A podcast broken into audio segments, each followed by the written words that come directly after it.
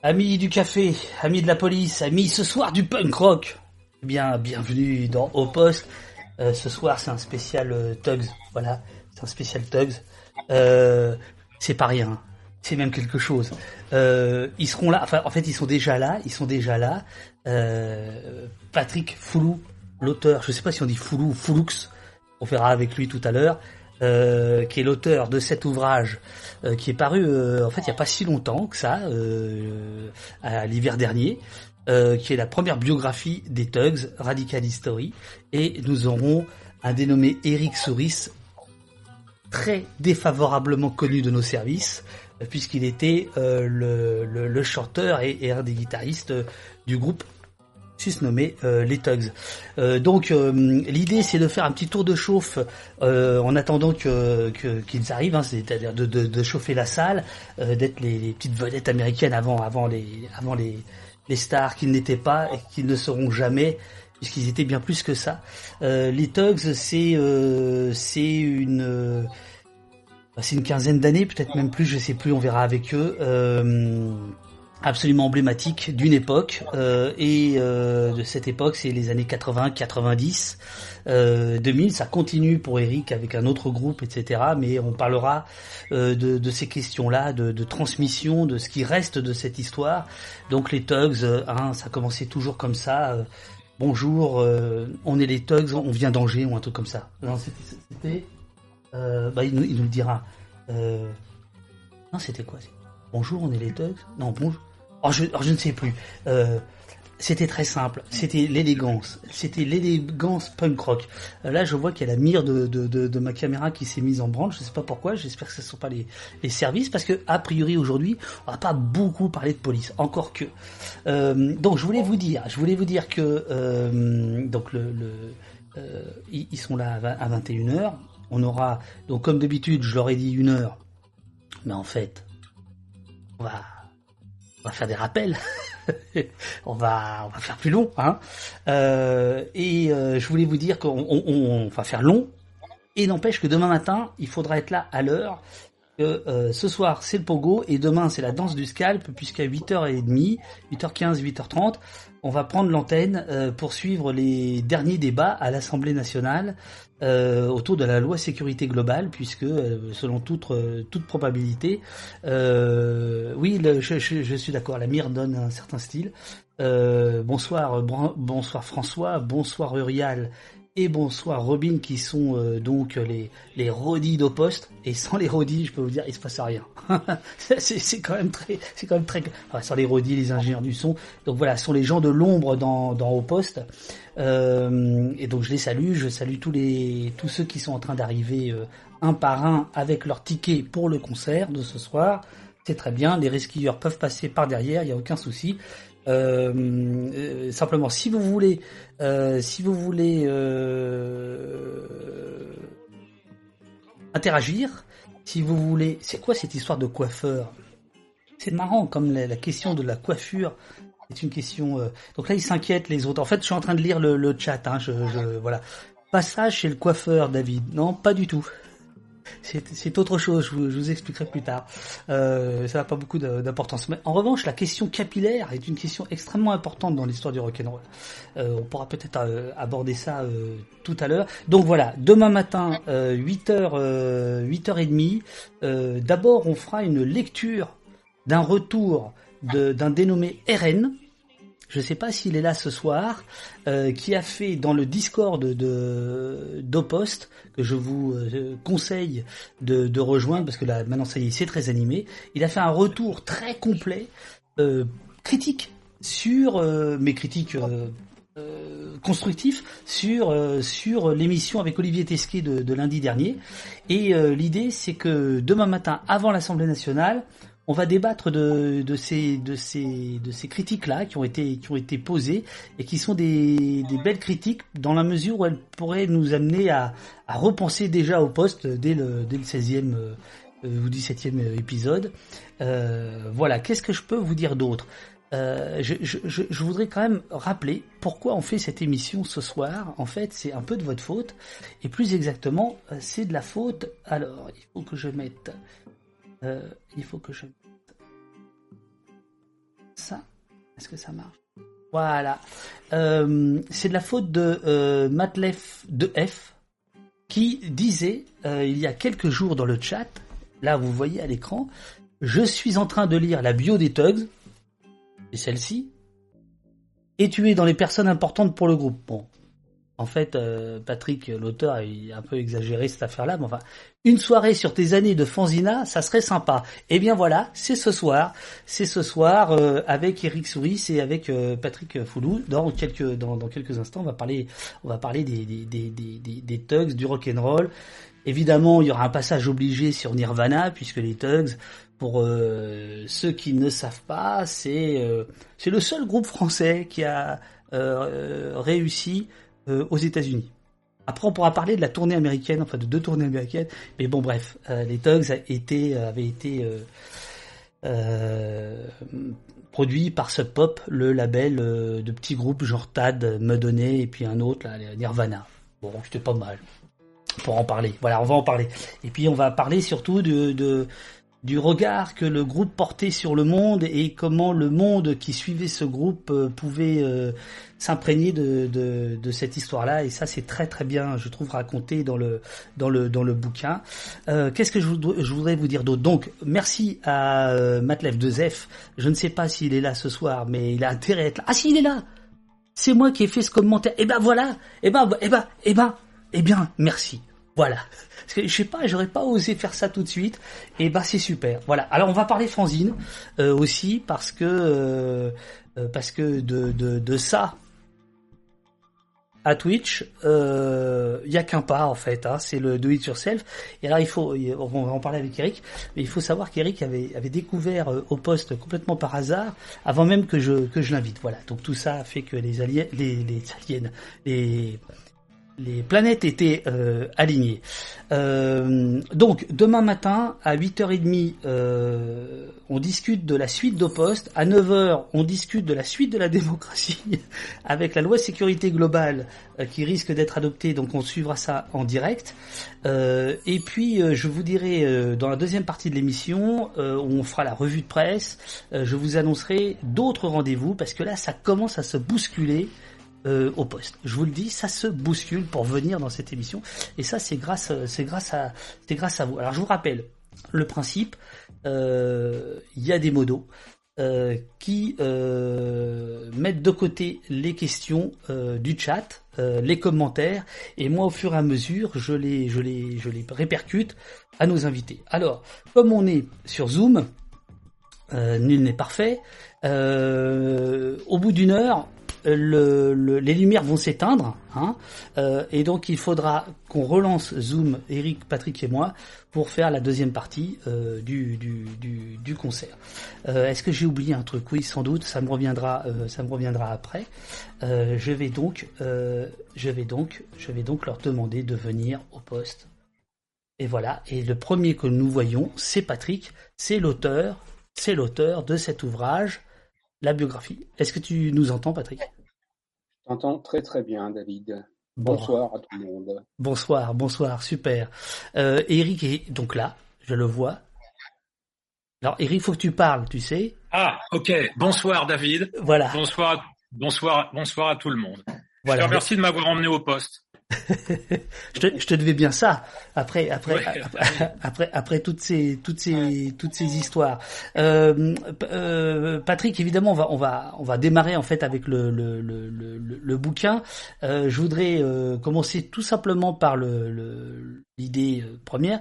C'est quoi cette idée de faire un bouquin sur les thugs? Et c'est quoi l'importance euh, pour toi à ce moment-là de quand tu te mets dans cette aventure? Qu'est-ce qui qu'est-ce qui te semble nécessaire? Ben, je pense que les, euh, une biographie sur les Tugs, il y a très longtemps que ça, ça mijotait dans un, dans un coin de ma tête. Mais je pense qu'on était plusieurs à avoir cette idée. Et euh, je ne vais pas aller tout le monde, citer tout le monde, mais on peut te citer toi. Je pense que toi aussi, tu aurais très bien pu euh, faire cette biographie. Euh, et, mais voilà, c'était quelque chose qui était euh, implicite, on ne se le disait pas, mais euh, il fallait bien qu'un jour quelqu'un s'y colle. Euh, Franck Frejnik qui fait euh, le label 19 Something avec Eric notamment, il m'a dit, c'est souvent qu'on me sollicitait, on me disait mais pourquoi tu fais pas une biographie sur les Tugs? Donc voilà, c'était quelque chose qui était latent depuis déjà un moment. Cette biographie des Tugs, il fallait que quelqu'un le fasse. Euh, moi, il a fallu que j'attende. Euh, quand j'ai eu un moment, j'avais le temps. Enfin, c'était l'opportunité. Euh, je me dis bon, ben allez, c'est là, et il faut le faire.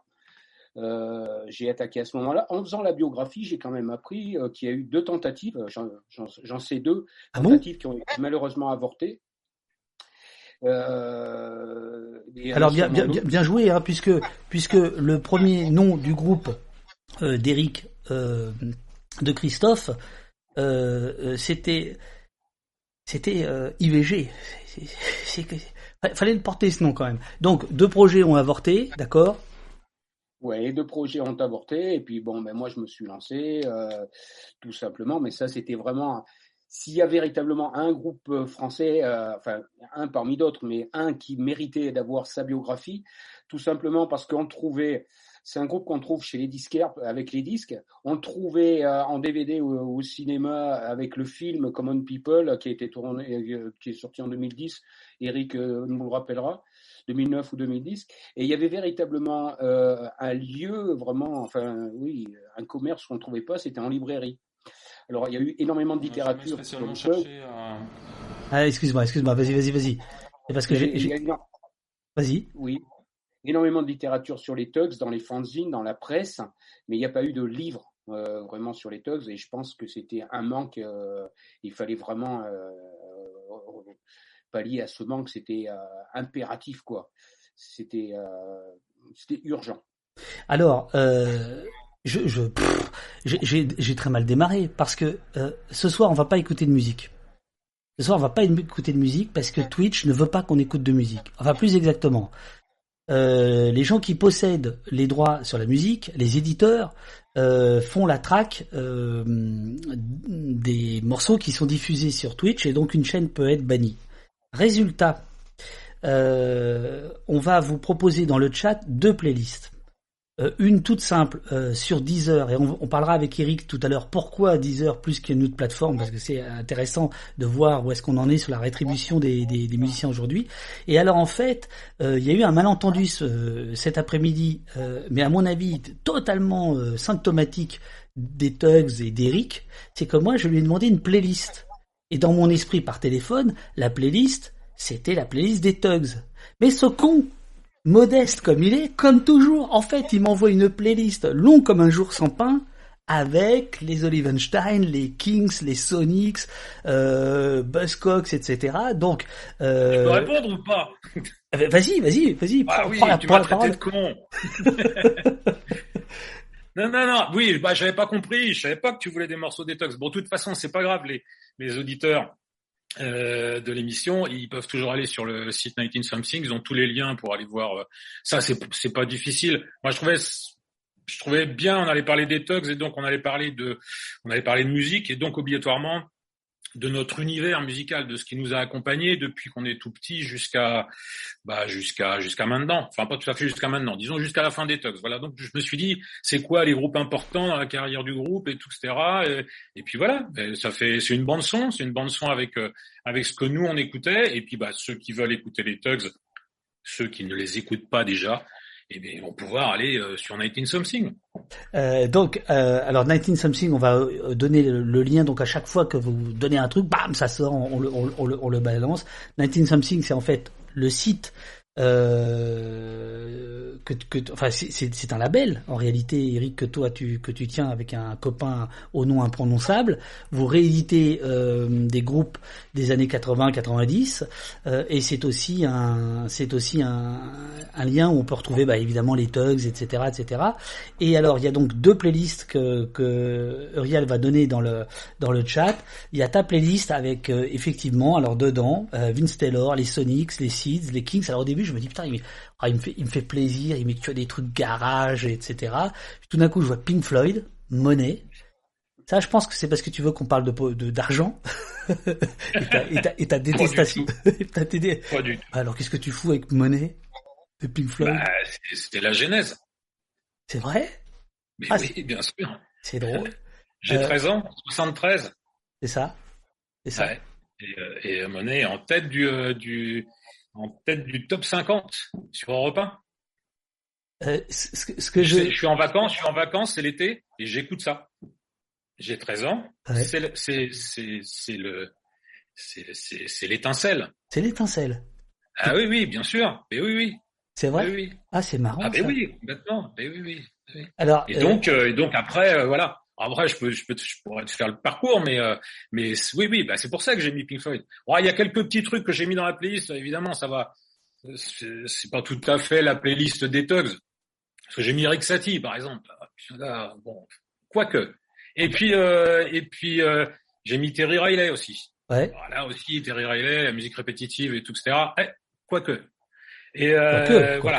quoique, quoique. Oui, ouais, parce que je pense que dans ce que nous on pouvait faire musicalement, il y avait des, des parties qui étaient euh, qui étaient très répétitives, hypnotiques et tout, etc. Donc euh, voilà, tout ça a joué.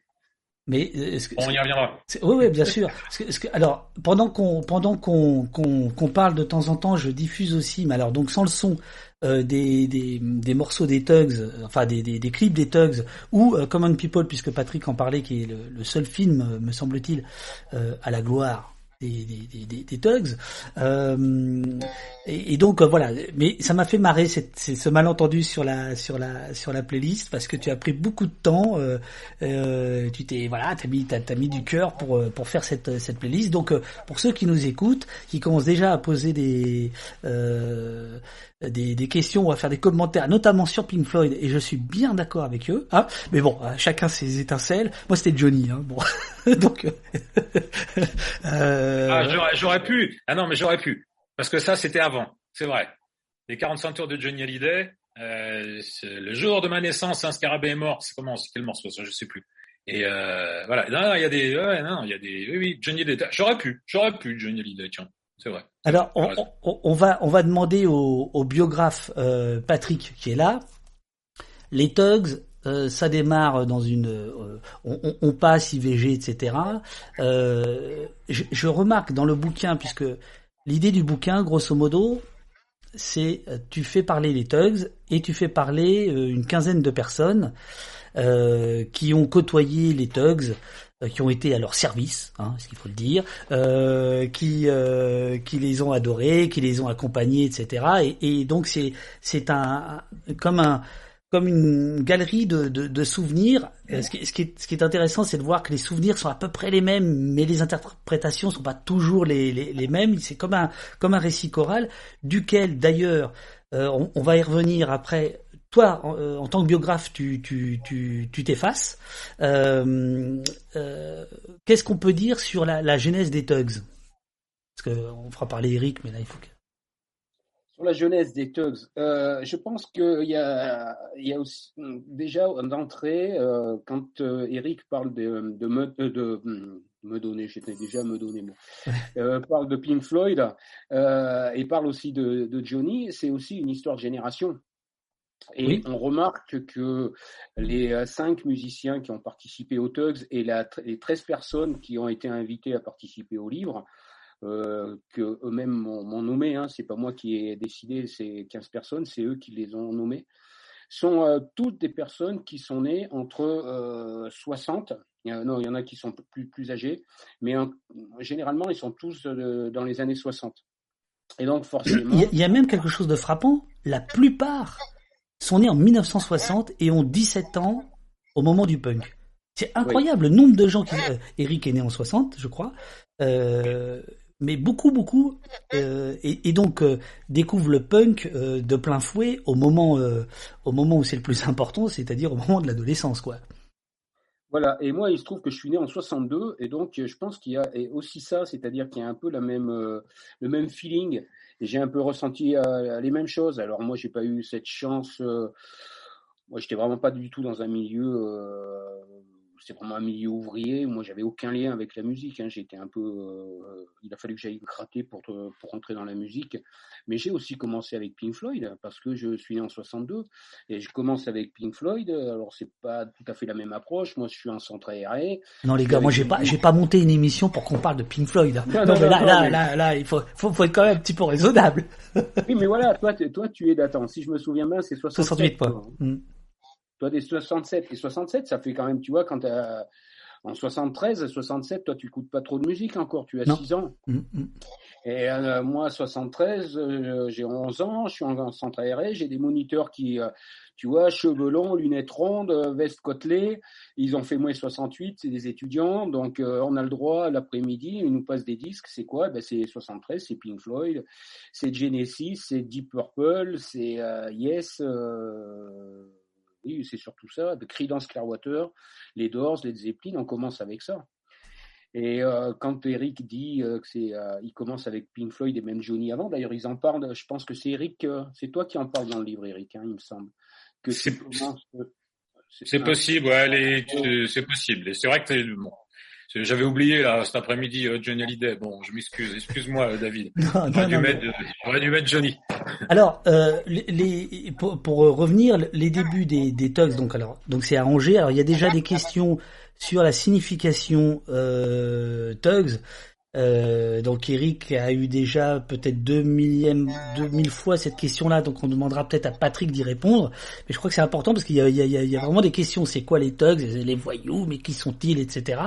Euh, et je, reviens juste sur la, période dans laquelle le groupe naît. Euh, c'est quand même, euh, il n'y a pas eu encore de rock français, enfin de rock français de rock en France, parce que c'était pas du rock français, euh, les Tugs, mais du rock en France digne de ce nom, en fait. Même au début des années 80, il n'y a pas eu grand chose, on peut le dire. Ah bah, il y a les Dogs quand même, tu vois. Il y a les Dogs. Il y a les Dogs, Little, Bob. Euh, là, je, là, oui, euh, je, je m'inscris en faux, totalement, encore une fois. Enfin, qu'est-ce que ça veut dire?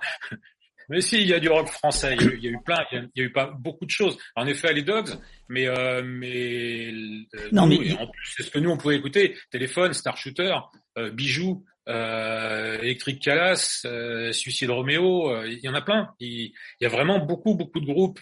Dans, alors, je, me, je, me, je, me, suis mal exprimé. Ce que, ce que, ce que je veux dire, c'est que c'est pas c'est des anomalies à chaque fois. C'est-à-dire c'est c'est pas ce qui est prévu. Ce qui ce qui le, le rock en France c'était quand même jusqu'alors, surtout euh, dans, dans, sa globalité, c'était plutôt une interprétation du rock. C'était plutôt lié, c'est-à-dire c'était quand même une adaptation euh, euh, très euh, très édulcorée de, de, de, la chose. Évidemment, tous les groupes que tu cites existaient, Asphalt Jungle, Metal Urbain, etc. Bon, Metal Urbain, par exemple, qui, qui avait fait un peu carrière à Londres en 77, etc. Mais ce, ce que ce que je veux dire, c'est que c'est quand même dans les années 80 90 que avec notamment le rock alternatif et le fait, c'est là où je voulais en venir aussi euh, tout à l'heure, euh, sur, sur l'idée de construire euh, ces réseaux de salles, de, de, de fanzines, de, de disquaires, etc. Tout ça n'existe pas, c'est ça que je voulais dire, quand vous, vous arrivez. Oui, oui, oui, ouais. Alors, après, enfin, moi, c'est pour ça que suis tu resté un tout petit peu plus tôt. C'est vrai que 77, 78, il n'y a pas grand-chose en France. Enfin, c'est, c'est vraiment la naissance de tout un, de tout un mouvement de groupe euh, dans les, et puis un petit peu partout en France. Hein, c'est pas, c'est pas uniquement parisien. Euh, et avant, c'est vrai qu'avant 77, 78, bah, en effet, c'est, il n'y a pas énormément, énormément de choses. Euh, et le mouvement en France, il est. Et puis alors, surtout, ce qui se passe, c'est que très rapidement, ce mouvement-là, il est suivi par les majors. C'est-à-dire que euh, les, bijoux, les star shooters, les, euh, les, les, téléphones, tout ça, ça part sur des majors, c'est-à-dire qu'il y, a un suivi. Et puis ça retombe euh, début des années 80. Et puis là, en effet, ce qui va être primordial, c'est ce qui va se passer, en effet, dans le milieu des années 80, avec tout le mouvement alternatif et toutes ces tout ce qui naît à ce moment-là en France en tant que de label, de faut pas oublier les radios libres puisque c'est à partir de à partir de 81 euh, et puis les fanzines qui se développent, ce, ce, ce DIY qui se développe en France. Euh, alors qu'avant c'était pas tout à fait ça. Enfin voilà, c'est vrai qu'il y avait pas une, il y avait une scène, mais elle était très très, enfin elle était euh, pratiquement tout le temps signée sur des majeurs. Il y avait très peu de labels indépendants par exemple. Bon, mais c'est vrai que ça démarre en 77-78 et que le, le, le, punk en 77, c'est une importance folle dans, dans, dans ce qui va se passer par la suite. Alors, euh, vous avez à peu près euh, la, plupart, à part Pierre-Yves, vous avez 15, 16, 17 ans euh, quand le quand le punk arrive. Euh, vous, vous, racontez la déflagration pour euh, que ça représente pour certains d'entre vous. Moi, ce qui ce qui m'a ce qui m'a frappé dans le dans le bouquin, Patrick, c'est c'est l'origine des de tout le monde. Euh, c'est-à-dire que parmi les témoins, il y a euh, des euh, des fils d'ouvriers, d'agriculteurs. c'est assez modeste en fait. Et est-ce que on peut dire que le, le, rock justement va être une sorte de de d'endroit de d'escapade pour sortir de ça? Est-ce que est-ce que tu penses euh, parce que quand, quand, on lit les, témoignages, il y a, quasiment pas de bourgeois, quoi. Il y a quasiment pas de bourgeois, quoi. Le, le, maximum, c'est fils de prof, quoi. Euh, est-ce que, est-ce que toi, tu as senti dans les témoignages ou toi, Eric, est-ce que tu as senti que la musique était un moment, euh, une, façon de passer à autre chose, de s'extirper, ou est-ce que c'est le hasard? Euh, c'est un peu pour ça que j'ai fait cette galerie de portraits justement au départ pour avoir une étude. Euh, en fait, il y a aussi une étude sociologique, c'est pour voir d'où ils viennent tous, euh, de, quel milieu et de quoi ils se sont nourris. Et, j'ai fait un peu la même remarque que toi au départ. Je me suis dit, ils viennent tous du milieu un peu prolétaire, ouvrier. effectivement, il y a enfants d'agriculteurs. il y a quand même un ou deux qui viennent d'une classe un peu plus, tu vois, un peu plus bourgeoise, on va dire, alors, je me rappelle plus, mais je pense que c'est, euh, je me, je me rappelle plus. Je crois que je. On va pas, on va pas balancer. On va pas balancer. Non, on va pas balancer. On va pas balancer. On réglera ça à l'amiable. oui, oui, avec eux. Et euh, mais tu vois, il y, y en a deux, ou trois qui viennent quand même, et puis qui ont de, qui sont quand même, tu vois, euh, bah parce qu'ils se croisent à l'école aussi. Ils sont dans les mêmes, dans les mêmes écoles, écoles publiques tous, euh, quasiment, quasiment tous, sauf peut-être un justement qui vient d'une école un peu, enfin qui vient du milieu un peu plus haut et qui est dans, en école privée, me semble-t-il. Euh, mais effectivement, il y a ce, ce mélange de, de, de, de, gens qui viennent d'un milieu relativement prolétaire, on va dire, et, et qui vont se retrouver dans la musique. Euh, ils viennent pas étonnamment euh, tous, quand on les prend quasiment, euh, c'est pas la musique hein, qui les. Ils viennent à la musique par d'autres par d'autres entrées. Euh, je pense que c'est évidemment la passion de la musique, mais on va voir qu'avant de faire de la musique, par exemple, euh, Christophe, euh, Eric et Thierry, tu me, tu me corriges Eric si je me trompe, donc ils sont ensemble à l'école et ils font du fanzine ils sont fans de musique évidemment, mais ils écrivent d'abord avant de prendre des instruments. très vite, ils prennent des instruments évidemment, ils sont passionnés de musique, ils bouffent de ça, mais euh, ils écrivent. Donc il y a vraiment plusieurs entrées. Quoi. Il n'y a pas que la musique. Toi, euh, toi, toi Eric, tu as, eu ce, ce sentiment-là ou, c'est euh, une vue de l'esprit de, de, ma part? Non, non, non. Enfin, le, Enfin, moi, ce que, enfin, j'ai bien aimé moi de toute façon euh, la façon dont, euh, dont Patrick a abordé justement le euh, cette biographie. biographie, je trouve ça fait vachement sérieux et tout. Bon, alors voilà, ce bouquin. Et, et je trouve que voilà, il a il a voulu d'abord présenter les différents interlocuteurs du, du livre et puis d'où ils venaient, quelles étaient leurs positions sociales, d'où, enfin voilà, quelle était un petit peu leur histoire, leur famille, et, euh, voilà. Et puis je pense qu'il y a quelque chose d'important de, là-dedans, c'est que là on est à Angers. Alors Angers, c'est quoi en 77 euh, Angers, c'est une ville de droite, euh, bourgeoise, très calme, catho, et voilà. Il faut, faut imaginer cette ville qui est presque une ville du centre de la France, mais pas tout à fait. Donc, ce truc un peu bâtard, qui est pas en Bretagne, qui est pas, euh, voilà, c'est une petite ville qui fait, doit faire 100, 120 000 habitants. Et, je, me, je, me, permets de faire une petite parenthèse. J'ai terminé un bouquin euh, sur les réseaux de l'extrême droite en France, euh, où il y a tout un chapitre sur Angers. Euh, dans les, dans les dernières années auquel je m'attendais pas. C'est-à-dire que pour moi, Angers, c'était plutôt effectivement une ville bourgeoise endormie, un peu, un peu comme Poitiers, hein, bien connu de nos services. Euh, euh, mais je pensais pas que c'était aussi à droite en fait. Et, à l'époque, ça l'était.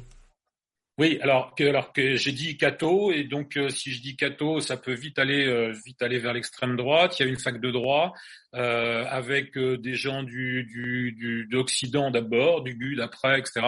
voilà, on est dans une ville très très marquée à droite quand même. Enfin voilà. Et donc très calme surtout. Angers était réputé la douceur angevine, hein, je sais pas, ça doit dire quelque chose à beaucoup de gens, mhm. la douceur angevine. Et euh, voilà. Et nous, on est là-dedans et on se prend 77 avec les punks en pleine face. Et voilà. Et donc on se trouve là à écouter de la musique un peu violente, un peu voilà, un peu.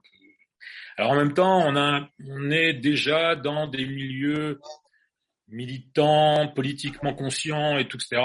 Donc tout ça, ça, tout ça, ça fourmille un peu. Et en effet, comme le dit Patrick, on est d'abord une bande de copains. Avant de faire de la musique ensemble, on mhm. est une bande de copains. Et, et tout naturellement, euh, on voit 77 et on voit des gens qui n'ont pas l'air beaucoup plus musiciens que nous et pas beaucoup plus intelligents que nous qui montent sur scène et qui font du punk rock. Voilà. Ça paraît être un, quelque chose de. Alors, je, je, une image d'épinal. On dirait une image d'épinal de 77, mais franchement, je vous le dis, c'est ça. Nous, pour nous, c'était ça. 77, vous pouvez le faire. Ah ben, allons-y. Alors oui, il y a le, le fameux fanzine euh, anglais américain, euh, anglais euh, punk qui dessine trois accords et euh, qui dit voilà un premier accord, voilà un deuxième accord, voilà un troisième accord, et maintenant monter un groupe. effectivement, dans, dans, dans, dans, dans la bio, euh, alors qu'on n'a pas le droit d'appeler bio, euh, dans la graphie, alors on va dire, dans la graphie, il y, y, a plusieurs témoignages, je ne sais plus qui d'entre vous dit, par exemple, avoir lu une, une interview de je ne sais plus qui de Clash, qui dit six mois avant je savais pas jouer, donc bon, mais c'est pas vrai ça, Eric. Mais si. Alors pourquoi j'ai jamais réussi à, le faire? Je veux dire. Euh, est-ce que tu as vu Ratatouille? Bien sûr. Pourquoi? Ok, Ratatouille. Alors, tu as vu Ratatouille. Ratatouille. Tout le monde peut cuisiner. Eh ben moi, je te dis la même chose. Tout le monde peut faire de la musique. Si un petit rat peut faire de la cuisine et devenir un très bon cuisinier. Alors bon, on sait tous, c'est Walt Disney, on sait ce que ça veut dire derrière. Ça veut dire que si tu veux tu peux. Alors là, hein, faut quand même pas exagérer. Hein, on va pas, on va pas aller dans le, on va aller pas aller sur le chemin de Disney, le chemin américain et tout, etc. Non, non, moi je. On a déjà eu Pink Floyd, merci. Ratatouille. Ah oui. Ratatouille. Non, mais, non, mais je, je, te, je, te, provoque en disant ça, mais euh, parce que parce que c'est effectivement l'image d'Épinal et c'est pour moi ce qu'il y a de, de, de, de, plus beau dans le dans le punk qui me rappelle le, dadaïsme etc et d'une certaine manière on en a parlé au téléphone. Twitch pour moi c'est ça. C'est-à-dire on y va on fonce est-ce qu'on sait faire une émission ou pas? On s'en fout on essaye on branche on voit ce que ça donne. Euh, euh mais euh, moi ce que je voudrais savoir c'est quelle est la part de, de réalité là-dedans. C'est-à-dire que à partir du moment où tu prends une guitare, euh, par exemple, euh, Pierre-Yves raconte comment euh, quand euh, il succède euh, à, à Gérald, c'est ça, hein euh, il, il, passe quand même du temps à regarder ce qui est assez fou, des cassettes VHS pour voir comment il faut jouer note à note, les lignes de basse, etc. donc, je ne sais pas jouer, mais je travaille quand même, non? Ah mais oui oui, mais de toute façon c'est Brel que tu connais bien qui disait que le talent ça n'existe pas, il y a que du travail. C'est voilà, c'est ben, bien sûr du travail. C'est pour ça que euh, nous on a on a été des on a été des forcenés par rapport à ce qu'à la musique qu'on faisait. Et on, on, répétait énormément, on réfléchissait beaucoup à notre musique, même quand on était euh, chez nous, euh, voilà, on réfléchissait à ce qu'on faisait, à ce que ce qu'était le groupe, ce qui devait être à son image à ce qu'il devait raconter, à ce que, à la musique qu'on voulait défendre et tout, etc. On a beaucoup, beaucoup, beaucoup travaillé. Euh, ce qui pour nous n'était pas du travail, parce que pour nous le travail, euh, puisque tu as parlé du premier groupe qu'on avait fait, qui s'appelait IVG, qui, qui avait un, le premier morceau qu'on avait fait, c'était Travail, Famille, Patrie. Et, euh, et le tra et on disait Travail, Famille, Patrie, on s'en fout. Voilà. Donc on voulait pas travailler. Et, euh, et donc c'était pas du travail pour nous. C'était c'était c'était autre chose. C'est pour ça que c'est embêtant d'appeler ça du travail. Mais ceci dit, oui, si on a beaucoup on a beaucoup travaillé sur notre sur le groupe, sur la musique et tout, etc. Mais à la base, quand je dis qu'en 77, euh, c'est parce que il y a des, gens qui montent sur scène, qui font du bruit avec une guitare, une basse, une batterie, et que ça, ça nous donne envie de le faire, c'est la réalité, parce qu'avant, c'était quoi? Le, le, le paysage musical C'était tous ces grands groupes qui jouaient sur des scènes immenses, Pink Floyd, yes, tu les as cités, Patrick, tout à l'heure. Yes, c'est Emerson, Laken, Palmer et tout. J'écoutais tout ça, moi, hein, je peux en parler. Et, euh, et donc euh, voilà. Mais oui, mais oui, j'écoutais tout ça. il est catastrophé. Ah, je suis catastrophé. C'est, c'est, oui, je, je suis catastrophé. Je suis catastrophé. Mais il faut avoir les oreilles grandes ouvertes pour prendre un peu de tout. Et donc ces groupes-là, ces, ces groupes-là, c'était vraiment, c'était des groupes de musiciens. Et on avait l'impression, l'image pour nous à cette époque-là, ado, c'était que c'était c'était pas possible. Si on faisait pas euh, dix ans de conservatoire, on n'arriverait jamais à faire ça. Moi, j'ai fait six mois de conservatoire à six ans. Ça m'a gavé parce qu'il fallait faire du solfège. Tout le monde a dit c'est fini pour lui la musique. Et donc voilà, c'est l'image qu'il y avait à cette époque-là. C'était ces groupes qui étaient euh, qui voilà que tu, tu ne pourrais jamais atteindre ça. Et en 77, il y a des mecs qui arrivent et qui disent fuck off, certainement pas. Alors attends justement à, propos de fuck off, à propos de fuck off, il y a euh, Zoom qui nous fuck off là, c'est-à-dire que déjà, putain, c'est un problème. Euh, il va falloir que je vous envoie un autre lien d'invitation euh, dans, quelques secondes pour qu'on euh, reprenne la conversation. Mais en fait, il faut dire qu'on avait un peu discuté avant la prise d'antenne, mais normalement, normalement, ça dure une heure. Je comprends pas ce qu'ils foutent ou alors ils ont repéré qu'on les utilisait trop. moins d'une minute surclassé. Il est hors de question de surclasser cette affaire. Donc je vous envoie un lien dans, dans quelques secondes. Je, je, je suis désolé et nous reprenons ça. Il y a déjà plein de questions et on va euh, juste après démarrer avec euh, Virginie Despentes et puis et puis le premier single de enfin qui était un EP mais si mes souvenirs sont bons euh, des, des, des Tugs. Alors euh, comment je vais faire? Eh ben je vais me mettre en grand écran comme ça vous allez pas voir tous mes petits emails. Euh, là je vais pouvoir vous euh, je, vous invite, je vous envoie un, un autre lien les, les amis. Hein à tout de suite, à tout de suite.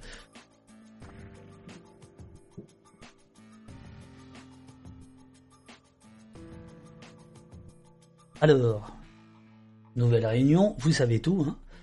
Euh, terminer notre réunion, ouais. Euh, bon, bah, si ça continue, on va. Euh, on, a, on, a, effectivement un problème avec dès, dès, lors qu'on a plusieurs invités. Hop, voilà, c'est fait. Il va falloir qu'on trouve un autre système parce que là, c'est le bazar. Désolé pour cette interruption des programmes bien involontaires de nos services. Euh, logiquement, c'est bon.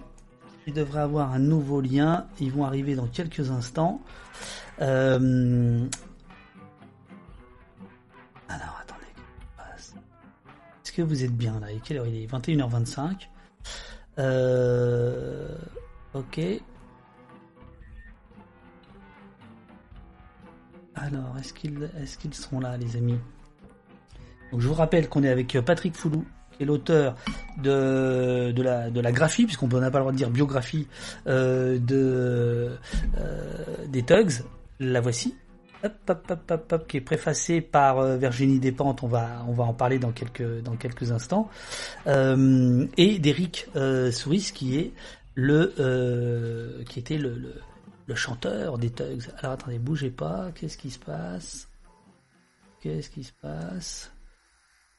Euh, normalement, ça devrait être bon là.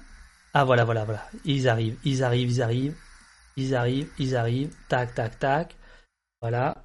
Alors, oh là là, j'ai des machines partout, c'est le bordel. Mon, mon bureau là, c'est le bordel. Euh, voilà, les, les, les, les revoilà. Les revoilà. Voilà, j'étais en train de me verser une camomille. Ok, super. Euh, une camomille. Non mais les gars, eh, eh, un peu de tenue, hein. C'est les Tugs. Euh, alors, je, je, je, voulais démarrer. Euh, alors, Patrick, je, t'avais demandé euh, des passages, si tu voulais lire des passages de ton bouquin. Je sais pas si tu, si tu as. Ouais, super. Alors là, on t'entend plus. Je sais pas pourquoi. Allô, allô? Pas très bien. Pas. Ah si, c'est mieux là. Ouais, c'est bon. Euh, et euh, je, voudrais juste démarrer, euh, si ça vous embête pas, et puis après, si tu veux lire des passages, etc., et, je serais ravi de t'écouter. Bah, démarrer simplement par, alors d'abord par un truc incroyable, c'est que quand tu lances le, le bouquin, tu lances ça en crowdfunding, et en fait, il y a beaucoup beaucoup plus de gens qui veulent le bouquin que vous ne l'espériez puisque j'ai retrouvé la page la page Ulule euh, là, je vais la, je vais la, je vais la montrer. Euh, donc suivre le projet les, les, Tugs et tu avais recueilli 662% de plus que prévu le pour lancer la fabrication du, bouquin, puisque tu avais recueilli euh, presque 20 000 euros euh, sur l'objectif de 3 000. On s'en fout du pognon, mais ce que ça voulait dire, c'est qu'il y avait une attente incroyable autour de ce livre. Et moi, je dois dire que depuis euh, trois jours que j'annonce l'émission, sur Twitter, j'en reviens pas du nombre de gens qui connaissent le groupe. Euh, alors, ça crâne beaucoup, hein. Ils se sont tous achetés le premier 45 tours. Et oh, Mais euh, c'est incroyable. Euh, comment comment t'as ressenti cette euh, d'abord cette première chose? Après, va, je vais lire euh, Virginie Despentes qui a donc accepté de faire la, la préface. Qu'est-ce que qu'est-ce que tu as qu'est-ce que tu t'es dit quand tu as vu euh, qu'il y avait cette attente? D'abord, est-ce que ça t'a fait flipper? Est-ce que tu t'es dit merde, là, il y a du monde au portillon? Non, ça m'a conforté dans l'idée que la bio des était elle était évidente. Et euh, je sentais qu'il y avait ça. Après, il y a aussi un effet générationnel. C'est-à-dire qu'on se rend compte d'une chose, c'est qu'aujourd'hui, euh, le rock, ça se passe presque plus dans les livres que dans les disques. Et euh, pourquoi Mais parce que c'est tout simplement une histoire générationnelle, c'est-à-dire que euh, les gens qui ont écouté du rock dans les années 60, 70, 80 commencent à avoir un certain âge et ils aiment bien, ils veulent retrouver aussi leur, euh, leur jeunesse. Donc ils vont la trouver où? Dans les livres. Euh, il y a aussi ça. Euh, il y a cet effet-là, mais euh, c'est sûr que moi j'ai pas été surpris outre mesure de voir qu'il y a tant de gens qui se sont passionnés, qui sont jetés sur la campagne Ulu, tout simplement, parce que c'était sûr et certain qu'il y avait de la demande sur les Tugs. Mais je, ah, je, euh, attends, je, t'interromps, je, suis d'accord avec Gilou, là, je suis obligé de le dire. Ça parle rock et punk et j'entends le mot camomille, le choc. Voilà, je, dis, voilà, je dis, je serai tout seul à être choqué hein, par, ouais, non. Hein, parce que ici, ici, c'est les amis du café. Hein. Bon. Voilà, la et euh, quand euh, j'ai lancé l'idée de, de, de, faire cette biographie, moi j'ai demandé quand même avant à Eric et à, à, et à Franck euh, les Tugs, comme eux, ils rééditent avec 19 Something, ils rééditent les albums des Tugs.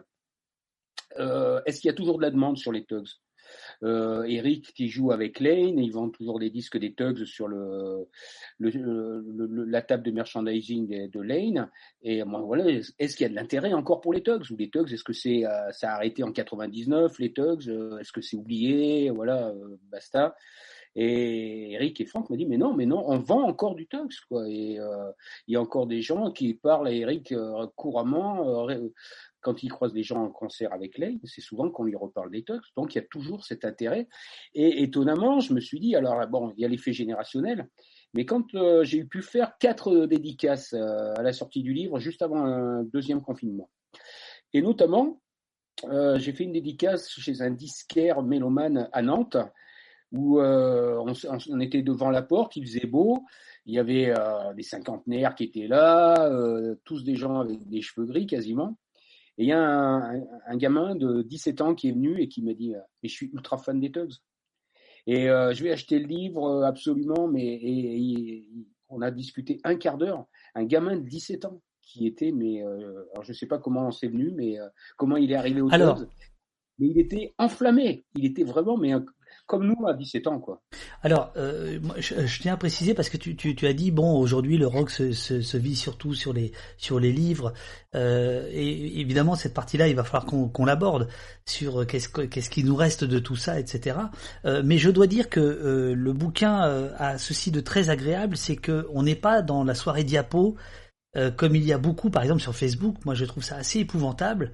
Euh, la soirée diapo entre entre entre copains qui se racontent les les vieilles les, vieilles les vieilles guerres quoi, les vieux souvenirs. Là, il y a quelque chose, je dirais pas de tonitruant, mais il y a quelque chose d'extrêmement euh, vivant dans le dans, la façon euh, dont chacun restitue ses souvenirs, que ce soit les gens du groupe, euh, les Tugs, que ce soit les gens qui les accompagnaient ou ceux qui les ont suivis, on va dire plus ou moins de, de, de, de près. Il y a, on, on, sent euh, l'incandescence encore. C'est ça qui est absolument incroyable. C'est-à-dire que ça ne parle jamais d'un objet mort, en fait. Le, groupe n'existe plus depuis très longtemps, mais quand il en est question là, puisque c'est beaucoup des verbatims, c'est autant présent, c'est là, c'est pas c'est pas dans le passé. Et je pense que c'est aussi ça qui explique peut-être l'engouement qu'il y a eu autour de, autour de, ce bouquin, non? Quand je leur ai parlé de faire cette, cette biographie, je leur ai dit, moi je fais la biographie à une condition, c'est que tous les cinq, les cinq membres qui ont participé au groupe hein, sur toute la durée, euh, tous les cinq soient OK pour la faire. Si un seul avait dit non, je ne faisais pas la biographie, je ne faisais pas le livre. Et euh, les cinq, euh, ils n'ont pas boité, hein. ils ont dit oui immédiatement. Et tout de suite, j'ai senti qu'ils étaient super enthousiastes. C'était vraiment, même quand je les avais au téléphone pour les interviewer, ils étaient vraiment, c'était pas de force, quoi. Oui. Vraiment. et sur les cinq, je peux te dire que je pense qu'il y en a un, c'est sûr, et demain il est prêt à reformer les Tugs. Euh, je regarde Eric en même temps qu'il a un petit sourire là. et, euh, et, je pense qu'en ah, tu, tu, tu, penses au manager ah, Tu veux qu'on déterre les dossiers, c'est ça? C'est ça, c'est ça, absolument. Doudou, radical, extraordinaire, extraordinaire, extraordinaire. Euh, alors, il y, y, a il y a, y a, un personnage euh, qui n'est que dans la préface, c'est Virginie Despentes. Euh, J'ai lu déjà l'autre jour euh, une partie de, de, de, de, la préface. Alors je vais lire une autre, une autre partie parce que je trouve que ça résume, euh, ça résume bien les, bien les choses. Il ne venait pas pour la drogue, les thugs.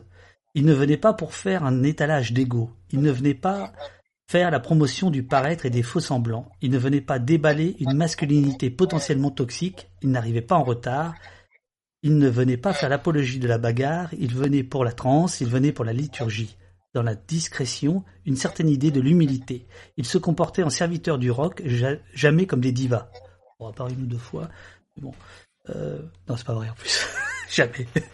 Euh, ce qui fait ce qui fait que leur position dans la, dans la cosmogonie du punk rock était aussi singulière et inspirante que leur musique. Ils n'avaient rien à faire là, ils ne respectaient pas les codes ambiants, ils ne ressemblaient à personne et cependant, ils saisissaient et distillaient ce qui faisait l'essence même du punk rock.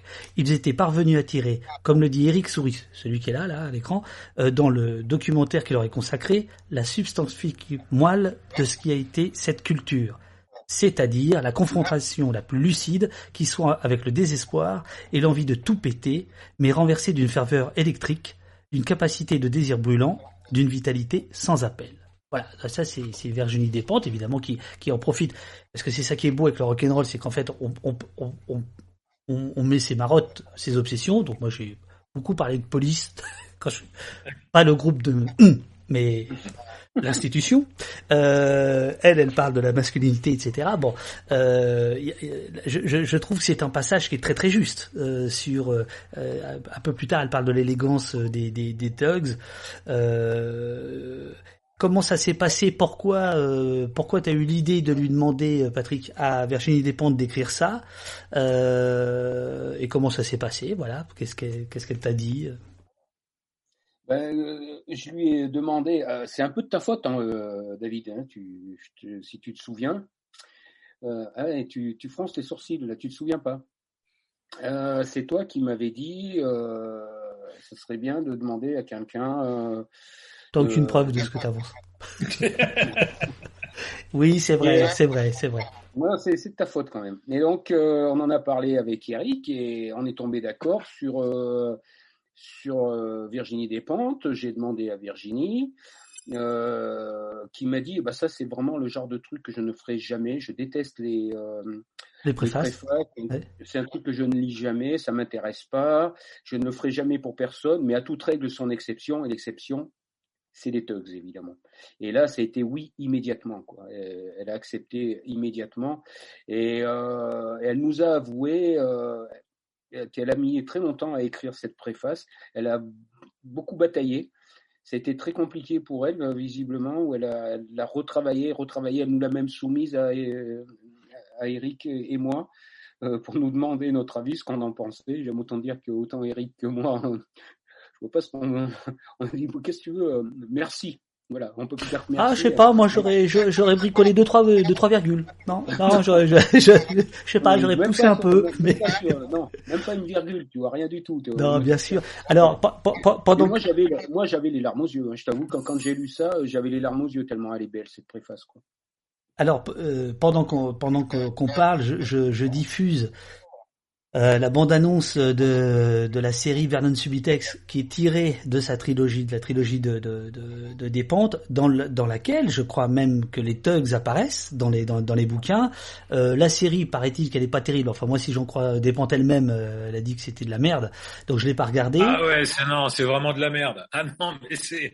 Moi j'ai tenu 10 minutes, j'ai trouvé ça... Bon, ça tombait bien le morceau des thugs qu'ils avaient, qu'ils avaient utilisé pour la... C'était juste au début du premier épisode. C'est une merde sans nom. C'est, je pense que ça a dû faire rire tous les gens qui qui qui, qui étaient là dans les années 80. Franchement, c'est, enfin bon, façon, c'est pas grave. Ouais, pour dire que euh, donc oui, en effet, euh, Virginie, elle a envoyé, elle m'a envoyé le, la préface et en effet, comme dit Patrick, en nous demandant notre avis et tout, je te dis, d'abord, je pouvais rien lui dire parce que je trouvais ça tellement sensé, tellement conscient de ce que de ce qu'était le groupe et elle en parlait très très bien et d'une façon très punk, je trouve. C'était pas des c'est pas écrit avec, c'est pas des belles phrases, hein, c'est pas, c'est juste, t'as l'impression que c'est vraiment son, enfin, son, c'est son ressenti à elle, c'est son cœur qui parle et tout. Et mais elle en parle vachement bien. C'est, c'est, voilà, c'est nous. Enfin, c'est bien. C'est un peu, c'est un peu ce que j'avais dit aussi sur le, sur le Common People. Euh, c'est un peu ce que je dis sur le, sur le bouquin également. C'est, voilà, c'est nous. Euh, c'est bien les gens qui ont fait ça, ils ont, ils ont, ils ont, ils ont compris, ils font partie de la famille, ils ont compris ce que ce qu'on voulait dire. Et bah Virginie, elle a, elle a, mais elle a grave compris quoi. C'est, c'est super, c'est vachement bien. Euh, alors, euh, il, faut dire pour ceux qui nous écoutent que Virginie Despentes, bah alors, bon, ceux qui ont lu Vernon Subitex n'ont aucun doute là-dessus, mais en fait, elle, elle, elle, elle frayait hein, dans, dans, dans, ce, dans, ce, dans cet univers-là. Euh, à titre personnel, moi, elle le distribuait mon fanzine à Lyon. À l'époque, elle habitait Lyon.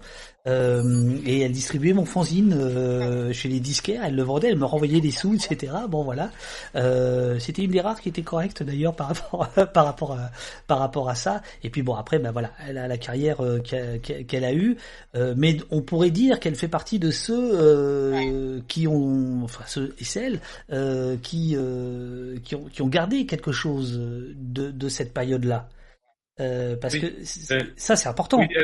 Je précise, oui, alors, donc en effet, parce que c'est pas parce que c'est Virginie Despentes qu'on lui a demandé euh, d'écrire ça, c'est parce qu'en fait Virginie on la connaît depuis longtemps. Nous on l'avait euh, on l'avait rencontrée à Lyon en effet quand elle donc elle faisait partie de d'Asso qui organisait les concerts et qui organisait les concerts des Teuses.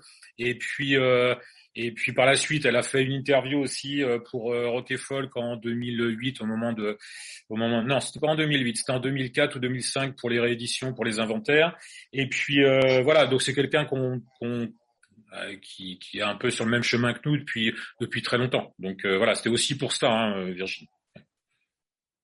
Alors, euh, on reprend le début de, de, de, l'histoire. En fait, euh, vous êtes, euh, toi et, ton, et, et Christophe, vous êtes proche du milieu anard, hein, vous êtes adolescent, etc. L'image des thugs aura toujours été très noire, euh, même même si à la fin les pochettes sont un peu plus colorées. Euh, Toi-même, t'avais t'as eu une maison de disques qui s'appelait Black et Noir. Euh, tu as été disquaire qui s'appelait Black et Noir. Euh, est-ce que c'est une évidence l'anarchisme en 77 ou est-ce que c'est déjà non, c'est enfin c'est une évidence plus ou moins. Si, si je parle de la situation à Angers, par exemple, il y a une, il y a une librairie qui s'appelle La Tête en bas, qui est, qui est une librairie euh, d'extrême gauche, hein, on peut le dire, et où là, en effet, il y a la fédération anarchiste, il y a. C'est pas un gros mot ici, hein. Euh. De quoi? Extrême gauche. Fédération anarchiste? et euh, voilà, et puis et donc euh, après, nous on a on a dès le lycée, on participe à des manifestations, à des actions contre contre les différentes réformes les unes après les autres. Je me rappelle plus à cette époque-là qui c'était les ministres et tout, etc. Mais voilà. Et donc, mais on y participe nous toujours en dehors de, tout ce qui va être euh, euh, mouvement de jeunesse du Parti socialiste, euh, etc. Enfin voilà, c'est nous, c'est c'est pas notre truc et on est on est à part et on a un discours qui est vraiment à part puisque puisque nous on dit euh, les études, on en a un peu rien à branler. Nous, on veut pas travailler. Le, salariat, ça nous intéresse pas. Euh, voilà. Bon. donc, il y a plein de choses qui nous mettent en contradiction un peu avec tous ces gens-là, et très vite, on se, on se retrouve avec euh, très proche, en fait, de, de, de gens qui sont des libertaires, des anarchistes, des voilà, des soit fédération anarchiste ou pas, etc. Enfin voilà. Et, euh, et et donc oui, c'est c'est c'est par euh, c'est par similitude un peu de pensée, de, et de et de façon de penser qu'on se qu'on qu'on vient à ça et que on n'a jamais quitté en tout cas moi en ce qui me en ce qui me concerne. Euh, Patrick, je, je, je, ne sais pas les, les, passages que tu veux lire. Est-ce que c'est euh, au début du, du, du, groupe ou pas? Parce que là, je voulais aborder la question de la première pochette euh, avec euh, l'anecdote qui est racontée, c'est-à-dire que les, le, la, la, la, titraille, les tugs, qui sera toujours la même, en fait, c'est c'est du, du copier-piller, quoi. Hein, c'est pris dans Géo. Peut-être que tu peux raconter ça, ou sinon je peux lire le, le, le passage. Non? Ah, ah, ah je sais plus où ça se trouve, mais effectivement, c'est ça. C'est tout simplement euh, Christophe qui a qui est préposé au visuel parce que euh, parce que euh, il a un peu un talent artistique et donc euh, les autres membres du groupe lui disent bon ben tu t'occupes de tout ce qui est visuel. Et il a pris alors Eric va nous dire le nom du groupe, c'est la pochette d'un disque d'un album d'un groupe grec, c'est ça, Eric? Non, non, non tchécoslovaque. Tchécoslovaque. Qui s'appelait Plastic People of the Universe et qui était euh, qui était un, un groupe qui euh, qui a eu maille à partir avec l'État euh, tchécoslovaque en 68 et qui par la suite donc a sorti un album alors qui était évidemment un album pirate hein, qui est, et ils étaient obligés de se cacher pour faire des concerts c'est toute la période dans les pays de l'est où voilà il y avait des quand même des gens qui essayaient de, euh, de faire quelque chose. Euh, alors je dis 68, mais en fait, euh, ils doivent être un petit peu plus un petit peu plus jeunes que ça. Parce qu'en fait, le, le, disque Plastic People of the Universe, qui était un qui était un disque noir et blanc, et j'ai encore la pochette là par là, j'ai même plus le disque. Et, et dessus, donc en effet, c'était marqué donc Plastic People of the Universe, c'était en machine à écrire. Donc blanc sur noir. Et, euh, et bah, dans Plastic People of the Universe, vous pouvez chercher, vous avez les tox. Et donc, euh, non, il n'y a pas de G. Oui, il a été chercher le G. Plastic, people of, people of the universe. Merde alors, il n'y a pas de G là-dedans. Alors, si, le G, je sais où il a été le chercher parce qu'en fait, l'album s'appelait Egon's Body Happy Art Club Band, je crois, c'est un truc comme ça. Et euh, donc là, il y a un G dans Egon. Et, euh, et donc euh, voilà. Et donc il a pris cette pochette, puis il a découpé. À cette époque-là, euh, bon, aux plus jeunes, on va leur dire, mais oui, à cette époque-là, il n'y avait pas d'ordinateur. On faisait tout avec du, des ciseaux, de la colle, et puis on prenait les lettres, on les collait, et puis après on allait au magasin de photocopie, et là on faisait des agrandissements. Et hop, on essayait, on revenait, on faisait ah merde, c'est pas assez grand. Hop, on retournait à la photocopieuse et on réagrandissait. Et on faisait, on a fait toutes nos pochettes, nos, les, toutes les premières pochettes, ça a été fait comme ça. Voilà. Alors, dont le titre les Tugs. Alors, alors, première pochette. Euh, donc euh, là, il faut répondre à la question de Vachiko, euh, euh, non, de Sangar. Ça veut dire quoi les Tugs Désolé, faut y répondre. Et après, j'aurai des petites choses à dire. Alors, nous, à l'époque on cherche un, où on cherche un nom pour le groupe, on veut un nom court et puis qui, qui claque un peu. Bah, nous, on est grands fans des Dogs à cette époque-là, et on veut on veut quelque chose qui claque et, euh, et donc euh, voilà. Et ça, on pourrait dire que c'est la légende, mais pourtant c'est vrai. Euh, il y a Gérald qui lit les Castors Junior, Riri, Fifi et Loulou, et qui disent on a retrouvé d'ailleurs la page où il dit ça. Euh, on, euh, va aller voir les Tugs. Et là, ils expliquent que les Tugs, euh, c'était une, secte hindoue qui étranglait leurs adversaires avec des lacets de soie. Euh, ils ont été en, euh, guerre contre les Anglais euh, qui étaient en Inde à cette époque-là. Enfin voilà, étaient pas très sympathiques. Et euh, voilà, on voit les Tugs d'ailleurs dans un dans euh, dans un Indiana Jones euh, quand ils vont dans le temple en dessous là, et puis il y a des mecs un peu un peu craignos qui sont en train de, ils veulent faire un sacrifice, je crois, c'est des Tugs. Bon, après ça, ça, on s'en foutait un petit peu. C'était pas grave, c'était court, ça, ça frappait, c'était sauvage. Euh, et puis, euh, et puis, c'était sauvage de, de, de, pays que voilà qui sont loin. Et puis, on a mis le lait devant. Et le lait devant, c'est vachement important parce que nous, on voulait, on voulait pas s'appeler The Tugs. On, à, à, cette époque-là, il y avait beaucoup de groupes qui s'appelaient The quelque chose parce qu'il fallait faire anglais, parce qu'il fallait.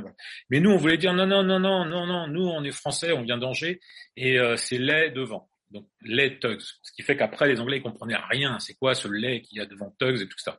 Mais là, tout ça, c'est. Alors, après, ce, qui, est, ce, qui est, drôle, c'est que le mot Tugs, euh, notamment, a été, euh, me semble-t-il, très popularisé aux États-Unis euh, par les rappeurs. Voilà, comme le mot punk en fait. Hein, punk hmm. et Tugs, d'une certaine manière, c'est un retournement, c'est-à-dire, on s'appelle entre punk, c'est pourri, dégueulasse, etc. C'est le retournement. Et, et, et Tugs, c'était un peu la même chose, quoi. Ouais. Alors, euh, nous, on n'y est pour rien, hein, ce qui, ce qui s'est passé aux États-Unis. Hein. C'est pas, à cause de nous. Et, euh, et, donc, euh, non, mais en fait, c'est parce que Tugs, c'était utilisé aussi. Alors, c'était plus un mot qui était beaucoup utilisé, mais qui était utilisé en Angleterre pour pour parler des voyous. Et, euh, et, donc ça pouvait être des hooligans. On a, il y a eu des titres de journaux avec Tugs dedans pour parler des, des, euh, des violences des hooligans. Alors évidemment tout ça, le, rapport à une secte, euh, le rapport à, à, de la violence de hooligans. C'est loin. Bon, bah, on, on on n'a pas trop maîtrisé ce truc-là. Alors, j'avoue que ça nous a un peu échappé. Je, je, je salue l'arrivée de pseudonymes très suspects, très très suspects, notamment euh, Kashba 77 Bon, ah euh, euh, notamment euh, un dénommé Maxwell. Euh, donc ça, à mon avis, c'est un mec qui est dans les maraîchers. Et est-ce que tu l'as ce livre, Eric? Oui. Je l'ai acheté il y a une semaine, complètement par hasard. Hmm. La secte secrète des Tugs. Euh, j'allais au j'allais au théâtre de l'Odéon pour montrer euh, un péquicien sage. Non, c'était il y a trois semaines en fait. Et il y avait ça en devanture euh, chez un bouquiniste hmm. de quartier latin. Et le mec, je l'ai baraté pendant 20 minutes, mais vous savez pas qui étaient les thugs Ce monsieur, il raconte n'importe quoi Voilà, et dans, euh, voilà, bah, et dans ce que je, voulais, je voulais te le passer si tu l'avais pas eu. Euh, je vais le garder. Donc voilà, la secte secrète des thugs, le culte de l'assassinat aux Indes. Voilà. Euh, comment? Ouais, Patrick? La première bio, c'est moi. Hein. La deuxième, c'est lui. Bien sûr. Non, mais euh, alors effectivement, les tugs, bah, c'est souligné dans le dans le chat. C'est ce que tu viens de dire, Eric. Le, le, lait était très très très très important. Il y a aussi un truc qui, qui, est, qui est très fort euh, chez vous, c'est l'image, et notamment euh, l'image du premier EP avec les, les, les guerriers Maasai qui qui qui vont être euh, euh, ça, ça, va être très très lié à votre à votre histoire. Là, je le montre euh, à l'écran. C'est très euh, c'est très simple, c'est noir et blanc et tout est là, quoi. Ouais, alors oui, alors l'image déjà, nous on a on a toujours voulu s'occuper de tout. Euh, si on voulait s'occuper de l'image, on voulait s'occuper de, de, de qui prenait les photos, de des photos de presse, etc. On faisait les pochettes de disques, on faisait les affiches, on, voulait s'occuper de tout. Et euh, euh, alors on était très méfiants, on voulait surtout pas que ce soit quelqu'un d'autre qui s'en occupe parce que il allait nous trahir. Euh, voilà. Bon, donc ça, pour nous, c'était c'était hyper important parce que bah parce que en fait, la première chose qu'on voit d'un groupe quand on va chez un disquaire, c'est la pochette. Donc il faut déjà que ça veuille dire quelque chose. de toute façon, nous on pouvait pas s'empêcher de, de, dans tout ce qu'on faisait, et ça continue à être la, la même chose. C'est que bah on peut pas s'empêcher de dire des choses. Voilà. Il y a, et quand je parle de dire des choses, c'est-à-dire que on vit dans un monde, on a des euh, on a des, on a des, on, regarde ce monde, on a des pensées par rapport à ce monde, on a de la critique, on a et on, a envie de l'exprimer. Euh, faire le groupe, c'était ça aussi. Moi, j'ai souvent dit que euh, pour moi, un concert de rock, c'était comme une manif. C'était la, la, même chose. C'était, il y avait cette odeur de poudre et puis euh, et puis cette violence et puis cette communion entre des gens qui viennent pour un même combat. Et, euh, et Alors là, je demande à Uriel de clipper ce que Monsieur Souris, Maître Souris, vient de dire. Clipper, ça veut dire on prend un extrait, clac, on le coupe, et après on le met sur euh, Twitter, et ah, ça part. et donc, euh... Attends, parce que euh, euh, là, là, tu, tu, tu, tu as l'air de d'être pas sympa en disant on voulait contrôler l'image, etc. Euh, vous, vous étiez quand même toujours très correct. C'était pas, euh, c'était euh, c'était radical, mais dans une dans, dans une douceur angevine finalement. Enfin, il y, y, y, avait rien de de péremptoire. je pense que Patrick a ressenti ça avec tous les témoignages qu'il a recueillis. C'est-à-dire, c'était les engueulades, c'était entre vous éventuellement. Là, on, comprend notamment en studio que ça pouvait chauffer entre vous, mais en dehors de ça, il y avait un côté, bon bah voilà, c'est comme ça, c'est à prendre ou à laisser, mais c'était avec le sourire, quoi. C'était sympa, il me semble. Oui, comme diraient les soucoupes violentes, on était les mecs les plus cools de la terre. Hein. Oui, oui, bah oui. On était, on était gentils. En plus, on faisait peur à personne. Hein. Euh, on, ça nous est arrivé d'arriver dans des concerts, on débarrassait, on, arrivait avec le camion, on, déchargeait le camion et tout, etc. Et puis à ce moment-là, il y a les organisateurs qui nous demandaient bon, les musiciens, ils arrivent quand? Voilà. Donc on n'avait pas l'air de rocker, on ne faisait pas méchant et on n'était pas méchant du tout. On était, on était adorable.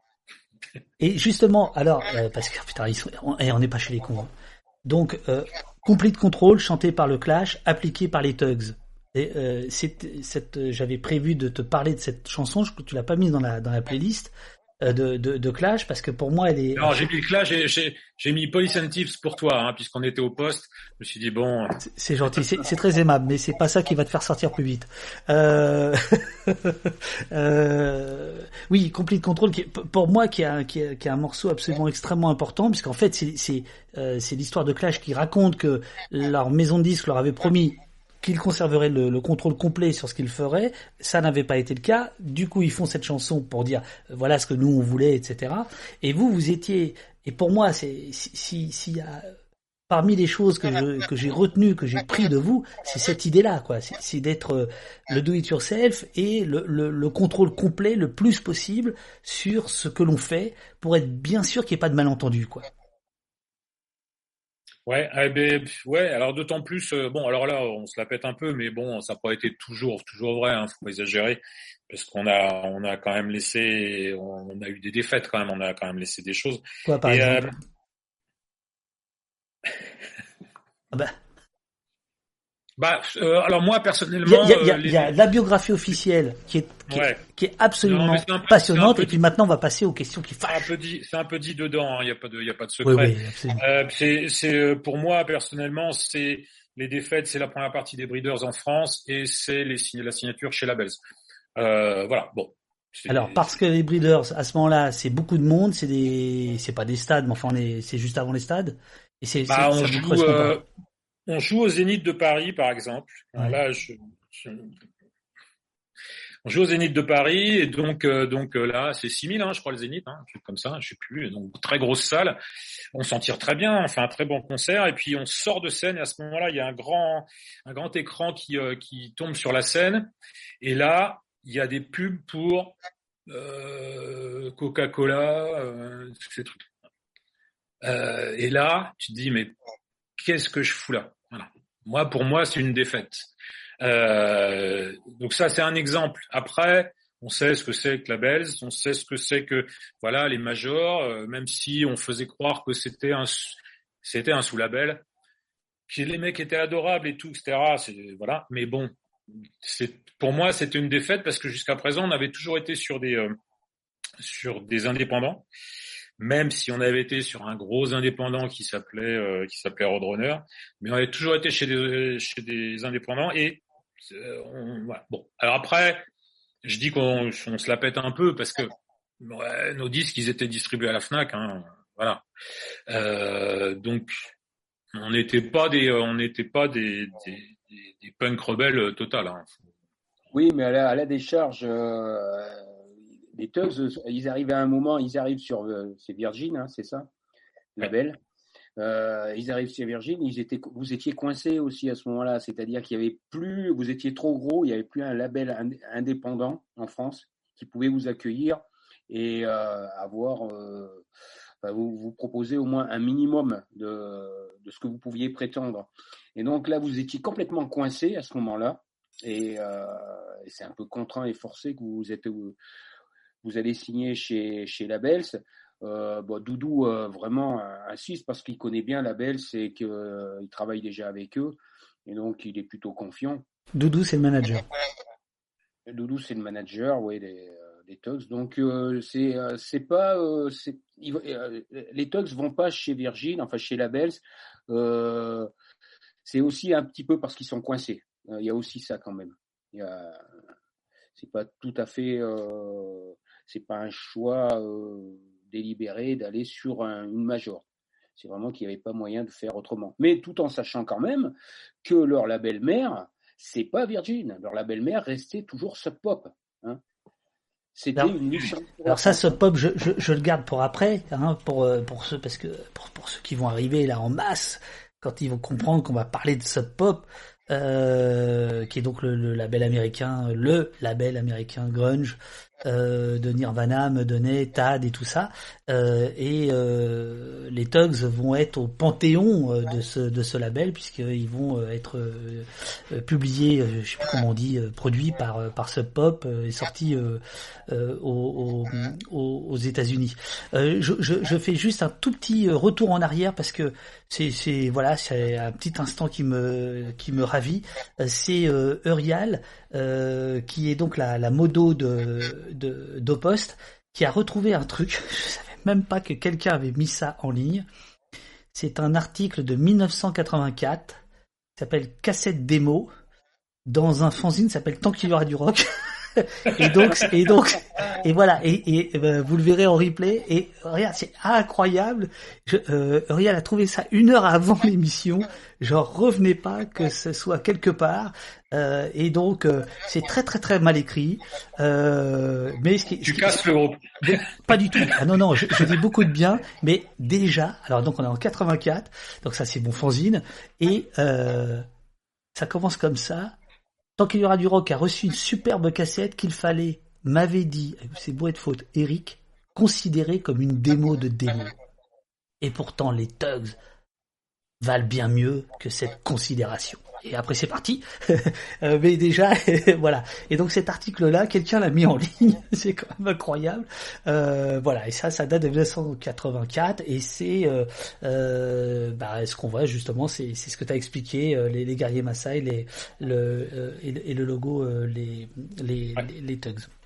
Alors, si, si, si, je peux revenir sur les guerriers Maasai, donc dans, dans, notre esprit à nous, donc il y a le côté un petit peu sauvage entre guillemets hein, euh, c'est-à-dire que et, puis le, le, côté tribal le côté euh, euh, euh on a mis on mettait souvent on avait des, des donc des musiques d'intro de, de, nos concerts et, et en Christophe avait fait un mix comme ça entre des chants indiens donc des tambours indiens des tambours africains etc donc il y avait ce côté euh, tribal et puis surtout et puis aussi derrière ça le côté noir voilà qui était un peu notre notre marque de fabrique, mais aussi des, des peuples en lutte contre les contre les blancs quoi. Euh, il y avait il y avait il y avait de tout ça plus tard. Christophe a utilisé euh, pour As Happy as Possible euh, ou IABF, je ne sais plus, euh, la photo d'un black qui est en train de danser. C'est une révolution en Afrique quelque part et, et il est en train de danser. Il a utilisé ce voilà. Et à mon avis, c'est IABF. On va demander au, au chat parce que là, à mon avis, c'est IABF. On va demander au chat si oui, oui, tout à fait, ça doit être IABF. Voilà. Et, et donc voilà. Il y a vous êtes bien Eric Souris Detox, monsieur. Oui, oui. C'est bien vous. C'est ça, oui, c'est Et, euh, et donc il y a, il y a, il y a ce côté-là aussi dans les dans, dans les Maasai. Euh, voilà, c'est une, une, sorte de, de, constante un peu dans le dans, dans, dans l'imagerie euh, Tugs. Euh, juste pour, pour, pour dire le, le, le mec qui a mis en, en ligne le l'article, euh, son site s'appelle Les Vieux Cons. Je je sais pas trop ce que ça veut dire. les vieux cons, l'histoire du rock. euh, ça me plaît beaucoup. Euh, te, te demande, c'est pas justement la grande défaite du rock alternatif indépendant d'avoir loupé la guerre de la distribution? Euh... Oui, enfin, oui, ouais, alors, euh, ouais, enfin, bon, moi, je pense que il y a, beaucoup de gens qui ont, en tant que groupe, en tant que, en tant que qu'activistes dans le, dans le, dans le mouvement alternatif, qui, euh, qui étaient dans le mouvement alternatif parce qu'ils ont vu de la lumière, ils sont entrés et puis ça leur a bien plu, mais que c'était pas spécialement euh, que plus tard ils sont partis euh, travailler comme, euh, comme attaché de presse ou comme, ou comme directeur artistique de, de, de grosses boîtes. Hein, voilà, il y a plein de groupes qui ont signé sur des majors après voilà, on les citera pas. Hein. Euh, voilà, donc de gens vraiment convaincus de de, de l'importance de justement de tout contrôler et de ne pas laisser le, le business nous rattraper. Euh, il y en avait pas beaucoup hein, qui étaient euh, qui étaient convaincus de ça. Je pense que je pense que c'est plus ça qui tue le qui tue le mouvement que que qu'une histoire d'avoir trouvé une distribution, une voilà. Je, après, c'était bien en même temps, on s'est drôlement bien amusé. Hein. Euh, ça a été génial. Hein. Il y avait rien. Hein. Faut, faut bien se dire que mm. dans les années 80, euh, il y a, il y a tout à inventer, quoi. Tout en France là. Là maintenant, là, c'est bon. Là, tout le monde a l'impression que c'est trop facile. Mais à cette époque-là, euh, il fallait tout inventer. Donc les radios libres arrivent en 81, tout le monde prend un peu ça d'assaut. Moi, j'ai fait des émissions de radio, Christophe en a fait, on les a fait ensemble, Patrick a dû en faire, euh, etc. Enfin, tout le monde a fait de la radio à cette époque-là. Euh, il a fallu faire des labels, il a fallu organiser des concerts parce que vous imaginez bien qu'à Angers, si on voulait voir de la, musique qu'on aimait, bah fallait s'en occuper parce qu'autrement. Euh, donc voilà, on savait pas du tout organiser un concert et puis on a commencé. Euh, voilà, j'ai commencé dans un club à organiser des concerts et puis voilà, tout était à faire, tout et c'était passionnant parce que eh, tout d'un coup, on faisait du journalisme, on faisait du, on faisait du, voilà, on était organisateur de concerts, euh, on faisait des fanzines, etc. C'était génial, c'était, voilà. Bon, après. Euh, il y a ceux qui sont restés, puis la, grande majorité qui est partie pour faire, euh, pour faire d'autres choses. Euh, Patrick, tu, tu, tu, tu, veux aborder cette question-là euh, sur la, la, le, le, fait que dans les années 80, ce qu'on a appelé le rock alternatif, en fait, c'était pas, c'était, enfin là, il y a un malentendu, c'était pas un genre musical parce que c'était pas très bon. Mais c'était surtout une façon euh, d'être d'être alternatif à ce qui se passait, c'est-à-dire de monter des réseaux de disquaires, de fanzines, de de, de, de salles de rock évidemment, euh, jusqu'à un moment donné, on en parlera tout à l'heure, où ça va se professionnaliser, où là à mon avis, enfin Eric vient, vient, un peu de le dire, c'est où, le verre est, un peu dans le fruit, mais au moins au départ, et les Tugs participent évidemment de, de ça. Alors évidemment, ça, ça, y est, Zoom, Zoom va nous censurer encore, mais c'est de moins en moins longtemps là. Euh, je, vais vous renvoyer un petit lien dans quelques secondes si jamais ça coupe. Euh, euh, voilà, il y a toute une dynamique qui se met en place au début des années 80. Bon, il y a déjà l'effet Jack Lang, ça on peut pas le, nier, la fête de la musique, les radios, tout ça se met en place tout doucement. Comme dit Eric, il faut absolument, enfin, il y, a, tout à construire, tout à faire. Les salles de concert, c'est une catastrophe. Le son est absolument ignoble. Il n'y a pas, il y a pas de salle de concert. Hein. C'est des maisons des sports, c'est des bars, c'est voilà, et puis tout doucement, euh, tout doucement, ben, tout le monde s'organise, ça se comme tu as dit, je fais cours, euh, se professionnalise. Et aujourd'hui, qui est-ce qu'on trouve à la tête de, de tous les, les, organismes, toutes les grandes maisons de disques, de, des salles de spectacle, des SMAC et tout ça? Ben, C'est tous des gens qui viennent de ce milieu-là, du, milieu indépendant des années 80 et qui étaient dans des associations, qui avaient des petits labels, qui avaient des fanzines, etc. Et on les retrouve aujourd'hui à la tête des directions des SMAC. Euh, direction des gros labels, même les labels euh, des majors, euh, l'édition, même la presse, la presse, euh, on retrouve des, euh, des grands capitaines de presse. C'est qui? C'est des gens euh, qui écrivaient dans des fanzines dans les années 60, 80. Hein. on en trouve certains comme ça. Oui, absolument, absolument. Alors, pendant que il va y avoir la petite interruption, je, vais en profiter pour diffuser la bande-annonce d'un film qui n'a a priori aucun rapport avec les Tugs. En fait, il en a un, qui est un, film documentaire qui s'appelle Reprise, d'Hervé Leroux, euh, je pense que je vois que Eric euh, opine du chef. Pour les fans des Tugs, vous allez euh, évidemment tout de suite comprendre, puisque un, une des chansons des Tugs, Welcome to the Club, reprend un extrait de non, non pas de ce documentaire, ce documentaire. attendez, hop, hop, hop, hop. Là, vous voyez mes drones. Attendez, hop. Euh, ce, documentaire d'Hervé Leroux euh, qui date de, je vais vous retrouver ça tout à l'heure, euh, je crois c'est 2009, reprend en fait des images qui ont été tournées en 1968 sur la reprise des usines Vonder. Et un des extraits de ce, de ce document de l'époque va être utilisé par les Tugs et le documentaire d'Hervé Leroux, c'est un documentaire absolument magistral euh, où il, est, il va retrouver un par un tous les personnages que vous allez voir euh, dans la dans, la dans la bande annonce avec une quête euh, qui est autour de la femme qui est au milieu de, de du documentaire. Alors attendez, bougez pas, je mets cette scène là, je vous envoie ça, je vais le faire même comme ça. Et j'envoie un, un, nouveau lien d'invitation euh, Zoom à Eric et à Patrick pour qu'ils puissent euh, continuer l'entretien. à tout de suite.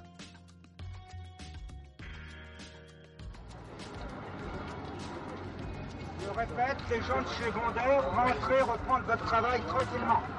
Au départ, c'est une photo, un photogramme, l'image d'une femme qui crie. Et puis un titre, la reprise du travail aux usines Vendeur. Le film a été tourné par des étudiants de l'IDEC le 10 juin 68. On y voit des ouvrières de Vendeur à Saint-Ouen qui apprennent le travail après trois semaines de grève. Et cette femme qui reste là et qui crie. Non, moi je rentrerai pas, non, je rentrerai pas là-dedans. Ça, je mettrai plus les pieds dans cette là. Les années ont passé, l'usine de Saint-Ouen est fermée. Et j'arrive pas à oublier le visage, la voix de cette femme. J'ai décidé de la retrouver. Elle est révoltée, elle. On est dégueulasse jusqu'à là, on est toutes noires, hein, faut le voir. Vous, On leur a montré la cassette. Moi, je Vous la, la reconnais pas. Chez. Ah oui.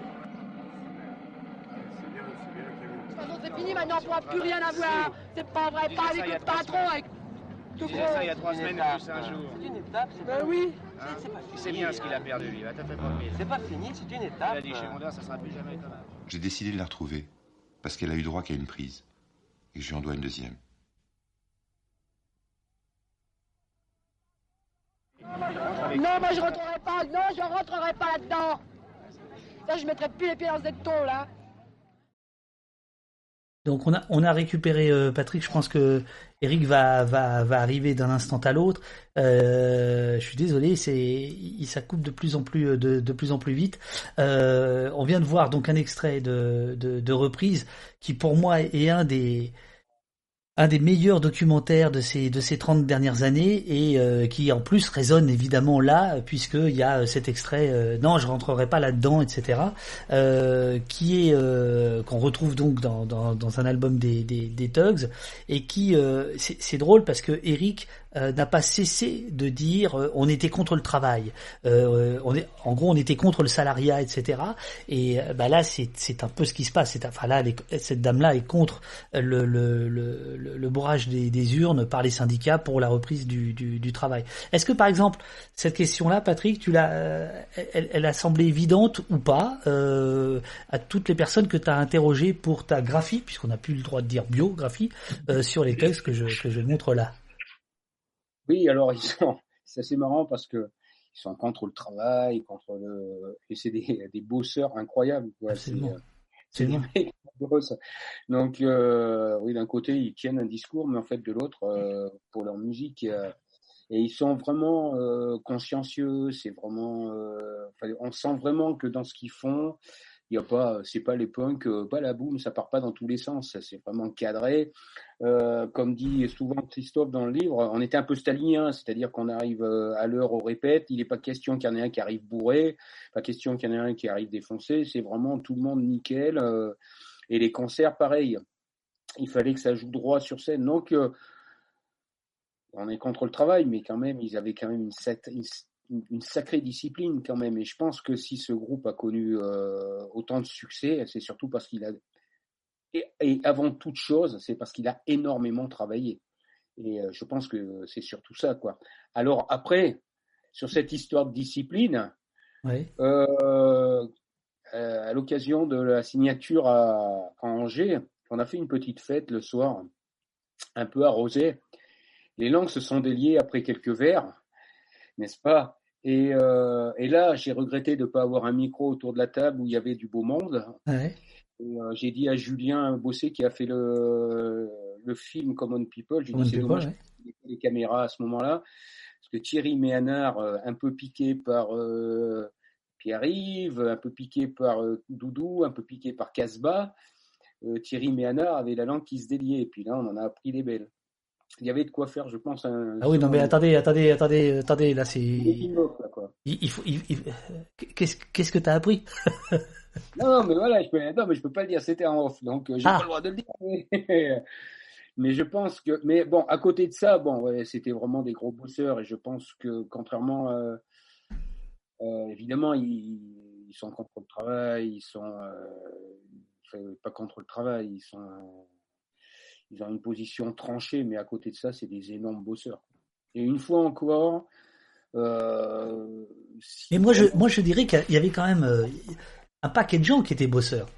En, en fait, la, la, le, la question euh, et, les, et les thugs de ce point de vue-là étaient, étaient, étaient, étaient exemplaires. C'est-à-dire, c'était c'était pas de dire euh, on refuse euh, le travail, c'est on refuse votre travail. C'était plutôt ça. Oui. On, on refuse votre salariat, on refuse. Non, Eric?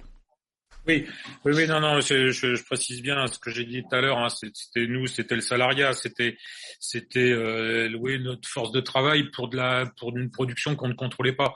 Euh, voilà, c'était ça dont on ne voulait pas. C'est pourtant ça qu'on a fait, parce qu'avant de, de réussir à vivre de notre musique pendant de longues années, on a fait de, on a l'intérim, on a, j'ai fait tous les métiers, j'ai même vendu des chaussures, j'ai vendu des poissons, tout ça. Voilà, bon, j'ai un déménagement une demi-journée parce que c'était, pas possible.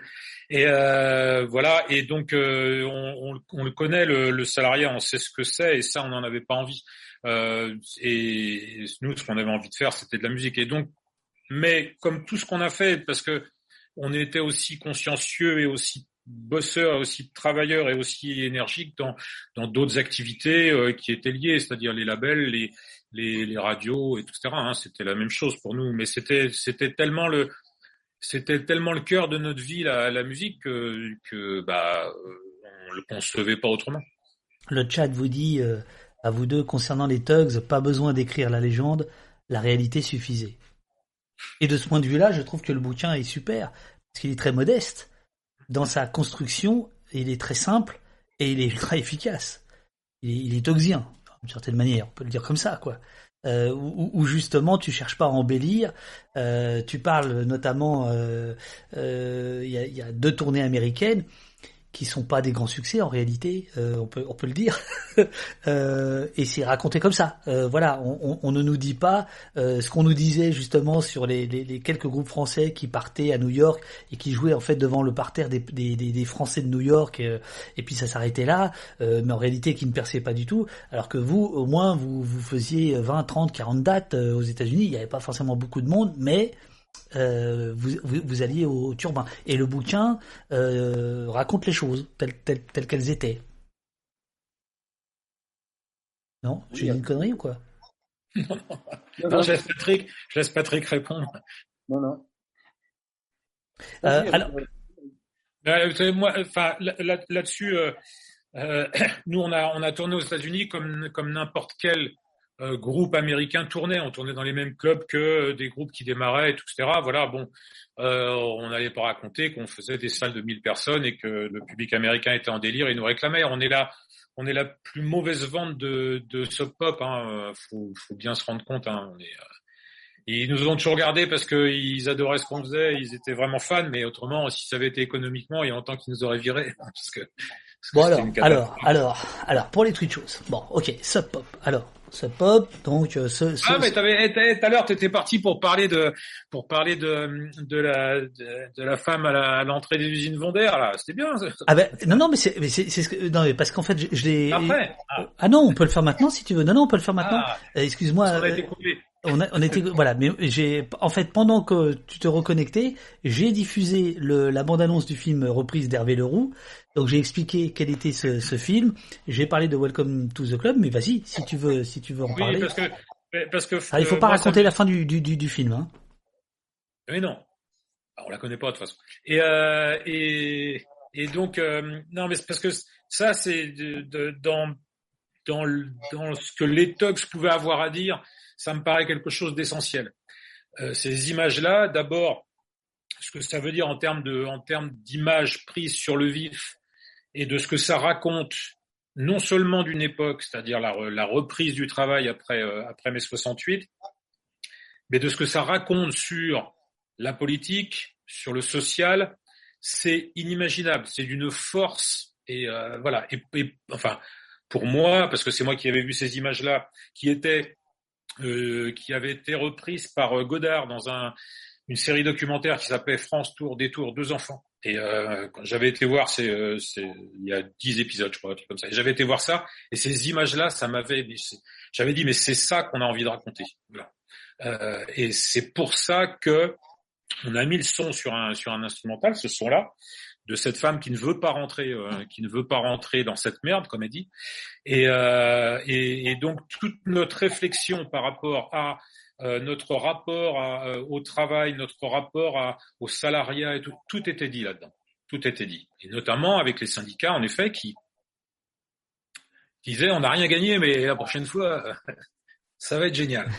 Et, euh, ah là, c'est, c'est, c'est l'ANAR qui parle hein, contre les syndicats. On sent, on, on sent que ça remonte. on sent que ça remonte. Je, je suis pas contre les, c'est pas, je suis pas contre les syndicats. C'est, c'est la, la, position des syndicats à cette époque-là, à ce moment-là, et qui s'est qui revue plus tard euh, dans l'histoire euh, du syndicalisme français, etc.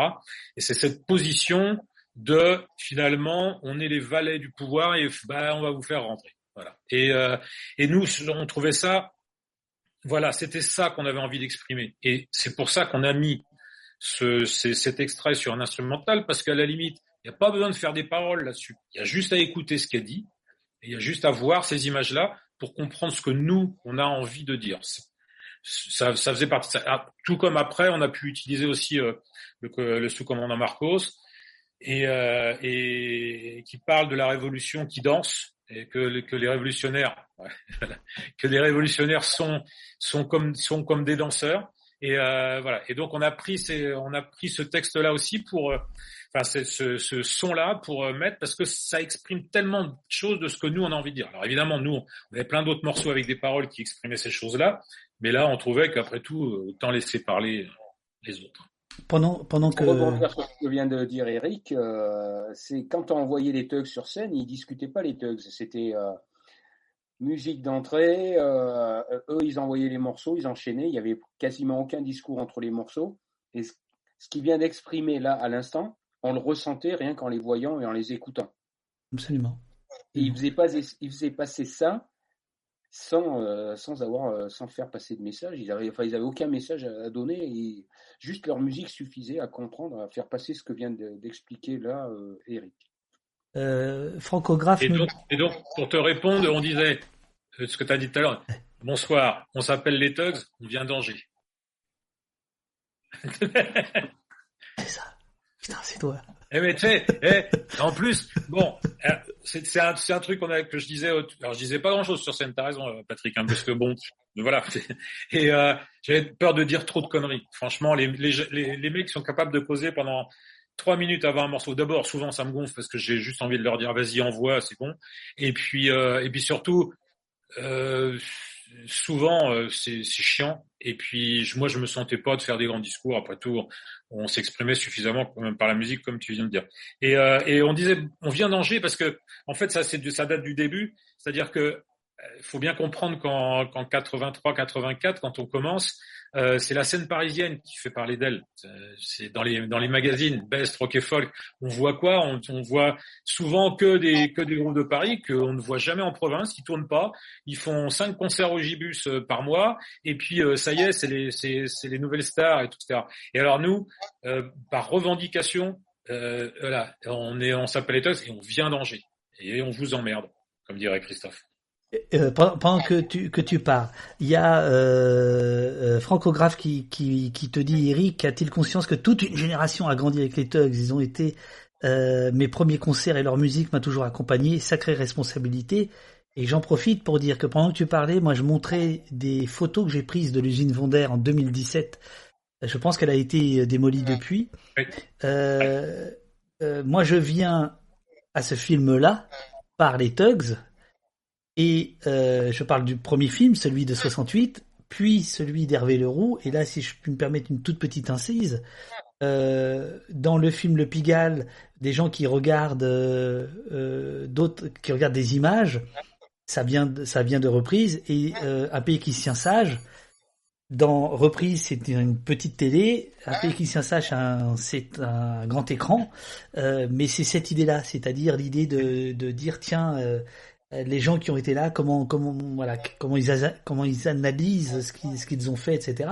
Donc autant te dire la responsabilité immense en ce qui me concerne que vous que vous portez Et effectivement, ce Welcome to the Club, ça avait, ça avait été, euh, euh, ça avait été initiatique. Ça avait été initiatique. La, la responsabilité qui est, qui est pas la nôtre, en fait, qui est, la, qui est celle des étudiants en, cinéma qui ont tourné ces images-là. Hein. C'est Absolument. c'est un œil, c'est un c'est un œil fabuleux. Faut faut avoir conscience de quelque chose quand tu prends des, des images comme ça. Voilà, absolument. Euh, le, le film existe, euh, Hervé Leroux. Euh, Ouais, alors- faut le voir, c'est c'est c'est passionnant. C'est vraiment un super truc. Voilà. voilà. Euh, sur, sur les, c'est c'est marrant parce que tu vois, je, je me disais, il faut. Tu voulais dire un truc, Patrick? Non? Non, non, non. Euh, c'est- sur le, en préparant, je me suis dit bon, il y a tellement de trucs dans tous les sens, euh, donc on va quand même venir à Sub Pop parce qu'il faut quand même parler un peu de ça. Mais euh, c'est marrant comme la question du travail est revenue et donc euh, notamment quand j'ai vu la playlist que tu m'as envoyée cet après-midi, euh, que peut-être Ariel peut remettre dans le dans le chat pour ceux qui voudraient écouter de la musique tout en nous en nous écoutant. Tu mets évidemment le morceau des Olivenstein, euh, fier de ne fier de ne rien faire. Euh, je je je vais pas euh, te faire l'affront euh, de faire un karaoké, mais figure-toi que j'ai trouvé sur le net un karaoké de fier de ne rien faire des Olivenstein. Donc euh, pendant qu'on parle, je euh, là il y a une putain de pub. Euh, pendant pendant qu'on parle, je, je, je mets le karaoké. Il y a un type qui a fait ça. Bon, c'est la beauté du web. C'est bien. Ouais. Euh, et qui effectivement est un morceau. euh, alors là.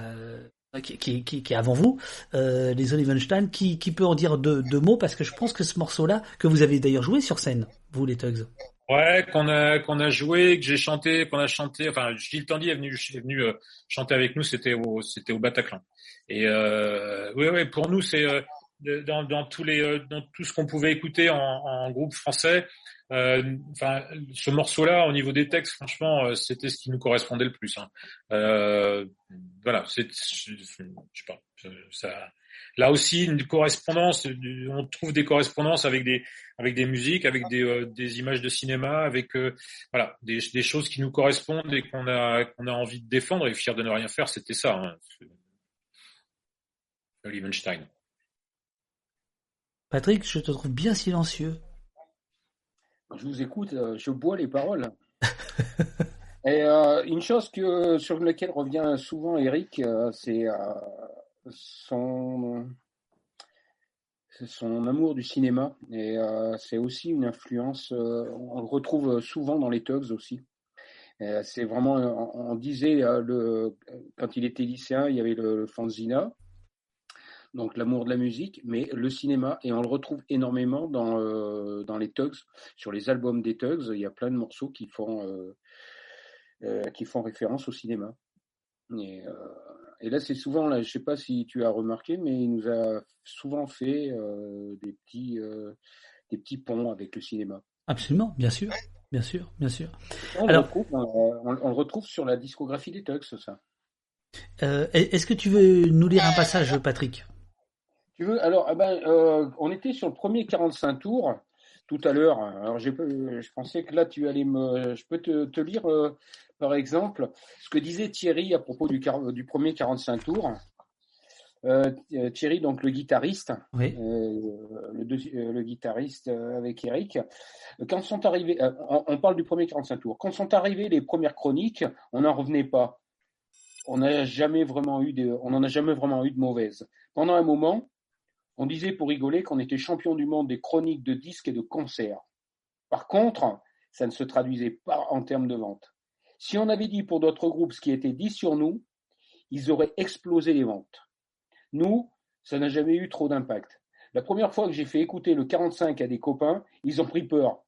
Ils ont reculé de 5 mètres. Je leur ai dit, vous verrez, vous vous, y ferez. Depuis, ils sont ultra fans. Donc c'est ça, ils ont été aussi, les Tugs ont été comme ça. Si euh, vous y croyez pas, mais vous allez finir par, le croi- par y croire, quoi. Et donc, euh, c'était quand même dur ce qu'ils disaient au départ. C'était, euh, c'était quand même tellement original, c'était tellement sauvage, tellement percutant que moi, le premier 45 tours, euh, je, je t'avoue que j'ai eu peur hein, la première fois que je l'ai écouté. Ça m'a fait le- exactement, et c'est peut-être pour ça que pour moi, les Tugs sont un groupe ultra important. Ce sont mes Beatles à moi. J'aime bien cette phrase-là. hein. Ah, bien sûr, bien sûr, bien sûr, bien sûr. Et euh, les Tugs euh, m'ont fait exactement le même effet. C'est mieux que Pink. Floyd, hein Non, c'est oui, d'accord. Et, euh, et ils m'ont fait exactement le même effet que quand j'ai écouté le Funhouse des Stooges. C'était toute une histoire là-dessus, euh, qui est pour moi le, disque emblématique de toute ma discothèque est construit autour du Funhouse des Stooges. Et ils m'ont fait exactement le, même effet, les Tugs. Mais euh, le premier 45, euh, voilà, comme le Funhouse des Stooges, les, les premières fois que je l'ai écouté, je ne comprenais rien, mais j'avais 17 ans. Je ne sais, je comprenais pas ce que c'était. Tu parles, je sortais de Pink Floyd, Genesis, euh, Deep Purple et tout ça. Tu prends Funhouse dans les dents, ça fait mal. Et ben, j'ai dix ans après, euh, la même avec euh, le, le 45 tours des Tugs. J'ai pas compris le 45 tours des Tugs, le premier 45. Alors tout le monde s'est emballé là-dessus. Euh, moi, j'ai pas compris. Il a fallu Radical Hysterie pour que. Moi, j'ai mordu sur Radical Hysterie, tu vois. Mm. Qui était le, le, le, le premier album. Ouais. Le premier album. Et voilà, moi, j'ai vraiment. Euh, Où, où il y avait cette chanson. Euh, ben non, il y a non. un parallèle. euh, Il y a Ici, là, là. là, euh, Rod Close. Là. Rod Close. Rod Exact. Close. Voilà, il y a vraiment. Quelle est ta chanson préférée, David Euh, Il faut le, le dire et le répéter. Mais il y a véritablement pour moi un, un parallèle entre les Tugs et, et les Stooges. Et euh, les Stooges m'ont vraiment ouvert les yeux sur le, sur le rock. Et c'est là où je laisse tomber Pink Floyd, enfin Pink Floyd, euh, à part l'époxy de Barrett que je conserve. Mais euh, et, plein d'autres choses que j'écoutais dans les années 80, tous ces groupes dinosaures euh, anglais. Et, les Tugs me refont le même coup dix ans plus tard, et c'est pour ça que pour moi c'est mes Beatles, c'est-à-dire que les Beatles ressuscitent le rock en 62, puisque le rock est mort, hein, le McCarthyisme en- aux États-Unis, c'est le doo-wop aux États-Unis, donc c'est la variété, et c'est les Beatles qui ramènent le rock euh, sur le devant de la scène. Ben pour moi les, les Tugs ont fait un peu le même effet. Pour moi les 80 ça a été assez pénible musicalement même si je, peux te sortir des tonnes de disques des années 80 que j'adore, mais dans l'ensemble des années 80, je suis pas très très emballé euh, pour des histoires de son, pour des histoires de new wave. Je, ne supporte pas Joy Division. Tout le monde, tout le monde s'embarque sur Joy Division. Je suis désolé, je ne supporte pas. Euh, moi, toute la new wave, tous les corbeaux, les Cure et tout ça, en fait, aujourd'hui, je crois les 40 ans de je sais plus quel album de Cure, ça m'a saoulé, mais à un point euh, incroyable. Et euh, je pense que les Tugs, c'est eux qui ont, ils ont ouvert la fenêtre, vraiment. Mhm. Et euh, ça a été. euh, alors j'étais un petit peu, je commençais à avoir un petit peu l'oreille avec les groupes américains. J'étais fan de You Scared You, j'étais euh, fan de cette nouvelle scène américaine hardcore, ce qu'on appelait hardcore. Et, et là, les Tugs, alors qui n'avaient rien à voir avec ça, mais c'était surtout l'agressivité du son. Et, et les Tugs, ouais, m'ont ou- ouvert à ça, ils m'ont ouvert à toute cette nouvelle scène française qui arrivait. Et ça a été une, une bénédiction, ce groupe-là, vé- véritablement. Quoi. Et, Alors, euh, Là, là tu, tu, Je tu- peux, faire une, je peux faire une page de pub. euh, bien je fais une sûr. page de pub. Et il a parlé de sa discothèque, euh, Patrick. Alors, voilà, je montre ça. Je sais pas si vous voyez. Alors, c'est un bouquin qu'il a, qu'il a sorti. Donc, il s'appelle Ashton Rigole de Bois. Et regardez comment c'est épais. Oh merde, mais oui. Eh, oh la vache. et donc, et dedans, et dedans, donc il explique ça, voilà, il fait une sélection de sa discothèque, parce qu'il y a, il y a sans doute pas tout, et euh, disque, enfin, c'est des groupes les uns après les autres, et il explique pourquoi, comment, euh, comment il a rencontré, etc. C'est vachement bien. Malheureusement, il y a plein de groupes qui sont pas sur les, euh, qui, que tu peux pas écouter sur Internet, ça c'est con. Et euh, parce que j'ai essayé, hein, je, je suis encore rendu qu'au tiens, non, au B. Et, euh, et si on fait tout ça, il y a plus de forêt. Oui, c'est ça. C'est. Voilà. Mais donc non mais je, je, je, je, comprends mieux le titre du livre alors. Euh, Mais oui, que- bah, oui oui ah oui. Je, le mets à l'écran et, euh, et Aurial va mettre le, le lien euh, parce que c'est un bouquin qui vient de sortir en fait, hein, c'est ça? Oui. Voilà. Oui, oui, ça vient tout juste de sortir il y a, il y a, il y a un mois. C'est, c'est un livre qui a mis très longtemps, euh, j'ai mis très longtemps à écrire. Euh, c'est sur ma, ma collection de disques où je prends un, un, un disque par, euh, un album par, euh, par artiste, par groupe. Euh, mais en fait, j'en ai supprimé plein parce que j'étais pas très inspiré, que c'était pas très intéressant ce que je disais.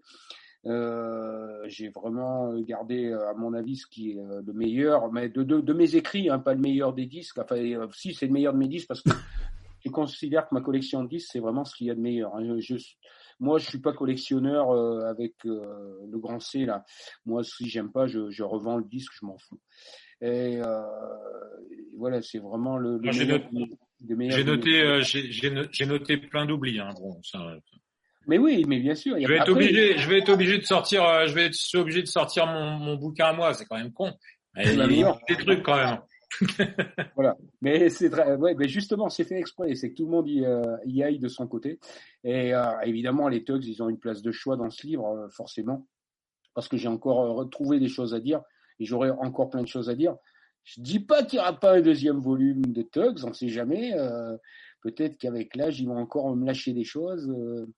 Alors tu me donnes l'occasion, tu, me donnes l'occasion de, même si on va rester sur le premier album, mais on va pas faire toute la nuit non plus hein, sur les Tugs, mais parce que tu, parles de l'âge, hein, et, euh, page 127, euh, tu, tu, rappelles que sur le premier album, il y a une chanson qui s'appelle Never Get Older, euh, qui évoque le refus de vieillir, et tu ajoutes, parce que je voulais poser la question, parce qu'aujourd'hui euh, on a pris 35 ans, donc on a vieilli. Euh, dans l'esprit des thugs, ne pas vieillir signifie rester curieux. C'est toi qui écris ça, Patrick. Est-ce que toi, Eric, tu es d'accord avec cette définition? Bah oui, parce que, enfin, j'allais te reprendre, enfin, j'allais te répondre sur le sur le fait de ne pas devenir vieux, comme si on pouvait ne pas devenir vieux. Donc l'idée, c'est bien ça. C'est qu'en fait, c'est que c'est ne en lisant les paroles, bon, je me rappelle plus trop, hein, je les ai chantées mais il y a longtemps et et puis je comprenais pas tout ce que Christophe écrivait en plus. Et euh, donc euh, et donc en fait c'est c'est plutôt en regardant le monde de, et, plein de gens autour de nous qu'on n'a pas envie de leur ressembler. Et pas envie de leur ressembler, c'est-à-dire qu'on n'a pas envie de suivre. On était jeunes à cette époque-là, on a une vingtaine d'années. On n'a pas envie de suivre le cursus normal de euh, on trouve un boulot, on s'installe, on achète une maison, une voiture, on est une, on a une femme et des enfants, etc. Et, et donc c'est une chanson là-dessus pour dire que bah non, bah nous on va continuer à être sur la route avec le groupe et on va continuer à, à, à dépenser notre énergie dans des choses qui nous paraissent essentielles et non pas dans quelque chose qui nous paraît totalement factice et, et en plus dicté par euh, par les télévisions, par les médias en règle générale qui voudraient nous faire croire que c'est le bon chemin. Et euh, donc ça veut dire ça veut dire tout ça, Never Get Older, pas juste en effet, c'est pas le, c'est pas euh, ne pas devenir vieux, parce que ça, malheureusement, je crois que c'est foutu. C'est un peu foutu. Alors, euh, c'est marrant que tu dises que tu ne sais pas ce que Christophe écrivait, parce que justement, il y a une question dans le chat, c'est pourquoi ne, vous n'aviez pas mis vos textes euh, sur les pochettes?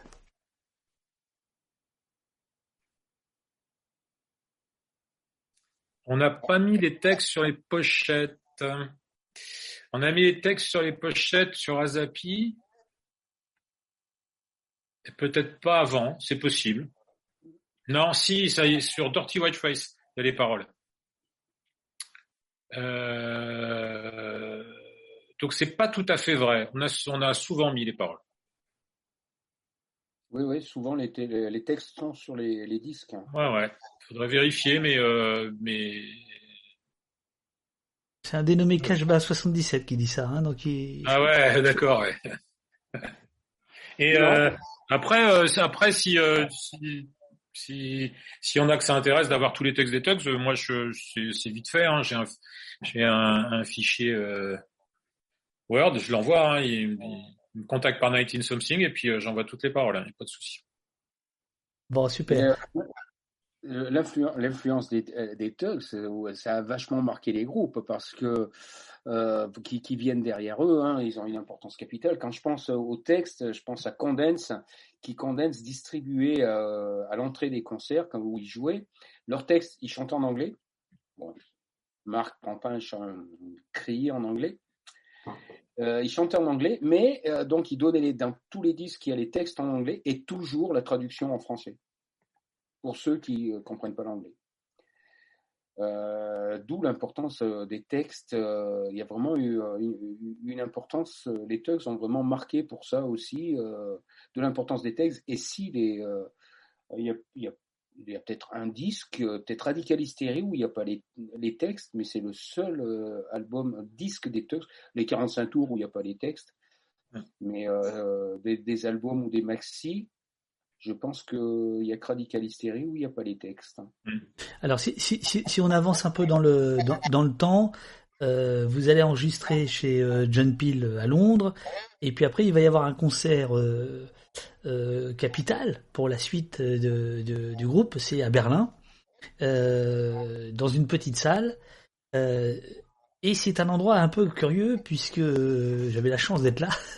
Euh, c'est euh, c'est quand même une foire euh, commerciale de rock euh, indépendant, mais c'est quand même une foire commerciale, c'est-à-dire que c'est quand même des gens, euh, tiens, j'ai un groupe, euh, je t'en prends deux, euh, euh, tiens, si tu peux me distribuer dans ton pays, euh, oui, mais ce serait bien, est-ce que tu connais un mec qui fait des pochettes pas chères, et les CD, etc., etc. Bon, bref, Euh, c'est c'est quand même, de mon point de vue, le début de la de à la fois la professionnalisation de ce monde-là et donc ça, ça, ça s'évertue, mais euh, c'est aussi euh, quelque chose qui fait que euh, on va basculer un peu dans, dans autre chose. Là, on est en 88, si mes souvenirs sont bons. Mais pour vous, évidemment, c'est euh, magistral parce que euh, vous jouez euh, le concert de votre vie comme à chaque fois. Sauf que là, dans la salle, il y a des, il y a des, il y a des gens qui comptent. Enfin, qui comptent. Tout le monde compte, mais qui vont pouvoir. Mais alors, il compte pas. Faut, faut bien se dire qu'il compte pas beaucoup à cette époque-là, hein, parce que Ils comptent rien du tout.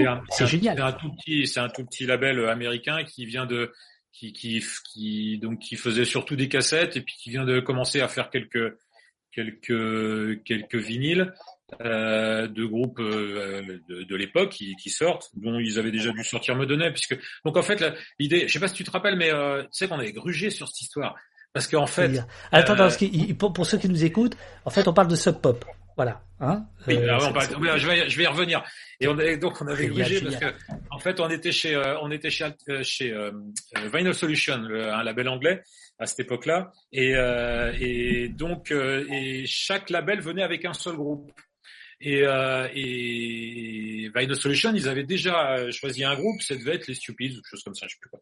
Et puis euh, donc emmerdé parce qu'ils auraient bien voulu qu'on vienne quand même. Ah, merde, on va se démerder et hop. Et donc en fait, on s'était démerdé avec euh, avec Gougnaf, euh, qui avait été notre label sur notre premier 45 tours, en faisant croire qu'on était chez Gougnaf. Et donc c'est Gougnaf qui nous emmenait à qui nous emmenait à, à, à, Berlin pour ce concert-là. Et en effet, donc dans la salle, il y a euh, il y a euh, Jonathan et puis Bruce, Bruce Pavitt et Jonathan Ponman, qui sont les deux patrons de, qui sont les deux patrons de, de Sub Pop, qui sont là. Et, euh, et donc ils l'ont raconté euh, après sur euh, sur une petite bio qu'ils avaient fait pour un disque Detox qui sortait aux États-Unis. Ils avaient raconté, oui, oh, on était à Berlin et tout, etc. Et puis on s'est dit, oh, un groupe français, on va aller rigoler. Ils font sûrement des reprises de Ming Deville, parce que c'était la grosse la grosse blague, parce que euh, pour les Américains, Ming Deville était connu qu'en France et ils, ils comprenaient pas pourquoi. Et euh, alors que pour eux, c'était archi nul et tout, etc. Et donc euh, ils vont sûrement faire des, faire des reprises de Ming Deville. Et donc, euh, bon, bah, ils viennent et puis on fait pas de reprise du tout de Ming Deville et ils trouvent ça super et ils viennent nous voir, euh, voilà, à la fin du concert. Euh, Il faut absolument que, faut absolument qu'on sorte vos disques aux États-Unis et tout, etc. Voilà. Alors, je, te coupe parce que euh, nous, subissons un raid, c'est-à-dire que des gens viennent d'une autre chaîne en masse et donc on les salue. Euh, J'ai pas fait gaffe, je crois que c'est Perrine qui, les envoie. Donc euh, vous êtes non Marinette Perrin, pardon, Marinette Perrin, qui nous envoie un raid avec 86 personnes d'un coup là, c'est-à-dire qu'ils ont forcé la porte si tu veux. Donc ça là, là, maintenant on, on, est plein. Pour ceux qui arrivent, qui se demandent euh, où on est, eh ben pour une fois, on n'est pas chez les policiers. Euh, on est on est de l'autre côté de la barricade, on est du côté de la liberté et on est avec Eric euh, Souris qui était le chanteur des Tugs et avec Patrick Foulou qui est le biographe des Tugs. Et là, tu es en train de nous raconter 1988 Berlin, le concert que vous donnez devant les gens de chez Sub Pop. 88 euh, Nirvana a quand même déjà sorti euh, non, même pas, même pas Bleach, c'est quoi, c'est 91 Bleach, ça doit être, euh, ça doit être, euh, alors je, je sais pas, ça doit être, euh, non, c'est un an ou deux après quand même Bleach, hein, je crois. hein. 88 Beach, je pense. C'est 92. Non, 88 Beach. C'est 88 Bon bah d'accord, bah alors voilà. Mais ils avaient pas emmené Nirvana euh, à Berlin, ils avaient emmené euh, ils avaient emmené les Medonnées. Euh, parce qu'à cette époque-là, de toute façon, euh, enfin au niveau de l'importance du groupe, je pense que Medonné était plus connu que était plus connu que, que Nirvana. Euh, voilà, et puis donc en effet, bah, c'est une rencontre d'abord avec des gens que euh, enfin comment dire, ils, ils nous ressemblent quoi, ils sont un peu pareils, c'est c'est des indépendants pur et dur c'est du à cette époque-là c'est du c'est des gens qui sont passionnés de musique euh, c'est parce que les deux patrons là ils se sont pris une claque ce soir-là qui ils se disent bah faut qu'on les signe et Ils en ont rien à foutre qu'on soit français ou javanais ou c'est non, c'est c'est la musique qui les qui leur a qui leur a détruit les oreilles, c'est ce qu'ils veulent et donc ils vont voilà et il faut absolument qu'on vous signe. Et je dis ça d'autant plus que bah par la suite en effet ils ont perdu beaucoup beaucoup beaucoup d'argent avec nous et euh, et ça les ça les a jamais empêchés de continuer à sortir nos disques. Alors il y a eu quelques petits problèmes quand même, puisqu'à un moment, on est sorti chez Alternative Tentacles, autre grand label américain, le label de, Diego Biafra. Et puis euh, voilà, et qu'ils ont jamais arrêté, que même en 2008, donc le groupe était arrêté depuis euh, fin 99, et en 2008, en 2007, ils nous appellent pour nous dire qu'ils vont fêter euh, leurs 20 ans. Euh, les 20 ans de Sub Pop et que euh, et de, pour ça ils veulent nous ils voudraient bien qu'on se reforme pour venir jouer aux États-Unis au festival qui va fêter les 20 ans de Sub Pop. Euh, donc c'est quand même c'est une, une fidélité au groupe qui est une fidélité euh, musicale et humaine et non pas financière, hein, parce que voilà, c'était pas c'était pas le cas. Mais bah, d'ailleurs, euh, Patrick, dans le dans le dans, dans le bouquin, euh, il y a Dave, je sais plus son nom de famille, Rosenkrantz, qui, qui, était votre référent, on va dire, à Sub Pop, qui vous adorait euh, par dessus tout, qui a qui a des mots évidemment très très tendres et très beaux sur le sur le sur sur le groupe, mais n'empêche que donc il y a des petits malins hein, qui nous disent que c'est bien 89 Bleach, hein, c'est-à-dire c'est un an après Berlin. Hein, les gars, bah ouais, ouais, je vous l'ai dit, on n'est pas chez les cons ici. attention. Euh, euh, Qu'est-ce que ça change dans, ta perception, toi Eric, de la musique? Un groupe comme Nirvana qui, euh, euh est euh, totalement inconnu et qui, en changeant de label, on va pas passer des heures sur Nirvana, mais en changeant de label, devient un, groupe planétaire je, rappelle que vous-même, vous allez jouer dans des salles où ils jouaient six mois avant, où il n'y avait pas grand monde. Enfin, je veux dire, il y avait 200 personnes, quoi, voilà. Et six mois plus tard, euh, Smell Like Spirit, et c'est le carton mondial, etc.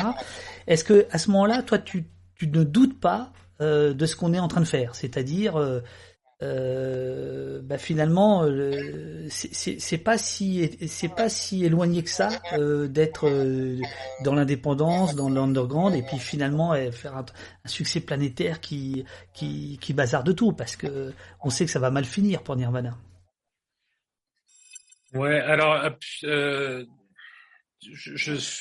Enfin, le, le, le, phénomène Nirvana, je pense que personne l'avait vu arriver. Euh, alors, il est certain, par contre, que, enfin, nous, au moment où, euh, où euh, l'album chez Geffen, donc euh, Smells Like Teen Spirit, va sortir. Euh, non, c'est Nevermind. Nevermind, Nevermind, pardon. Putain, mais comme pas. Non, c'est parce que t'as dit Smells Like Teen Spirit. Bah oui, bah ouais, j'ai essayé. Nevermind, au moment où Nevermind va, va sortir, euh, chez Geffen, nous on est en tournée aux États-Unis et dans le camion, il y a Doudou évidemment qui est bien placé, qui a récupéré donc la une cassette, évidemment parce que nous c'était un lecteur cassette dans le camion. Donc euh, voilà. Donc il a récupéré une cassette de la de, de l'album donc qu'on écoute avant avant qu'il sorte. Et, euh, et et autant on avait bien aimé Bleach mais sans voilà, oui, oui, c'est bien. Ouais. On était peut-être plus fan de Medonnet, c'était plus notre truc. Euh, autant là, quand on a écouté le, le Nevermind, là, c'est sûr que là, waouh, on s'est dit putain. Alors, il y avait une histoire de production parce que quand même, c'est produit mais grave quoi, ça sonne, ça sonne la mort cet album. Et puis euh, et puis et puis il y a les et puis il y a les il y a les il y a les chansons parce que c'est des vraies chansons. Et, puis parce que parce qu'il y a la voix de, de Kurt Cobain. Et, euh, et et là tu te dis waouh putain qu'est-ce que c'est bien. Et tu sais que ça va sortir chez Geffen. Et tu te dis oh bon alors tu, tu n'imagines pas une seule seconde que ça va être le, le déchaînement après, on est là quand même avec un phénomène qui est quand même très très particulier. Le moins qu'on puisse dire, c'est que ça arrive pas souvent.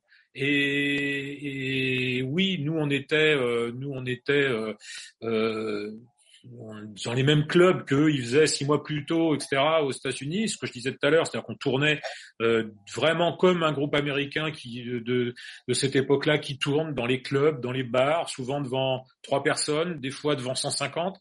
Et, euh, et oui, mais alors à aucun moment ça nous fait rêver. Hein. On s'en a rien à battre. Hein, que, enfin, tu vois, nous, nous aller chez Geffen, tout ça, ça nous intéresse pas du tout. Non, bien sûr, bien sûr. On peut pas, on peut pas, on, on, peut pas avoir envie de ça. Moi, je, moi personnellement, ça ne m'intéresse pas du tout, du tout, du tout. Voilà. C'est-à-dire que tout d'un coup, tu as un album qui se vend à, je sais pas, mais ils ont vendu 10 Mmh. millions Ouais, ouais. Plus que ça. 15, 20, 50, je sais pas. Ouais, 15, Et- enfin. Peut-être ils ont, ils ont passé Voilà. 20. Et puis, et puis, euh, et puis, ça passe partout dans toutes les radios. Et puis, non.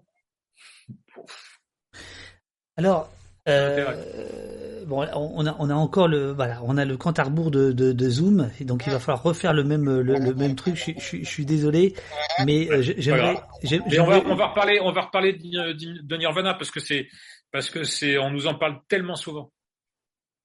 Mais si ça, si, si ça t'emmerde, on passe à autre chose.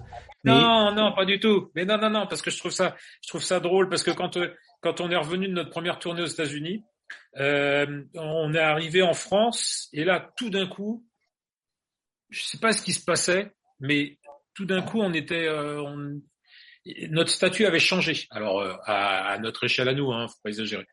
Mais notre notre statut avait changé parce que parce que vous aviez touché, vous aviez touché Dieu, quoi. C'est ça? Voilà, c'est ça. Et puis on nous parlait de Nirvana et tout ça. T'es là. Et puis tu tu dis mais euh... alors ça c'était pas pour la première tournée Nirvana, c'était pour après. Mais au moins on venait des États-Unis, on avait tourné aux États-Unis et tout d'un coup notre statut avait changé. Nous on disait mais ouais peut-être, mais notre musique est toujours la même. On faisait ça avant, euh, voilà. Mais il y avait cette espèce d'imagerie. Et après on nous a parlé beaucoup de Nirvana. Le groupe qui a joué avec Nirvana. Alors c'est faux, on a joué qu'une fois et puis euh, bon. Et euh, et le groupe qui a joué avec Nirvana. Ouais, et alors? Et alors? Est-ce que c'est comme ça? C'est- parce qu'on a joué avec Nirvana ou parce que la musique est intéressante et les gens sont intéressants et tout ça euh, Bah non, en fait, c'est parce que vous avez joué avec Nirvana. Bon, bah d'accord. ok. Donc, il y a, eu cette, image euh, en France du groupe qui tourne aux États-Unis. C'est, ouais, bon, d'accord. Mais vous savez, on joue là-bas, on joue devant 10 personnes, hein. euh, des fois plus. Des fois plus, des fois plus. Il se trouve que j'ai- eu euh, l'immense chance d'être dans, votre camion pendant euh, 15 jours, je crois, sur la côte ouest. Euh, et évidemment, c'est le moment où ça coupe. Oh, aïe, aïe, aïe, aïe. Alors, les amis, euh, je vais donc renvoyer une... euh, Attendez, je me demande si je vais pas m'acheter un forfait Zoom, parce que là...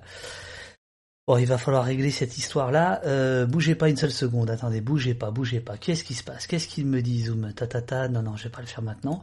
Alors, euh, je, vais vous mettre quelques quelques images des Tugs, le temps de réécrire à Patrick et à Eric euh, pour leur envoyer un lien pour que viennent nous parler de, de la suite à propos du bouquin sur les Tugs et sur bien plus que les Tugs, sur une façon de d'entrevoir le rock'n'roll et, pas seulement le rock'n'roll mais simplement le, rapport au monde. Voilà, c'est ce bouquin-là dont on parle avec Eric. Euh, évidemment sur le chat, on dit non, ce n'est pas le, chanteur des Tugs, c'est le chanteur de Lane. On parlera de Lane après, qui est son groupe euh, actuellement. Ouais, bougez pas, bougez pas les mecs et les filles. Euh, vous pouvez aller regarder sur Deezer les deux playlists, l'une qui a été faite par Eric euh, et l'autre euh, c'est les, les Tugs parce que pour des raisons de droit moi je peux pas les diffuser en même temps euh, sur Twitch mais vous vous pouvez très bien mettre ça en sourdine chez vous. Donc je bah, attendez je vais vous faire ça je vais faire ça en direct. Je vais envoyer le petit email qu'il faut à Eric et Patrick. Je le fais en direct devant vous. Alors participants invités Copier l'invitation. Tac, tac, tac. Tac, tac, tac. Tac, tac, tac. Euh, quitter la réunion. Je leur envoie celle-ci. J'en profite pour vous dire que demain matin à 8h15, on ne chôme pas. Euh, on, sera sur, euh, on sera ici et on sera à l'Assemblée nationale. Ça sera moins marrant. Qu'est-ce qui se passe? Attendez, bougez pas, bougez pas, bougez pas bougez pas. Bougez.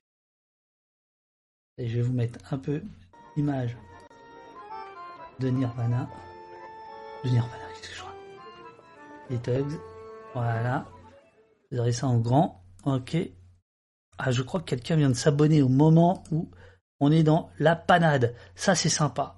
Ça, c'est sympa. Ça, ça donne, ça donne la patate pour le, pour le rappel. Alors, tac, est-ce que, est-ce que je leur ai bien envoyé le lien, mes amis? Copier l'invitation. Je refais. Tac.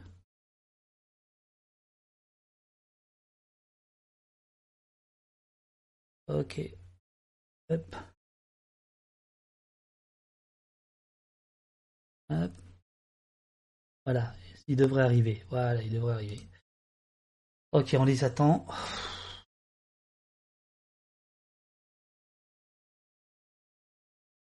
Bah, puisqu'on parle de Lane, euh, voici la vidéo, une des dernières vidéos. Et donc là, on attend, on attend qu'Eric et Patrick reviennent. J'espère qu'ils vont recevoir le lien. Euh, ouais, ça y est, c'est bon. C'est bon, c'est bon. Il y a Eric qui arrive. Voilà, Eric est là. Alors Eric, super. Euh, je, suis désolé hein, de ces contraintes techniques euh, très très garage. Euh, j'en ai profité parce que parce qu'évidemment on m'engueule à juste raison dans le dans le chat. On me dit mais non, c'est pas Eric chanteur des Tugs, c'est Eric chanteur de Lane. Et donc je diffuse des sans sans le son pour des raisons de droit euh, des clips de de Lane euh, qui est le groupe euh, dans lequel tu officies aujourd'hui. Il y a un clip hyper marrant que j'avais pas vu. vous êtes sur un terrain de foot. Il y a Pierre-Yves avec toi. Euh, et puis pour des raisons obscures de pandémie, pour l'instant vous ne tournez pas. Et sinon vous êtes un groupe qui tourne comme euh, ah oui, voilà, bien sûr. Voilà, euh, voilà. Alors euh, on, on, on, attend euh, on attend Patrick. Euh, tu voulais revenir sur sur Nirvana? Oui, parce que c'est vrai que c'est ça a été, il euh, y, a, y, a, quand même cette imagerie en France par rapport aux États-Unis. Euh, voilà, euh, vous avez été le groupe qui a tourné là-bas, et etc. on, on, joue sur des images, et nous, ça nous a toujours un tout petit peu énervé parce que, enfin énervé, faut pas exagérer, mais disons que c'est, en même temps, ça nous faisait rire parce que parce que cette dedans et on nous le rappelait sans arrêt en fait comme que qu'on était ah oui vous avez signé sur Sub Pop et tout et et euh, voilà mais c'était drôle parce qu'en plus, euh, nous on s'entendait hyper bien avec les gens de chez Sopop, comme je l'ai dit, ça faisait pas, ils faisaient partie de la famille, ils étaient, ils étaient comme nous, ils faisaient, il faisait un label euh, à la punk quoi. Enfin surtout enfin, à cette époque-là. Ça a un peu changé maintenant hein, mais mais euh, voilà et, et, on avait l'impression là-bas quand on se retrouvait euh, quand on se retrouvait là-bas bah en fait de, comme comme en France on pouvait rencontrer plein de labels euh, différents plein d'organisateurs de concerts tout ça c'était c'était des gens qui se ressemblaient beaucoup en fait dans leur manière de de d'appréhender la musique d'appréhender le punk rock et tout etc puis d'avoir envie de, de foutre le bordel parce que ils ont foutu un, un joyeux bordel quand même à Seattle les, euh, les Sub Pop. Hein. Bien sûr, euh, après, ils se sont installés un peu, mais ils ont commencé par foutre un sacré bordel. Donc, euh, donc voilà. Donc, euh, mais c'était c'est drôle parce que Nirvana, on continue à nous en parler, alors que finalement l'histoire de Nirvana par rapport, euh, enfin le Nirvana par rapport au Tug, c'est c'est rien. Bon, il y a eu quelques croisements avec eux. Alors c'est vrai que nous, à chaque fois qu'on allait à Seattle, le, le bassiste Chris Novoselic, il était à tous nos concerts. Et euh, voilà, donc euh, c'est le seul, les seuls rapprochements qu'on pouvait avoir. Mais tout comme on faisait la fête avec les Modonnais, on nous a jamais parlé des Modonnais. Hein. À Modonnais. Touch Me I'm Sick. Ouais. Quel morceau. J'aurais pu le mettre, ah, j'aurais pu le mettre dans, dans Gémitane, dans la, dans la playlist, j'ai mis Todd. Ouais, ouais. Parce que je sais pas, c'était mon groupe préféré. Mais... Alors ceci dit, dans la playlist, moi j'ai mis euh, mes deux groupes préférés de chez euh, de chez Soap Pop, qui sont Rain Sanction et Truly. Et euh, voilà, c'est ça m'étonne pas. Alors Dave, qui parle dans le qui parle dans le dans le livre et qui euh, qui était qui était fan des Tugs et il était fan que des trucs qui marchaient pas lui. Donc euh, Rain Function, Trulli et puis nous. Voilà. c'est c'est c'était Monsieur Bon Goût. Une constante, constante chez lui. Une constante chez lui. Il regarde non. les il regarde les chiffres de vente et il dit oh ceux-là je les aime.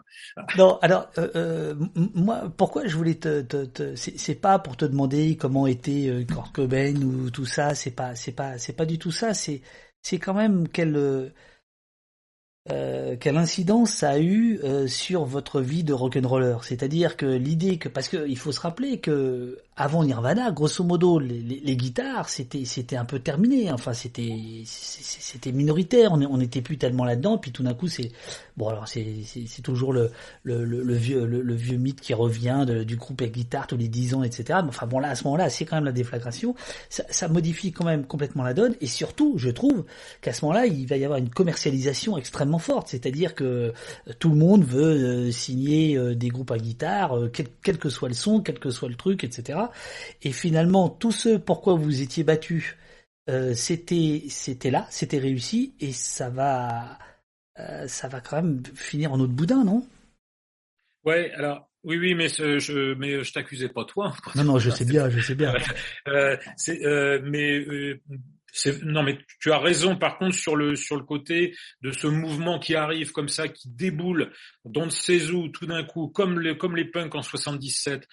Donc après les punks 77, donc là on est dans des dans des dans des groupes à guitare et, et, le mouvement suivant qui, qui lui ressemble, c'est le grunge. Alors sans sans tout le côté politique, parce que parce que parce que bon bah Seattle c'est pas le c'est pas le trip hein, voilà. Pas, ils sont pas ils sont pas très concernés par tout ça.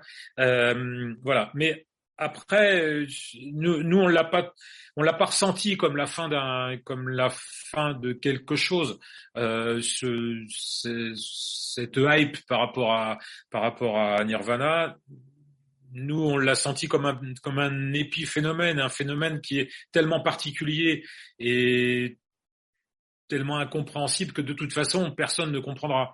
Euh, et donc, de toute façon, le, le business ne, ne, pouvait pas comprendre. Alors, ce qui fait que, après, qu'est-ce qui, est-ce qu'on peut citer d'autres groupes comme ça qui ont été, est-ce qu'il y a eu un déferlement chez les majors de, de groupes à guitare etc. Pas vraiment.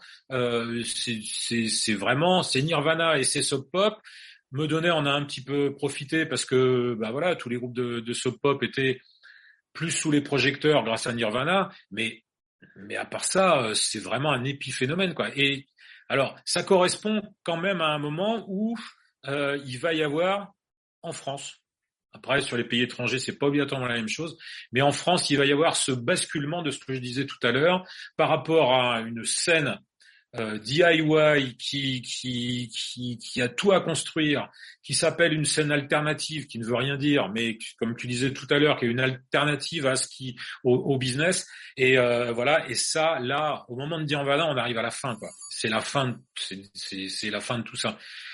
Mais je pense pas que ce soit l'arrivée de Nirvana ou la hype qui a pu y avoir par rapport à eux qui, qui, qui, qui déclenche qui déclenche ce truc-là. Je pense que le mouvement, en tout cas en France, il est enclenché par euh, par euh, bah, par plein de gens qui, comme je l'ai dit tout à l'heure, avaient vu de la lumière dans le monde alternatif et qui là voient la lumière dans le dans, dans les bureaux de, des majors. Hein. Alors, je, je, je, je, mets en petit. J'ai hésité, mais je, le fais quand même une vidéo YouTube où on voit des, photos de la, de la police de, de, Seattle euh, qui découvre euh, le, le, corps de, Kurt Cobain. Pourquoi je fais ça? Parce que euh, moi, ma vie a changé ce jour-là. C'est le 2 avril que je découvre ça. Il meurt le 2 avril, je veux dire, je crois. et en fait, moi, le rock'n'roll s'écroule à ce moment-là. C'est-à-dire que c'est pour ça que je te faisais parler de, de Nirvana. C'est-à-dire que tous ceux euh, à quoi je croyais, euh, donc euh, vivre vivre vite, pas forcément mourir jeune, mais vivre vite, à fond, etc. finalement, ça, ça se termine sur un suicide, une propulsion absolument incroyable. Et pour moi, ça s'écroule vraiment. Notamment, j'en veux énormément au business à ce moment-là, parce que je considère qu'il y a il y a quelque chose de sacrificiel là-dedans et qui est, qui est pas, bah voilà, que rien ne, ne... Toi, tu, tu comment tu réagis à ça par rapport à, ta position de, musicien, de, chanteur Est-ce que c'est une discussion entre vous, ça, où vous dites non, c'est un choix personnel, c'est sa vie et ça n'a aucun rapport avec, euh, avec, notre travail, avec ce qu'on fait, ou est-ce qu'à un moment donné vous vous êtes mis à douter? Pas du tout, non. Enfin, ça n'a aucun rapport. Enfin, faut bien se dire que nous, la fois où on joue avec euh, avec Nirvana, c'est à c'est en Suisse. Je crois que c'est Neuchâtel. Hein, je suis tout à fait sûr, dans une patinoire. Et, euh, et c'est un programme. Il n'y a pas de glace. Il n'y a pas de glace. Neuch. Euh, donc, on dit Neuch. Et, et, et là, on se rend compte de ce que c'est que qu'un qu'un qu'un personnage qui est devenu un personnage totalement public euh, qui n'est qui euh, nous on l'a pas vu. Et il est il est cloîtré ils ont des gardes du corps ils ont euh, surtout lui euh, il, il, se cache il, voilà. Et moi pour moi c'est c'est un autre monde. C'est ce, ce il, est passé du côté obscur celui qu'on déteste, quoi. donc on n'en a pas envie, ça ne m'intéresse, ça ne nous intéresse pas. Et lui, il est passé là-dedans. Alors après, c'est pas tout à fait de sa faute. Hein. Ils ont fait un groupe, ils ont fait de la musique, et puis euh, et puis ils ont fait un album, et puis ça a cartonné. Parce qu'ils ont rien fait pour que ça cartonne, parce que Nevermind, c'est un pur pur album de de, de rock, quoi. C'est c'est un c'est un des plus grands albums qui soit jamais sorti. C'est, mm, mm, mm même si euh, même si on voudrait bien dire le contraire, comme ça, ça nous permettrait de dire que, que tout ce qui marche est pourri. Ben non, et non, ça a marché, mais c'est un super album, c'est génial. Et donc ils l'ont pas fait exprès, ils n'ont pas cherché à avoir du succès etc. Comme tu dis, six mois avant, ils tournaient dans les mêmes clubs que nous. Mais et donc il est tombé dans le côté obscur, c'est-à-dire tout ce que le business est capable de faire, tout ce que les médias sont capables de faire pour broyer les gens, etc. En même temps, bon, je suis pas certain que ça lui arrive à lui, que c'est peut-être pas un hasard et que voilà, euh, il y a certainement d'autres choses qui rentrent en ligne de compte et que c'est pas notre monde. Et donc c'est pas notre monde, donc euh, donc euh, voilà. Alors évidemment, ça nous attriste, hein, euh, voilà, parce qu'on pense à, à, nos amis de Seattle qui le connaissent bien et que que ils, doivent être très malheureux. Mais mais sans plus, moi pour moi, ça, on, on a jamais, je n'ai jamais euh, euh, bon, peut-être à part Carlos Santana éventuellement, mais je n'ai jamais idolâtré qui que ce soit, euh, au point d'en faire euh, quelque chose dont la mort pourrait me, me, me peiner plus que ça, ou me, ou me voilà. C'est les gens proches, les gens que qui, avec qui on a tourné, les gens avec qui on a fait des choses, ça oui, mais des gens qui sont très éloignés de nous et qui ne sont pas sur la même planète, qu'on a croisé une fois et encore, euh, non, moi ça ne ça m'a pas fait grand Ok. euh... je suis désolé. Non, non, mais, après, après, je, après, je peux, je peux, je peux comprendre. Mais après, moi, je pense que c'est lié aussi. Non, mais c'est mon côté aussi. Euh, euh... C'est lié aussi à une période où, où c'est vraiment le début de la fin. Alors, c'est le début de la fin de quand j'ai dit tout à l'heure, putain, mais qu'est-ce qu'on s'est bien amusé quand même dans les années 80. Euh, on s'est bien amusé avec euh, toutes ces bandes de crétins un peu partout en France là qui qui faisaient des groupes, qui faisaient des labels, qui faisaient des qui qui faisaient des, euh, fanzines et tout etc. Et puis euh, vraiment, franchement, on s'est bien marré quoi. C'était et on faisait aussi pour ça. Hein. Et, euh, et et là, le début des années 90. Et plus on va avancer dans les années 90, plus ça va être une chape de plomb qui arrive à notre niveau à nous, parce que là encore, on parle de musique de groupe à guitare. Mm-hmm. Si on si on parle, si on si on s'est branché sur le rap ou si on s'est branché sur euh, sur euh, sur l'électro, euh, eh ben on est très content parce qu'il se passe plein de trucs, parce que ça fourmille, parce que parce qu'il y a vraiment des choses super intéressantes qui se passent et qu'il y a une vraie énergie. Mais à notre niveau à nous, pour ce qui nous concerne de notre musique à nous, bah oui, là, les années 90, on rigole beaucoup moins. Quoi. Mais euh, alors justement, il y a, y a, des questions comme ça dans le dans le chat. De, de, on te demande par exemple comment tu avais vécu l'arrivée de la techno, de l'acide et tout le reste. Vous, vous avez jamais, euh, vous êtes jamais inspiré de, de, de, ces musiques-là, mais pour autant, vous n'étiez pas hostile. Ah pas, moi, j'ai jamais été hostile à, à quelque musique que ce soit. Euh, à, part les, à part les groupes, à part les groupes chrétiens et euh, et je sais pas, ouais, bon, si, ouais, tous les tous les groupes skinhead et tout, etc. Bon, d'accord.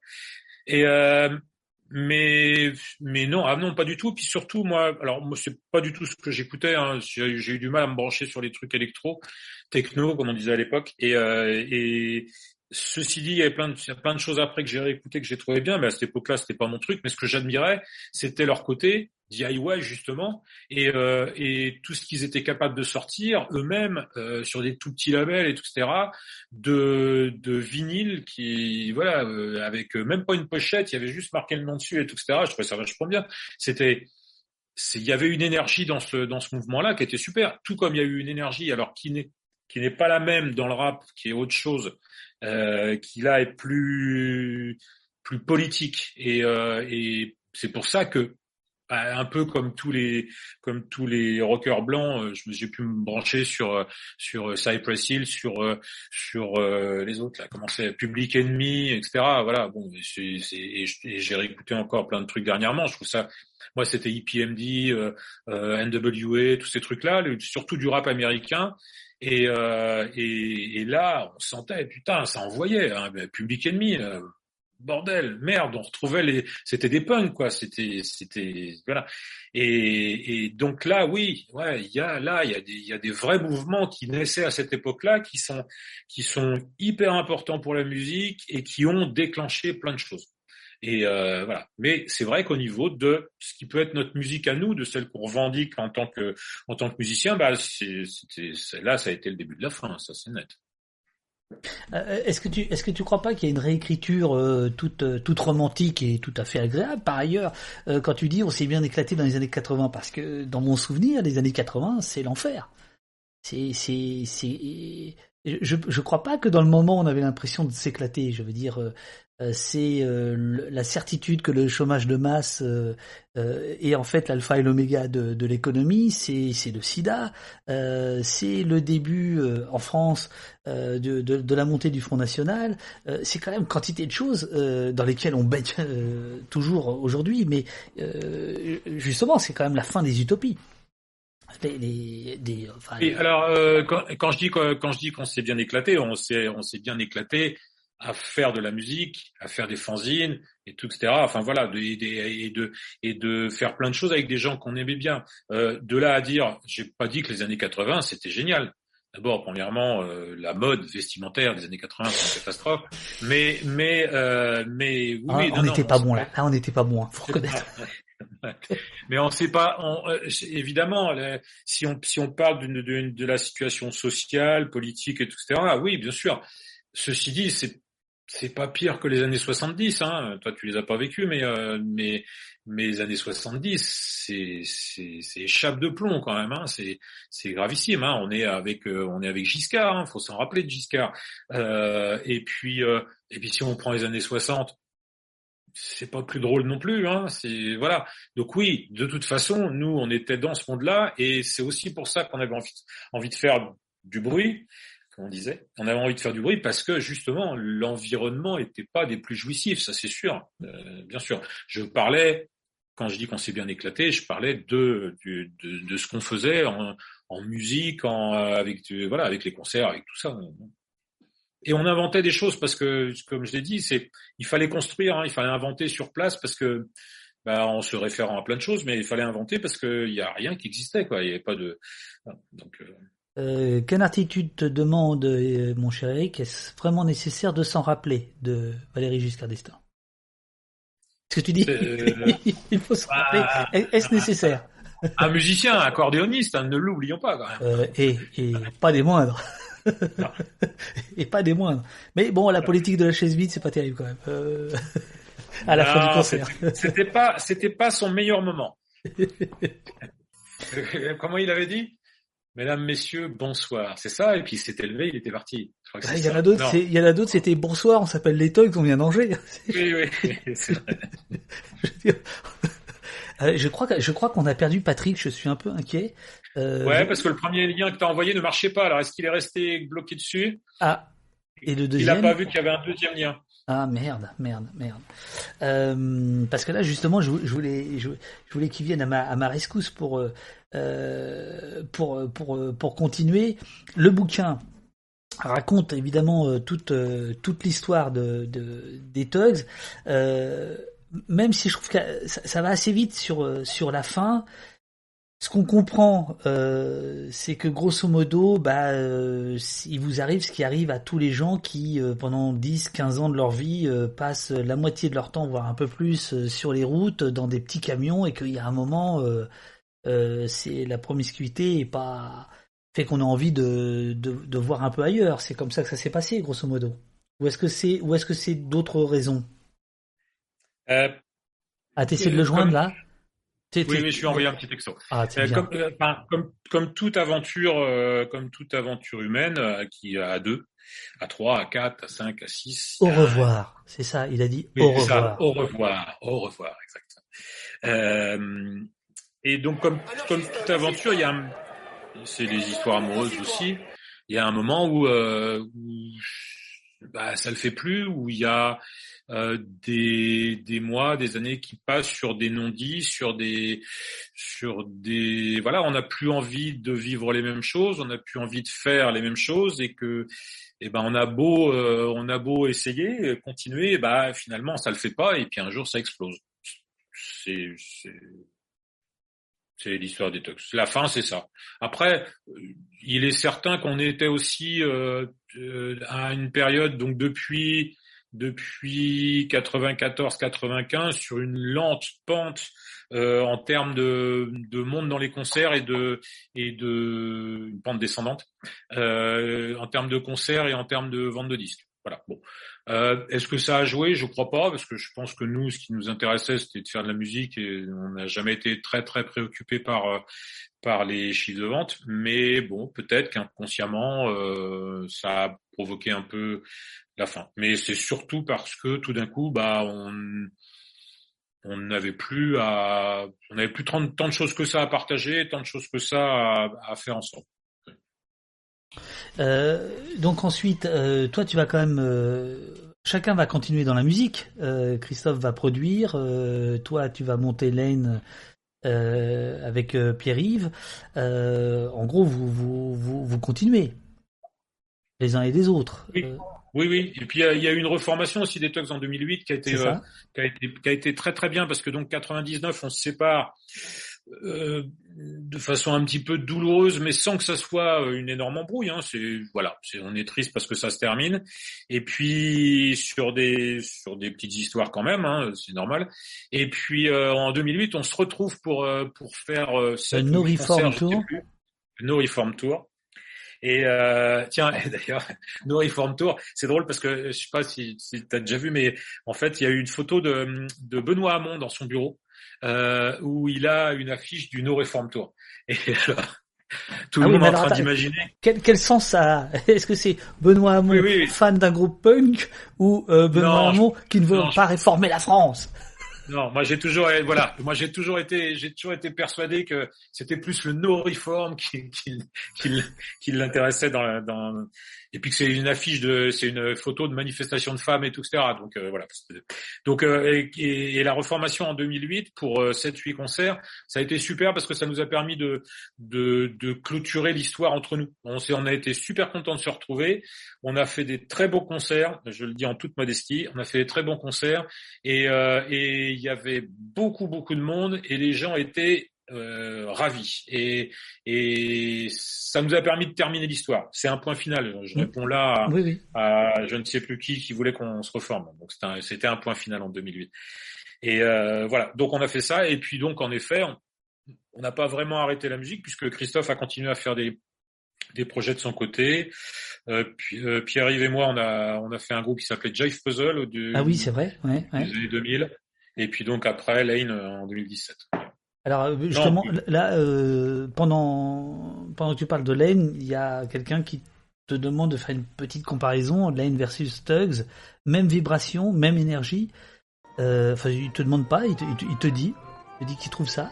En plus, il y a quelqu'un qui s'abonne à ce moment-là, c'est incroyable. Euh, en tout cas, l'inspiration est là, et j'aimerais qu'il lève, toi, le mystère sur qui est John dans Down the River, qui est un morceau extraordinaire. Je suis d'accord. Qui est John? Who is John? Je ne sais plus. Je ne sais plus. Euh... euh, Je je sais pas. Je, alors là, j'avouerai que alors, les paroles de cette chanson-là, je sais pas du tout comment ça a pu me venir. Franchement, hein, je. Alors là, aucune idée.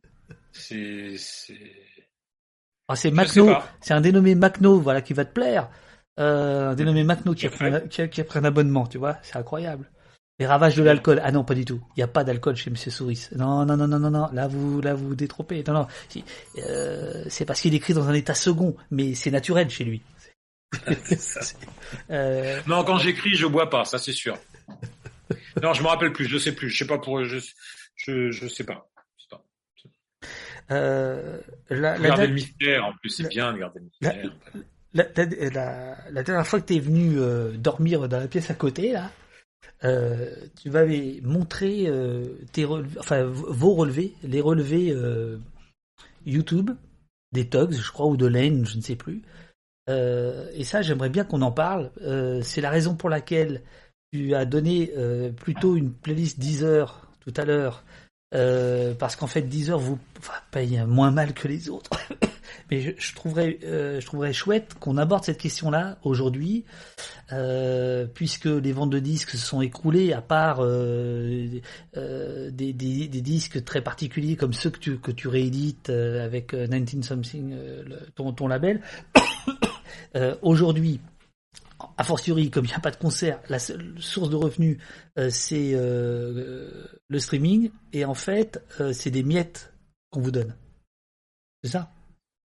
Oui, alors, ouais, bah, euh, oui. Après, moi, je, je sais pas. En fait, oui, c'est des miettes. Si on regarde, oui. Alors, donc, j'ai choisi Deezer parce que, donc, euh, par expérience sur nos relevés, Deezer, c'est quand même c'est la, la plateforme qui euh, qui paye le mieux, qui rémunère le mieux les euh, les auteurs-compositeurs, euh, et assez largement devant euh, YouTube, devant Spotify, euh, etc. Bon, euh, Attends, voilà. Donc c'est pour ça que j'ai mis, euh, c'est pour ça que j'ai mis un lien YouTube. C'est pour euh, Deezer, c'est des liens euh, Deezer. C'est pour ça que moi je suis abonné à Deezer euh, pour ne plus avoir toutes les publicités. Et euh, voilà. Et, et donc euh, oui, alors c'est c'est vraiment c'est c'est misérable. Alors faut faut bien se dire que bon, nous en même temps on est misérable. Euh, C'est-à-dire que si on regarde euh, euh, le nombre de fans sur Deezer du, de, des Tugs ou de Lane, et si on le compare avec euh, avec d'autres trucs, hein, d'autres trucs, on est vraiment misérable. Donc quelque part que qu'on touche pas grand chose, c'est peut-être normal par rapport à, tu vois. Euh, ça, ça veut, c'est quand même, euh, on est quand même dans une drôle d'époque euh, euh, avec avec la musique. Et, euh, et, ouais, et justement dans ce que tu disais tout à l'heure par rapport au fait que, bah, en effet, maintenant euh, les ventes de disques c'est plus tout à fait ça, et que tout se passe plutôt sur euh, sur Internet et se passe plutôt en streaming. Euh, le téléchargement ne marche pas du tout. Euh, apparemment, euh, iTunes va va abandonner le téléchargement parce que Ah ouais franchement, ça. Ah oui. Bon. Euh, donc ça ne marche pas euh, le téléchargement. Et par contre, le streaming, ça marche du feu de Dieu. Pour Lane, moi j'avais été visiter un label dont je dirais le nom, euh, qui euh, qui m'avait dit oh pff, oui, oh maintenant euh, maintenant des vinyles, des CD, on fait plus que des objets de collection un peu. Maintenant c'est le streaming, le streaming, le streaming, le streaming. Et, euh, et alors bon, là je vais peut-être réagir comme un vieux con, mais je trouve ça, ça, ça me désespère. Alors ça me désespère pourquoi? Parce qu'en fait, euh, il y, avait dans le dans la démarche euh, de, de des artistes, des groupes, etc., de faire un album, c'était de faire, c'était une œuvre, quoi. C'était c'était quelque chose qu'on construisait. C'était une maison. Ça durait euh, un an, un an et demi, deux ans pour faire un album. On écrivait les morceaux les uns après les autres, et, euh, et de ce qu'on pouvait en dire euh, dans les paroles, par la musique, tout, ça représentait une une part importante de ta vie, un an et demi, deux ans, et donc il y avait une vraie construction de quelque chose qui, euh, voilà, moi j'appellerais une œuvre. Et maintenant on est au au morceau, on balance des singles, on balance des morceaux, et surtout il y a euh, et on fait des playlists. Et les playlists c'est euh, c'est un morceau par-ci, un morceau par-là, etc. Et, et la, notion, la notion de- d'œuvre euh, de- d'un album n'existe plus. Donc maintenant, on est dans le, on consomme très très vite. Il faut que le morceau il fasse 2.30, et puis surtout, il faut qu'on passe à un autre groupe parce qu'autrement, on va se faire chier. Et, euh, et puis, on n'est pas obligé d'aller jusqu'au bout. Euh, moi, avec ma gamine dans la, dans, la, dans, dans la voiture, on écoute des CD et tout, etc. Et on n'éteint jamais le, le- le lecteur CD avant que le morceau soit fini. On l'écoute jusqu'à la fin. Et ça, je pense que C'est a parce que t'as une bonne batterie. certainement. Tu roules à l'ancienne. C'est parce que j'ai une voiture et une voiture avec un lecteur CD, ce qui n'est pas banal. Et, euh, et, je, je pense qu'on est rentré dans une dans une ère de, de consommation de la musique euh, comme on achète des, des pâtes. Euh, on consomme, on consomme. Ce n'est plus que de la musique de que de la musique d'accompagnement de ce qu'on peut. Je vais encore parler de ma fille, mais ma fille elle joue aux Sims en écoutant de la musique et en regardant une série. hein. On est, on est de là, on est dans un, on est dans un autre monde. Bientôt, Et, elle va euh, streamer. et- Bientôt, elle va streamer. Et ben, eh ben oui, elle va streamer. Bah, elle stream déjà. Elle stream. Qu'est-ce qu'elle écoute déjà? Comment elle s'appelle? Oh pardon, faut pas que je parle là. Et euh, donc voilà. Et, euh, et on est rentré dans une dans une dans une ère où voilà où la musique c'est c'est plus une œuvre, c'est ça fait partie du décor. Voilà, et ça je trouve ça très dommage. Et, et Internet et, donc le et donc le streaming va va, va faire ça. Et, nous, on l'a vu avec euh, avec 19 Something, c'est-à-dire que euh, quand on est arrivé chez Pias, notre distributeur, euh, autant il n'allait pas nous distribuer tous nos disques qu'on sortait, parce qu'il y en a certains qu'ils n'allaient pas beaucoup vendre, autant ils nous ont dit, mais alors là, en, en, sur, en digital, tout ce que vous voulez, Ah tout ce que vous voulez, Ouais. allez-y du contenu, du contenu, du contenu, parce que du petit euh, 0,0001 centime sur un titre, bah, si tu en as euh, dans ton catalogue, si tu en as euh, des 100 000, 200 000, 300 000, eh ben, calcule combien ça fait. Ça fait du brosouf. Et puis c'est tellement facile, tu t'en occupes pas. Une fois que tu l'as mis en ligne sur les sur les plateformes, terminé, t'as plus rien à faire. T'as pas de gestion de de de de, promo et tout, etc. Tu n'as pas besoin de. Alors évidemment, tu as quand même du travail de relancer par de la promo, des choses comme ça. Mais le travail que tu fais sur du digital, il est pas du tout le même que tu fais sur du que tu es obligé de faire sur du physique qui te coûte cher. Et donc, allez-y, fourrez, fourrez-nous plein de, morceaux en digital, aucun souci, allez-y, allez-y, allez-y. Les, les, les 1 millième de centime que vous allez récupérer, ça nous intéresse. Euh, je, voulais te poser la question. C'est combien exactement euh, euh, ah, On va dire une chanson de Lane qui est diffusée sur YouTube. Si je la regarde, au bout du compte, vous touchez combien Euh, Est-ce que tu sais ça?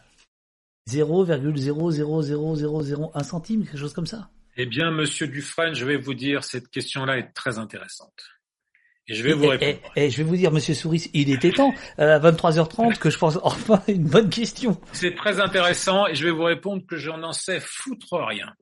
Et pourquoi j'en sais foutre rien? Parce que même en regardant mes, les relevés, et alors moi je, quand je reçois les pages de relevés euh, en digital, là c'est... Attends, j'ai mon 15 assistante euh, qui me dit qu'il faut que je fasse revenir euh, l'auteur du livre, Et Patrick. oui, mais je lui ai dit que le deuxième, ton deuxième, tu peux lui renvoyer un petit... euh, Je, je vais lui renvoyer le, lien, le, le- le lien d'invitation.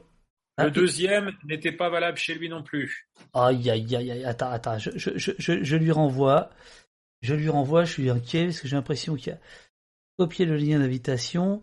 Euh, alors je, je, je je te laisse. Euh, attends, comment je vais faire? Attends. Bon là, il faut qu'on prenne une seconde. Je change de scène. Vas-y. Ok, je vais euh, hop, histoire que je puisse. C'est quand même c'est pas pas correct cette histoire là. D'accord. ok. D'accord, ok, attention, on vous entend. on vous entend. Euh, alors. Mince. Attends, bouge pas, bouge pas. Donc, e- excusez-moi, là, on est, on a un souci de, de, comment ça s'appelle, de machin, là, euh, Zoom, euh, qui ne veut plus faire entrer l'auteur du livre. Non, mais c'est la, même. Normalement, ça devrait marcher là. Si éventuellement tu peux, Eric, si tu peux envoyer un, un petit texto à Patrick pour lui dire que je viens de renvoyer le, le, lien. Euh, en attendant, je mets des petites images des tugs. C'est complètement déstructuré. C'est pas du tout une, euh, comme un morceau des tugs. Il arrive ou il n'y arrive pas? Ah, tu sais pas, tu sais pas.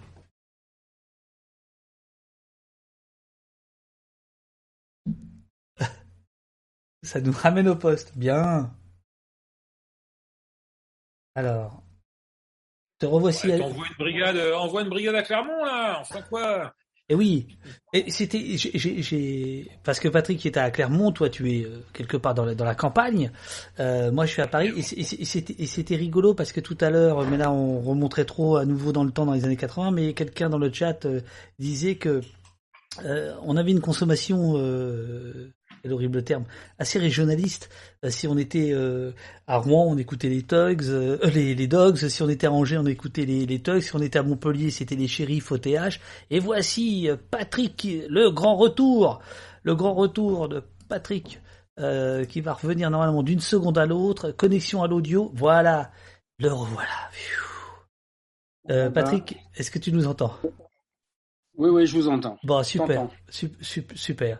Euh, euh, on, on a eu le temps de réécrire quelques, on a eu le temps de réécrire quelques passages. Alors là, les gens envoient des, des, des sons, hein. ils utilisent des sons, ils ont des points de chaîne, donc ils s'en donnent à cœur joie, hein. donc euh, des sommations, etc. Vous ne vous laissez pas impressionner, à continuer comme comme sur un rail, que- comme les Tugs ou comme Lane, quoi. Voilà. Et, non, et là, on, est, on, on- on avait fait un saut dans le temps, si tu veux. euh, on parlait du, du streaming. Et euh, Eric euh, concédait que j'avais enfin posé une question intéressante à laquelle il allait répondre. Euh, mais euh, le peuple te réclamait, Patrick, il fallait absolument que tu rejoignes euh, notre conversation. Donc voilà, tout va bien. On est à nouveau tous les trois, euh, plus, je sais pas, 150 personnes qui nous qui nous écoutent. Euh, et donc là, on parlait des des grilles tarifaires euh, très généreuses, des grandes plateformes, elles-mêmes très généreuses euh, pour les musiciens en ce moment. Eric, la parole est à la défense. Non, après, euh, euh, voilà. Donc, euh, donc, je parlais en effet de tout ce qui pouvait être streaming en ce moment, et que je, moi, je trouvais que c'était une drôle d'époque et que c'était pas une très très bonne époque pour la pour pour la musique et pour la création musicale. Euh, voilà. Après, euh, il est certain que nous, on est aussi, comme on le disait tout à l'heure, on est vraiment dans des niches. hein. Les groupes à guitare, tout ça. en effet, pour dire qu'on est dans une niche, c'est qu'on vend on vend du CD et du vinyle, quoi. Et on en vend pas mal pour pour nous, pour euh, le, côté, le côté misérable qu'on est. Mais euh, donc et ça, c'est ça ne se fait plus euh, de vendre du CD et du vinyle. Alors attends, Voilà. parce que euh, on, on me parle aussi dans le chat de, de, de la cassette. Il y a Veuve Chico notamment. Que penses-tu du retour? Que pensez-vous deux du retour en majesté de la cassette? Et elle ajoute Si, si, je vous rassure, serait-ce le retour d'un vrai circuit indépendant possible avec des petits moyens dans un circuit parallèle à celui des grosses maisons de disques? Faut être, faut tapé pour acheter des cassettes. Oh merde Oh, il a une cassette Eh, Patrick, il faut que tu parles pour qu'on t'entende, qu'on te voit à l'écran. Il faut que- un truc parce que c'est parce que tu parles qu'on te voit. Ah oui, d'accord. Euh, non, parce. Non, non, mais le retour de la cassette, c'est euh, c'est vintage. Mais c'est euh, ouais, ouais, le retour de la cassette, mais ça fait déjà quelques années. Moi, j'ai quelques cassettes où il y a il y a plein de groupes qui se remettent à faire de la cassette depuis quelques années. Hein. C'est pas euh, alors ça. Non, vous allez, vous allez pas bien, les gars. Non, mais Eric parle de niche, mais là on est on est euh, dans la nichette. Là, on est dans la. euh, Je sais même plus là, tu vois. C'est des niches de niche. Mais Pour la, pour, pour la sortie du, euh, du, du premier du premier disque de Lane, le 4 titres, euh, un jour il y a Frank Frejnik avec qui je fais le label 19 Something euh, et qui m'appelle, il me dit hey, tu voudrais pas qu'on fasse des cassettes Je dis quoi? Il dit ouais, tu veux pas qu'on parce que là on fait du CD, du vinyle, mais euh, et si on faisait une cassette? Je dis c'est quoi ce délire? Il dit si si, il y a des fabricants encore, il y a un fabricant là, j'ai un contact et tout, ce serait on pourrait en faire. C'est n'importe quoi. Il me dit, non, non, mais attends, il y a, y a plein de gens qui le font. Je dis, bon, d'accord, ok. Et moi, j'ai trouvé ça tellement drôle de ressortir, euh, euh, euh, comme dans, comme, bah, comme à l'époque, euh, de sortir sur les trois formats. Parce que ça, on l'a fait. euh, Je me rappelle hein, au niveau de Black et Noir. Donc fin des années 80, quand les CD ils apparaissent. euh, on a sorti, il y a des albums qu'on a sortis dans les trois, sur les trois supports, cassette, vinyle et CD. Et donc ça me rappelait cette période-là. J'ai dit bah ouais, c'est cool. Bon, on a tiré 50, hein, faut pas exagérer, qu'on a vendu. Et donc oui, en effet, oui, oui, il y a des gens qui achètent des, qui Et- des cassettes. Alors, il, Bah, il faut, il faut, pas qu'on se moque trop parce qu'il y a des, il y a des, il y a- des fans de cassettes. Euh, Mais oui, non, non, au mais je poste. me moque pas. Non, Il y a, mais- tous les, il y a tous les collectionneurs de, de, de Fuego euh, avec un lecteur cassette, hein, tu vois, donc euh, faut qu'ils écoutent quelque chose.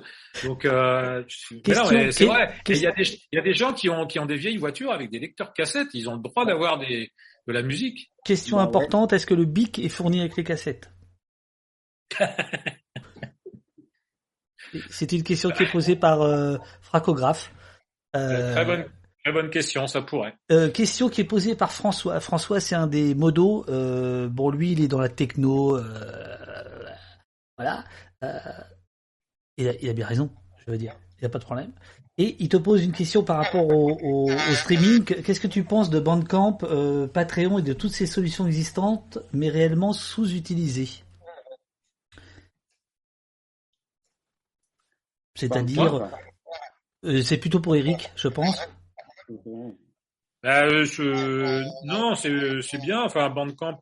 Euh, on se rend compte aussi que euh, si on veut, euh, alors euh, vendre du CD, du vinyle, et euh, voilà, il faut parce que il faut les vendre parce que en fait ça coûte un peu cher. hein. Surtout les vinyles, ça coûte très très cher de faire du vinyle. Mm, mm. Donc faut les vendre. On peut pas les distribuer gratuitement parce que bah, on, on pourra en distribuer un et puis ça serait fini. Donc, euh, donc on est obligé de les vendre et, et pour vendre il faut être sur euh, plein de plateformes différentes de vente, Euh, même euh, Rakuten, même euh, voilà, faut être euh, faut être dessus pour euh, voilà. Il y a des gens qui il y a des gens qui achètent sur ces plateformes-là et qui n'achèteront pas sur notre site à nous.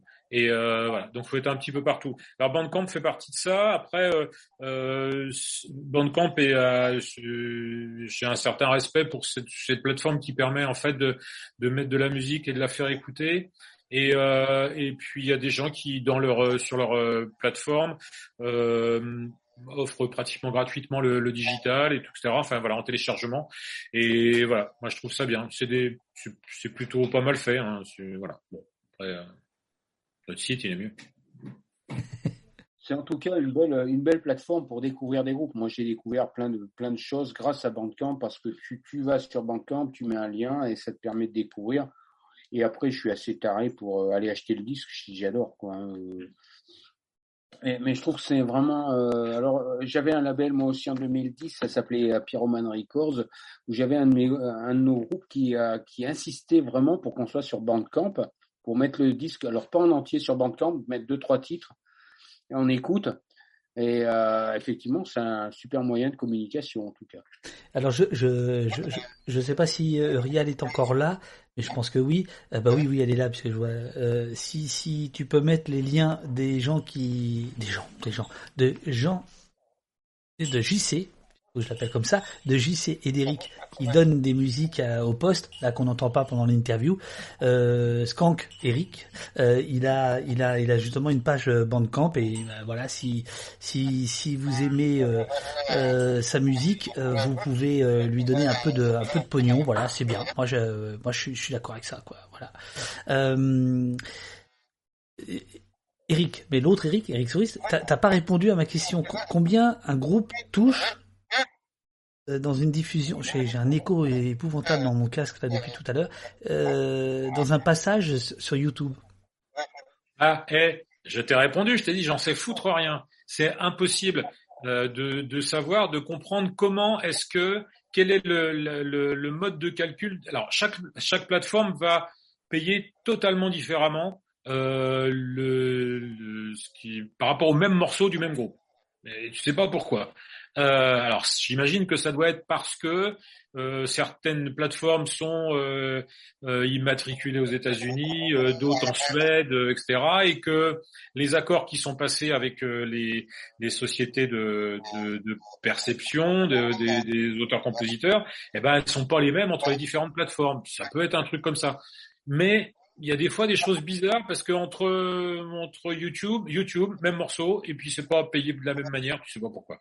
Alors, est-ce que c'est parce que euh, c'est, je sais pas s'il faut écouter que l'auditeur écoute tout le morceau pour qu'on te paye, ou si c'est juste il faut au moins qu'il dépasse 10 secondes, ou je sais pas. je voilà, c'est totalement obscur. Alors il y a des gens qui doivent savoir hein, comment comment, mais là moi. Alors dans le, dans le chat là visiblement il y a beaucoup de fans de Bandcamp. Hein, euh, euh, Sonic oui. Drago, euh, Sonic Drageo, bah, quel, pseudo, ouais, ça c'est du, ça c'est du pseudo. Déjà mettre Sonic dans son pseudo, moi je dis bravo. Euh, tiens, ben, je, vais, je vais je vais le nommer euh, VIP lui.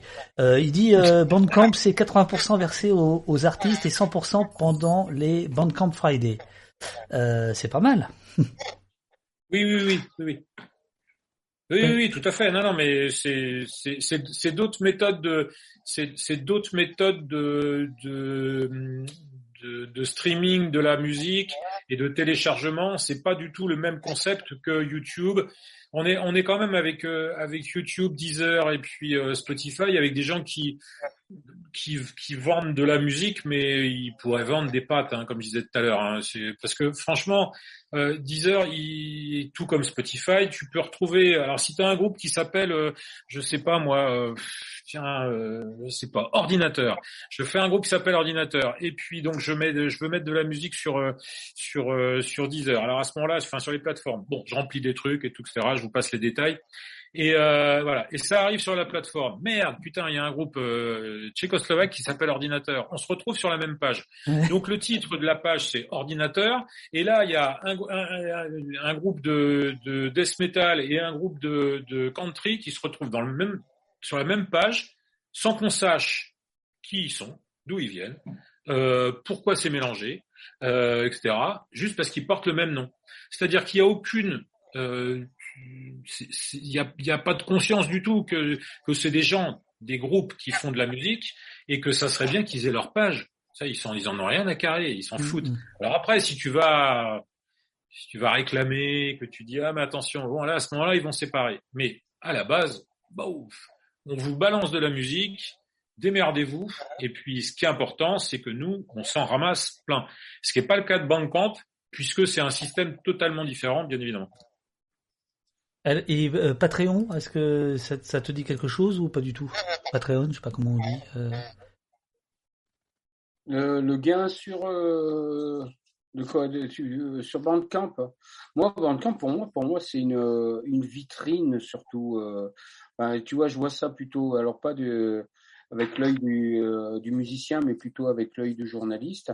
Pour moi, c'est un c'est une vitrine. Après, euh, je vais découvrir sur Bandcamp.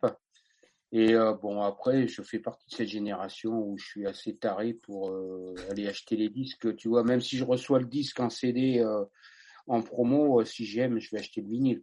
Donc, forcément, oui, j'achète le disque. Et je crois que c'est peut-être Bandcamp.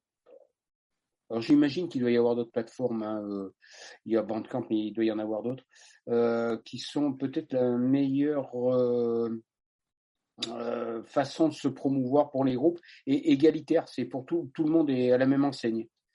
Je pense que là vraiment tous les groupes sont ouais sont logés à la même enseigne. Tout le monde peut vendre euh, ce qu'il a envie. S'il veut présenter tout son album, il peut mettre en écoute tout son album. S'il veut présenter qu'un ou deux titres, un single qu'il veut mettre en avant, il va mettre un single en avant. Et ça met tout le monde sur pied des, euh, même pied d'égalité. mhm. Enfin, moi, je trouve ça bien. Après, euh, j'ai jamais réfléchi parce que ça m'a jamais véritablement intéressé sur le le gain, le, le gain, euh, mais au même titre que les plateformes Spotify, Deezer et compagnie, euh, j'imagine qu'il n'y a pas grand chose à, à gagner sur Bandcamp, si ce n'est euh, si ce n'est euh, celui qui va venir sur Bandcamp, il va peut-être acheter un disque. euh, c'est l'intérêt. C'est un formidable, euh, euh, c'est une formidable plateforme. Et euh, je me, je réfléchissais il y a quelques jours, je me disais, euh, je pensais à, à My, MySpace, ce qui est pas si vieux que ça finalement. Non, non, non, bien sûr. c'est préhistorique MySpace par rapport à ce qu'on est capable de faire aujourd'hui avec Bandcamp euh, et avec Instagram et tout ça. C'est et je pense que c'est une façon de pour euh, les artistes en général, pas forcément que les musiciens d'ailleurs, euh, de, de s'inviter chez les chez les gens sur euh, chez eux sur leur Ma- sur ma- leur ordinateur. Et MySpace qui avait été qui avait été racheté par ce cet horrible milliardaire euh, Murdoch, euh, et une somme colossale euh, et qui en quelques mois avait complètement périclité. euh, Ouais. alors c'était il y a c'était il y a une pe- petite dizaine d'années, peut-être un peu moins. Euh, mais par exemple euh, pour toi Eric, euh, aujourd'hui avec ton label ou avec ton groupe euh, Lane, euh, co- co- comment tu fais par rapport à tout ce que tu racontais tout à l'heure euh, avec passion sur les tugs, comment vous contrôliez les choses, les pochettes, les circuits de distribution, etc. Aujourd'hui, est-ce que c'est encore possible, quand on est musicien, de, maîtriser à peu près ce- ce- cette chose-là euh, ou, ou ou c'est peine perdue, ou c'est trop compliqué ou... Non, non, c'est non, non, c'est, pour nous c'est toujours pareil. Bah, euh, en plus, nous on est un, on est un groupe de vieux, hein, donc, euh, enfin, pas tous, mais une bonne partie. Donc, euh, et, euh, et on fonctionne à l'ancienne, c'est-à-dire que, c'est-à-dire que, bah, on a, on s'est retrouvé, on a composé un répertoire, et puis on a commencé à faire des concerts, et puis on a sorti un premier quatre titres en vinyle, Mhm. en CD, en cassette. Déjà, t'imagines comment on est. On n'est pas dans le, on n'est pas dans le dans, dans le move là. On est carrément voilà. Et puis après, on sort un album et puis un, deuxième album. On continue à tourner quand on peut, quand on n'est pas confiné. Et euh, et voilà. Donc euh, donc nous on est on est à part. Alors certes, on est dans une euh, dans une ce que j'appelle une niche musicale, mais ceci dit, voilà, c'est comme ça. On fait notre euh, c'est pas un truc qui nous préoccupe beaucoup, comme ça ne m'a jamais beaucoup préoccupé euh, quand c'était les Tugs de, de savoir euh, si euh, si bah, si on va devenir riche ou pas. Donc euh, là, c'est baisé. hein. De toute façon, maintenant à mon âge, je, crois que ça ne marchera jamais. Donc euh, voilà. Et, euh, et, et c'est faisable. On peut le, on peut le faire. La preuve, c'est que nous nous on le fait de cette manière-là. Après, je pense que avec Internet, euh, on, on, on a évidemment d'autres rapports parce que nous, à l'époque, ça n'existait pas au moment des Tugs. Et, euh, et donc là, nous, c'est une composante qu'il a fallu euh, qu'il a fallu apprivoiser un petit peu, c'est-à-dire euh, comment est-ce qu'on communique euh, maintenant euh, sur les réseaux sociaux, comment est-ce qu'on comment est-ce qu'on euh, on met notre musique sur Internet, c'est-à-dire en effet sur les sur les différentes plateformes. Euh, voilà, c'est des choses qu'il a fallu qu'on qu'on apprenne, donc qu'on maîtrise pas encore euh, totalement. Et euh, voilà, mais ceci dit, euh, euh, c'est quand même moi, ça me fait quand même, ça me fait quand même très très peur hein, quand même tout ça. Je, je sais pas, Euh, voilà, encore une fois, peut-être peut-être vieux con, mais mais euh, bon, je vais vous raconter une anecdote. J'ai été viré de, de Marmiton, marmiton.com, vous voyez, Marmiton, Oui, oui. ils font des- j'ai été viré. Alors pourquoi est-ce que j'ai été viré? Euh, D'abord, il faut dire que tu es euh, aussi excellent euh, cuisinier que tu es euh, guitariste et chanteur. Enfin, je veux dire, euh, non, je- dire, Exagérons rien. un plat souris, euh, c'est pas un plat du frein, quoi. Ça c'est clair. C'est- quand même Bon, ça d'accord. ok. un salaud. Et, euh, et, et donc euh, voilà. Et pourquoi est-ce que Marmiton, pourquoi est-ce que Marmiton ils m'ont viré Tout simplement parce que bon, maintenant vous avez dû tous remarquer qu'on peut dire si on veut des cookies ou si on veut pas des cookies. Et, euh, et moi, on m'a proposé ça et tout, etc. Et J'ai dit mais oui, bien sûr, ok, je refuse tout. Allez, boum, je refuse. Et donc ils me virent. Et en fait, ils me virent. Pourquoi est-ce qu'ils me virent? Euh, En gros, parce que ils vont me dire, euh, bah oui, mais nous on vit de la publicité. Mais non, non, ils vivent pas de la, publicité. Et en fait, ils vivent de l'espionnage. C'est-à-dire, c'est des voleurs. Ils volent, ils violent mon intimité et ils volent mes données personnelles. C'est-à-dire ce que je regarde sur Internet, ce que pourquoi je, je fais tel ou tel truc, voilà, pour les revendre à d'autres. Et, et donc, moi, je, je refuse ça. Je ne veux pas qu'on vienne me violer mon intimité, et tout, etc. Eh ben, on me vire à ce moment-là, et je ne peux plus regarder leur page. C'est-à-dire que ces gens-là veulent m'obliger à être espionné. Qui nous on l'est, 24 on 000, va- qui nous 24 000, qui nous 24 000, qui apparaît pour la première fois, sauf erreur de ma part sur le chat, dit je comprends mieux maintenant le rapport à Ratatouille. C'est-à-dire, C'est bien, très bien. bravo. Ah, Bravo, il a mis un petit peu de temps parce que j'ai dit ça il y a deux heures. hein. Il y a deux heures, bravo, bravo. bravo, très bien. Oui, c'est, donc, effectivement, euh, effectivement, et donc- là, en ce et- moment, et il y a une épidémie euh, dingue, c'est-à-dire qu'il y a énormément de sites, dont euh, Marmiton. euh, euh, en gros, soit tu acceptes les cookies, soit tu t'abonnes, soit tu dégages, quoi. Exactement, tout à fait. Et, euh, et, et alors après, donc ça, là, on, on parle évidemment de la de la rétribution des gens qui font des pages sur Internet et tout, etc. Ce qui est, ce qui est une vraie, ce qui est une vraie question. Mais moi, je les empêche pas de faire de la pub. Mais je ne veux pas qu'ils m'espionnent. Mhm. Et ça, on n'a pas le droit. Alors, bon, pas tout à fait. Parce que visiblement, enfin bon, maintenant, je suis dans les cookies, je leur dis, ouais, vous pouvez faire de la pub standard, mais parce que- par contre, vous faites rien de personnalisé. Mhm. Je sais pas, on va voir ce que ça va donner. Hein. Je sais pas comment est-ce qu'on va me répondre, mais euh, mais c'est quand même, on est quand même dans un drôle de monde. Alors on le sait, on est pisté à chaque seconde de notre vie.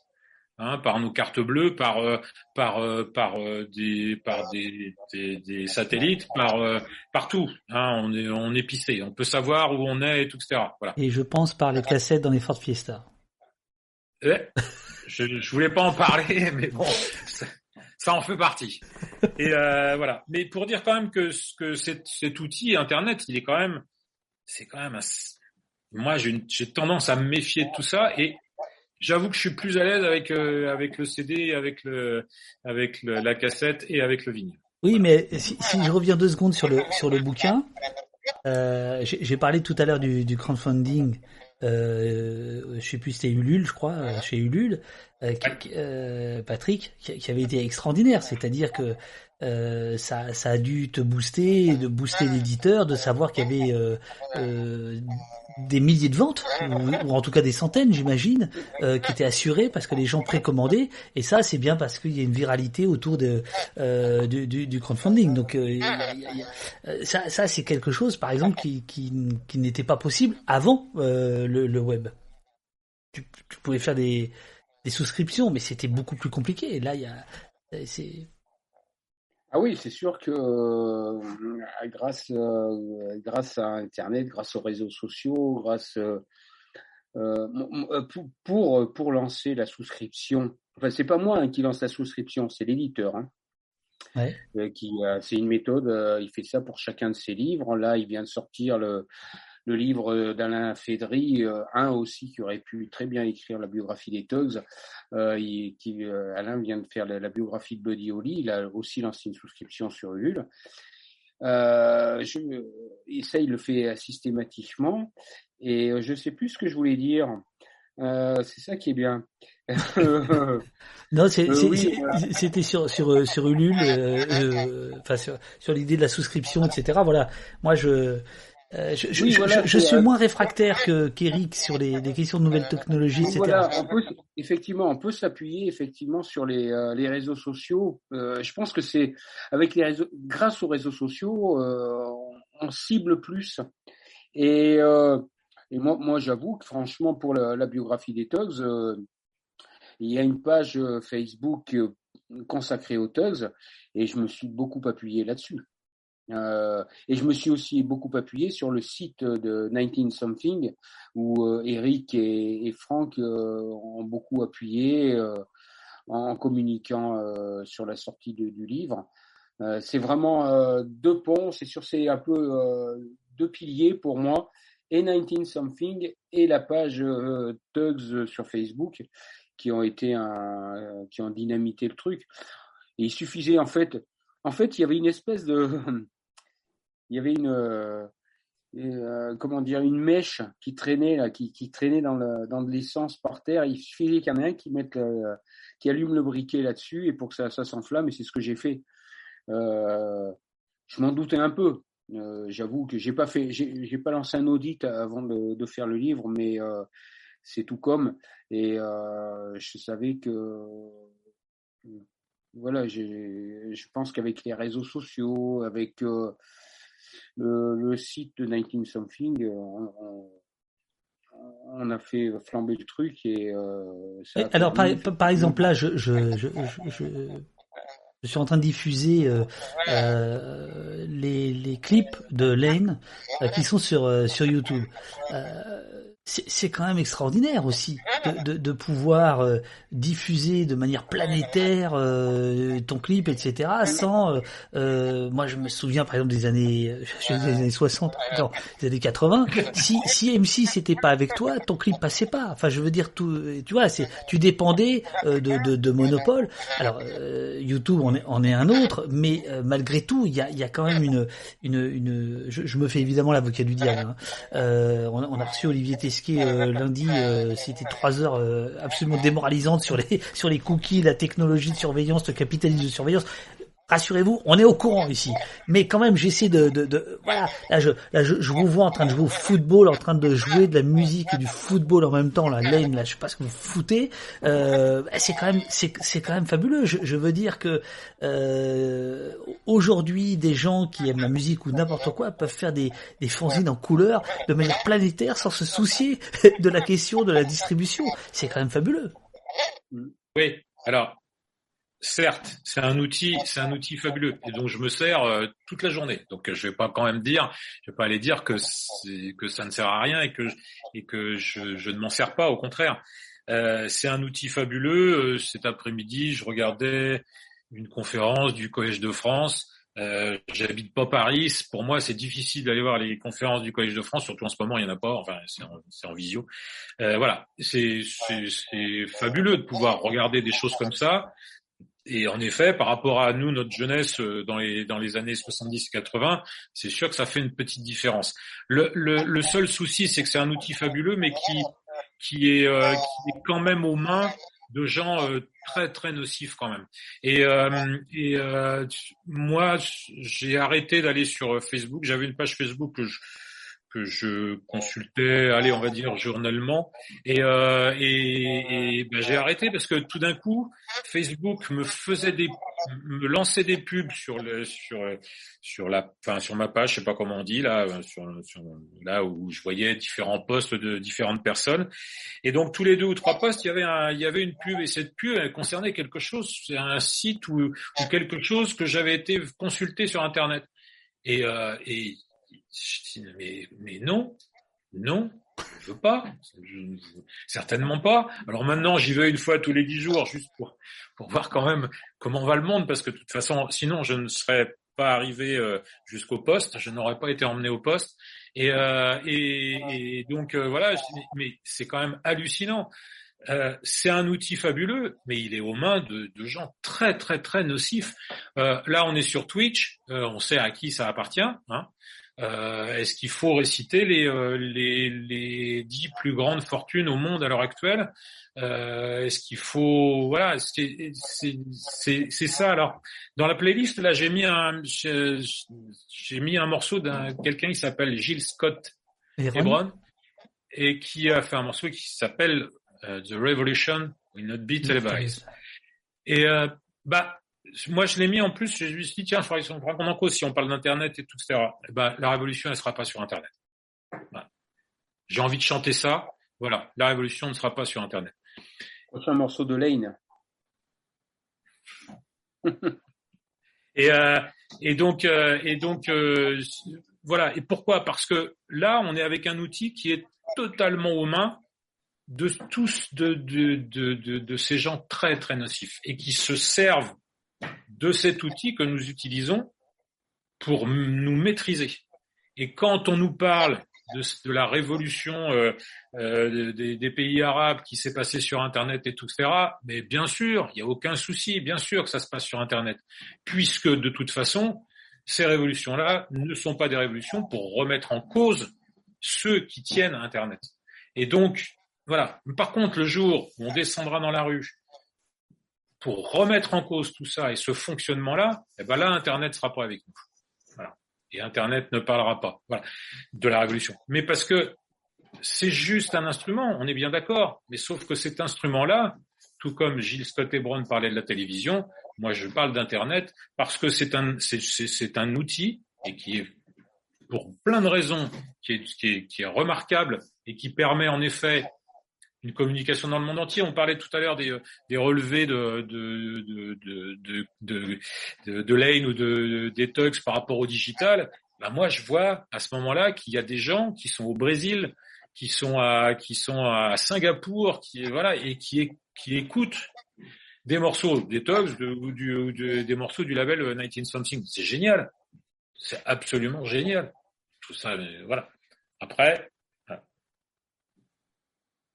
Alors, je, moi, je, je serais, je, suis pas tout à fait d'accord. C'est-à-dire que je, je suis d'accord, évidemment, si demain la, les révolutionnaires euh, s'opposent à Facebook, à, à, Google, à Twitter, euh, Facebook, Google et Twitter vont, vont couper immédiatement le, le- le- leur canal. D'ailleurs, d'une certaine manière, euh, le, réactionnaire qui était Trump, à un moment donné, se fait couper euh, le truc parce que parce que finalement, ça, c'est tellement néfaste pour Twitter et compagnie que qu'il utilise ces armes-là que les mecs se disent pour notre propre business là il faut qu'on coupe. Donc euh, je, prends euh, sciemment un, mauvais cas, hein, euh, un cas grave, Trump. Euh, après, je, je, je, pense que l'immense différence euh, entre aujourd'hui et l'époque de Gilles Scotteron, puisqu'il euh, il, il, il, il, chante, enfin, il écrit ça. Ce, euh, en plus, c'est les poèmes scandés qui vont être à l'origine un peu du rap, etc. ça avait été repris par, oh là là, ce groupe. bref, je retrouverai ça pour pour demain matin. Eh ben, justement, les télévisions à ce moment-là, ce qu'il voulait dire, c'est que c'était les grands networks qui, qui étaient à l'époque trois, ABC, CBS et NBC, et que ces networks-là n'allaient pas euh, filmer la révolution, etc. Là, la différence, c'est que, euh, bah si, justement, il y a quand même euh, énormément. Oh, Zoom me fait chier là. Il y a, y on a 10 minutes. je, je, renvoie un lien, hein, vous inquiétez pas. Euh, malgré tout, la multiplicité des et des diffuseurs et euh, des, des, modes de, captation euh, change la donne. Donc, de mon point de vue, on ne peut pas euh, plaquer ce qu'a dit J. Scott sur Internet aujourd'hui, 40 ans plus tard. C'est bon. ok. Alors demain, il y a des, y a un mouvement révolutionnaire qui se passe et tout, et donc il y a ni Facebook, ni euh, Twitter, ni ni euh, t'as dit quoi Instagram, ni TikTok, ni tous ces grands médias, ni YouTube, ni rien qui en parlent parce que aux mains euh, des. Non mais justement, des, justement, Eric, en, fait, il y en a aucun. Alors et donc et donc il y en a aucun qui est, il bloque tout et il y en a aucun qui en parle. Où se passerait là, là où se passerait là, sur, sur Internet, ou est-ce que sur pas sur Twitch donc, euh, et donc euh, voilà, et ça se passerait où? Donc on est, on va, on va être là avec des modes de communication très très rudimentaires puisque et qui n'atteindront pas grand monde parce que ce ne seront pas les grands médias de d'internet et donc ça veut dire que ça ne sera pas relayé par internet. Alors tu as des propositions hein, dans les troquets euh, dans le chat. Hein dans les troquets, Mastodon, euh, etc., etc. Euh, mais je, moi, je te dirais justement, euh, je ne considère pas Facebook, YouTube, Instagram comme des médias. Ce sont des diffuseurs. Les médias, c'est nous. C'est ça. Malgré tout, malgré toutes les saloperies que tu viens de raconter, les, enfin pas toi, mais je veux dire euh, les cookies, euh, le pistage, etc. On en est encore heureusement d'une certaine manière. Là devant moi j'ai des écrans, j'envoie des liens partout. On est encore dans l'hypertexte. On est encore dans, dans l'idée que en ce moment même nous sommes tous les trois en train d'émettre dans le chat. Il y a euh, beaucoup de gens qui suivent, qui juste voilà, qui, qui, nous écoutent, et un certain nombre qui, qui, qui émettent aussi. Euh, on, est on est dans une autre euh, logique que celle qui régnait il y a encore 10, enfin il y a encore 20 ans, on va dire. Voilà. Et euh, évidemment, c'est pas c'est pas sur Twitch que la révolution va se faire, euh, mais elle, mais euh, de la même manière que tu avais des colporteurs en 1789, et eh ben euh, Twitch peut à un moment donné colporter quelque chose, colporter la bonne nouvelle. tu vois Non, non, moi, moi, je, je, je suis pas, je ne suis pas. Eh, ça sera pas Twitch, ça appartient à Amazon. Arrête. Et parce que je pense que Amazon, tant que tant que tu lui rapportes de l'argent, tout va très bien. Mais bien sûr. C'est pour ça, pour dire que, que, que, toutes les grandes plateformes et tout de, de, d'expression, hein, ils sont aux mains de, de oui, mais ce que, ce, que je veux dire, du grand capital. Ce que je veux dire, moi je reviens à ça à la base. Si, si t'es là, c'est pas pour rien. Si t'es là, c'est pas pour rien. C'est que ça, ça, là, les thugs, c'est c'est l'idée de l'émancipation, c'est l'idée de l'indépendance, c'est l'idée de l'alternative, c'est l'idée de de, de, de, de euh, de se mettre en grève et puis de et puis de rester debout. Euh, c'est ces choses-là. Eh ben, il me semble que euh, Internet euh, nous permet encore de réaliser une partie de ça. Voilà.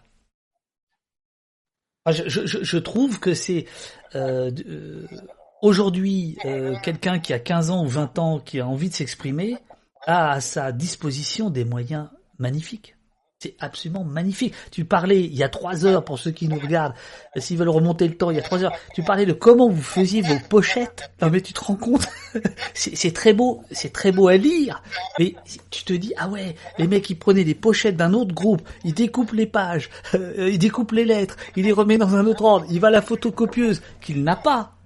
Il va dans un magasin, il revient, ça marche pas, il retourne là-bas, c'est dément. C'est très beau, c'est de l'artisanat. Mais t'imagines, aujourd'hui, euh, t'as as, quand même des possibilités d'expression, de diffusion qui me semblent, y compris pour les artistes. Mais c'est pour ça que je, je, je, vous ai parlé tout à l'heure de...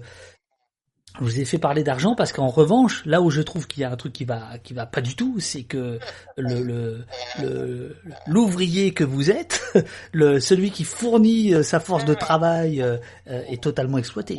C'est ça qui est dément par, par les trucs de streaming, de YouTube, de machin, etc. Là, là-dessus, très clairement, ça ne renverse pas la logique capitaliste. Ça, c'est très, très, au contraire, ça la renforce. Ça, c'est vrai. Ouais, ouais. Mais pour moi, il n'y a pas de, il a pas de grosse différence avec, euh, avec euh, en 89, 90, je sais plus, 91, 80, euh, la Fnac qui arrive à Angers, euh, agitateur depuis 1954 euh, alors qu'ils arrivaient à Angers, donc on ne sait pas pourquoi ils étaient agitateurs depuis 1954.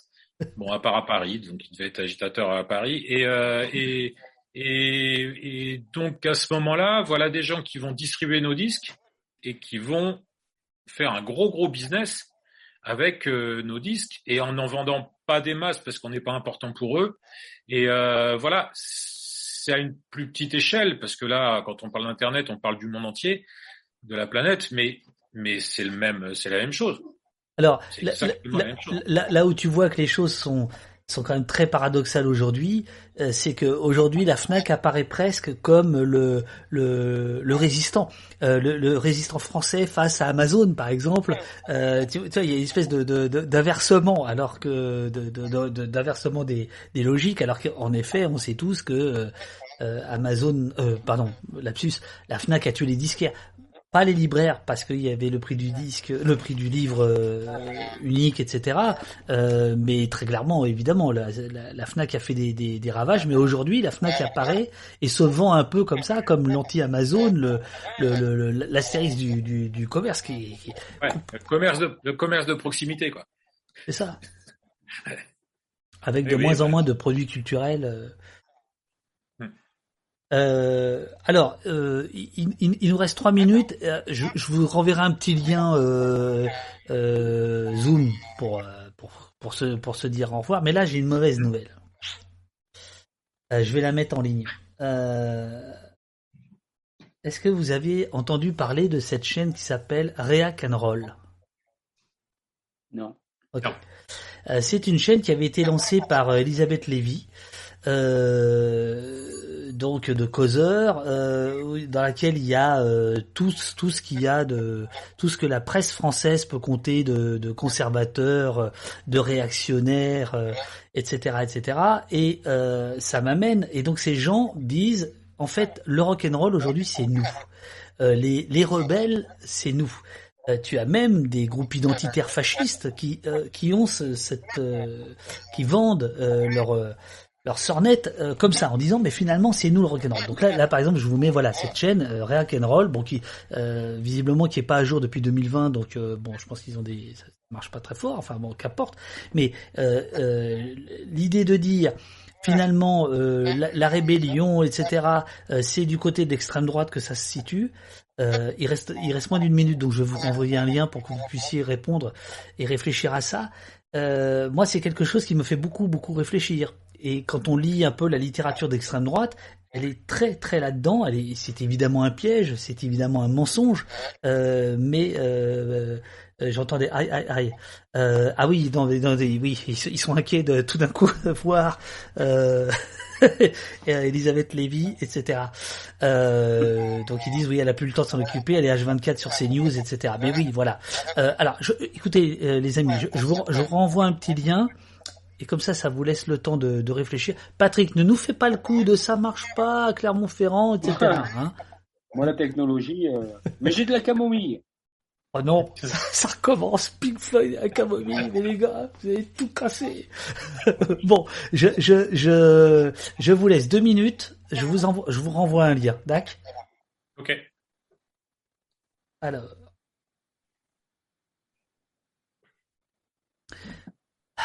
Donc, quelle histoire cette affaire.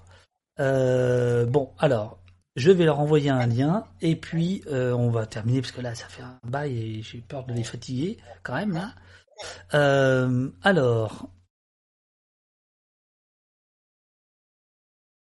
Alors, comment je vais faire pour renvoyer un lien? Hop, hop, hop, hop. Tac. Non, c'est pas ça. Alors, tenez, je vais mettre, je vais mettre un peu de musique en attendant. Je laisse la régie s'occuper dans le chat de vous donner plein d'infos pour vous occuper le temps que je retrouve Zoom Zoom Zoom. Voilà, il est là, Zoom Zoom Zoom. Bon, je pense qu'on va, on va prendre un, abonnement parce que euh, c'est pas terrible. C'est pas terrible. Alors, copier l'invitation, c'est fait. Ah oui, je reprendrai bien un petit café. Ça, c'est clair. Ça, c'est clair. Euh, hop, voilà. Alors, normalement, là, c'est bon. Ok.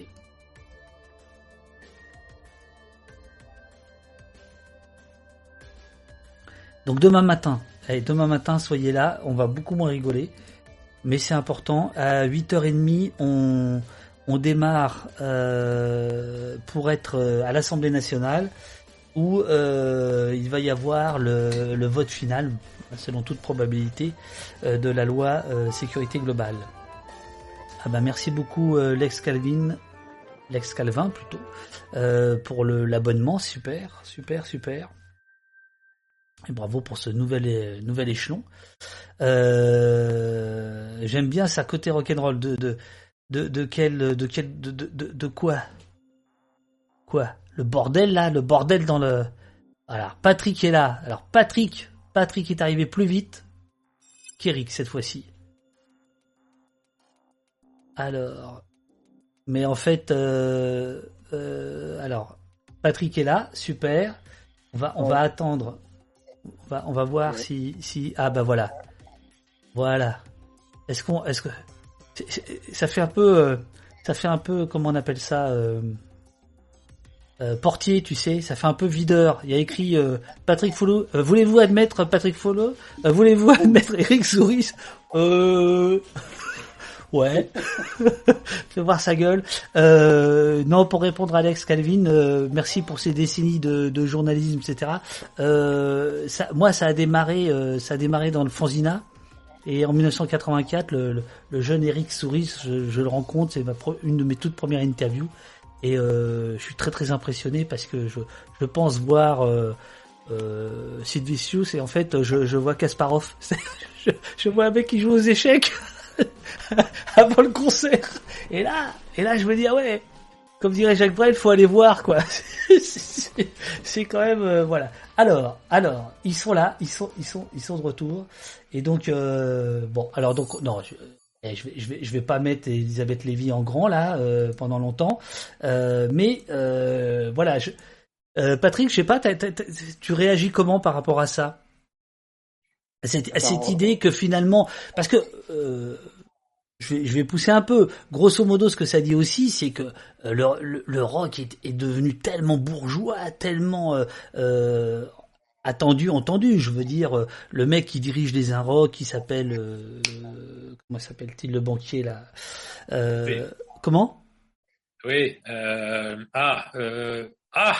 Pigas, Mathieu Pigas. Pigas. Voilà. Il, quand même pendant pendant pendant des années dans la presse sérieuse. dans la presse sérieuse, on nous disait le banquier punk. c'est quand même tu vois, c'est dire le sérieux de la presse sérieuse quand même. Euh, et, et, et, et, le mec, est, j'ai rencontré une fois, effectivement, il, aime Clash, il a le droit d'aimer Clash. Enfin, il peut pas être punk et banquier. Il y a, il y a un moment, les oxymores, ça, ça marche plus quoi. Euh, mais bon. Euh, tout ça, vous, vous qui êtes, euh, des, euh, tu pourras remontrer l'épaisseur du livre, de l'autre livre de Patrick, parce que c'est quand même assez monstrueux. Voilà, ouais. Bah ouais, ouais, ouais. On, on- on sait, on sait- ce que ça veut dire, quoi. Voilà. C'est, c'est, c'est- Ah, mais c'est une di- ouais, mais c'est sa discothèque en même temps. Il va pas en mettre, euh, il va pas en mettre trois disques. C'est- c'est- Bah, moi, je mets pleine, trois disques. doit Moi, je mets, les- je mets les Tugs, les Tugs et Public Enemy. non, mais euh, voilà, surtout ça. Vous, vous qui êtes euh, encore à fond dans la musique, euh, ça chevillé au corps, de voir euh, cette transformation. Qu'est-ce que, qu'est-ce que vous répondez à ça? Moi, enfin, moi de mon côté, moi, je, euh, je, cherche encore le, le, côté rebelle. Je cherche euh, l'artiste, le groupe qui, qui a un côté rebelle. On en trouve de moins en moins. Je- on en trouve, on en trouve. Lane est, est, un, parfait exemple et on va en trouver d'autres. Je pourrais en citer plein comme ça. Mais euh, noyés dans la masse, on les, euh, ils passent un peu inaperçus. Après, vraiment, ils, euh, ils se défendent eux-mêmes, hein, mais euh, euh, c'est pour ça un peu que je disais que le rock passe beaucoup par les, euh, les livres en ce moment. Mais je sais pas. Alors tu vois, alors cet après-midi, par exemple, j'ai assisté à un concert. Alors qu'on est en plein euh, confinement, en plein bazar, euh, il y a la comédie à Clermont-Ferrand qui est euh, évidemment comme souvent les, comme beaucoup de théâtres en France, sont occupés par les intermittents Mhm. avec les slogans. Et cet après-midi, j'ai une amie qui est une, un- une incroyable pianiste qui compose elle-même, qui fait de la musique de, de cinéma. Et qui a donc joué euh, justement pour euh, et, et voilà. Et je pense que c'est des actions comme ça des actions un peu coup de poing on va dire. Et euh, elle a joué devant on était une cinquantaine de, de personnes. Euh, Eric va bondir mais on était tous assis avec des masques. Et là Eric va bondir parce que demande il faut demander à Eric pourquoi là ne fait pas de concert et attend que le public euh, puisse être debout sans masque euh, avant de pouvoir reprendre les concerts. Mais voilà, je pense qu'il donc il y a eu, j'ai vu un concert cet après-midi, comme il m'est arrivé de voir en plein confinement des. euh, Oui, du- non, d'accord Patrick, mais su- sur l'idée qu'aujourd'hui, ceux qui se disent rebelles, puisque c'est ça que tu cherches, finalement c'est le camp d'en face, comme dirait notre ami, notre bon ami, notre grand ami Didier Lallemand, euh, ça te cisaille pas les, les, jambes, ça? Je dis pas, euh, on a, on a raté quelque chose? Les mecs peuvent euh, sortir des trucs comme ça? Ouais, ouais, j'avoue que c'est vraiment pour moi, je t'avoue que ça fait déjà déjà un moment que c'est une, question pour moi. Je cherche et en fait, je me je- ça fait un moment que je réfléchis là-dessus. Je cherche une espèce de d'effet coup de poing comme il y a eu 76 et 77 pour nous en France. Cet effet coup de poing qui met un vraiment quelque chose qui, qui met, euh, oui, c'est ça, un, un coup de pied dans la dans la fourmilière il faut vraiment qu'on bouge tout et qu'on déplace tout.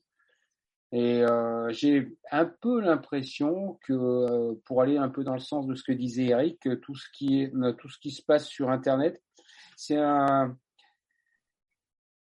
un engorgement. Euh, Il y a quelque chose qui est en train de, on est en train d'embouteiller tout le monde dans Internet et euh, tous ces réseaux sociaux et tout, ça, euh, on est en train de finir euh, au fond d'un puits et j'ai l'impression qu'on a du mal à s'en sortir et que tout le monde communique ne, ne communique plus que par ça, que, que comme ça.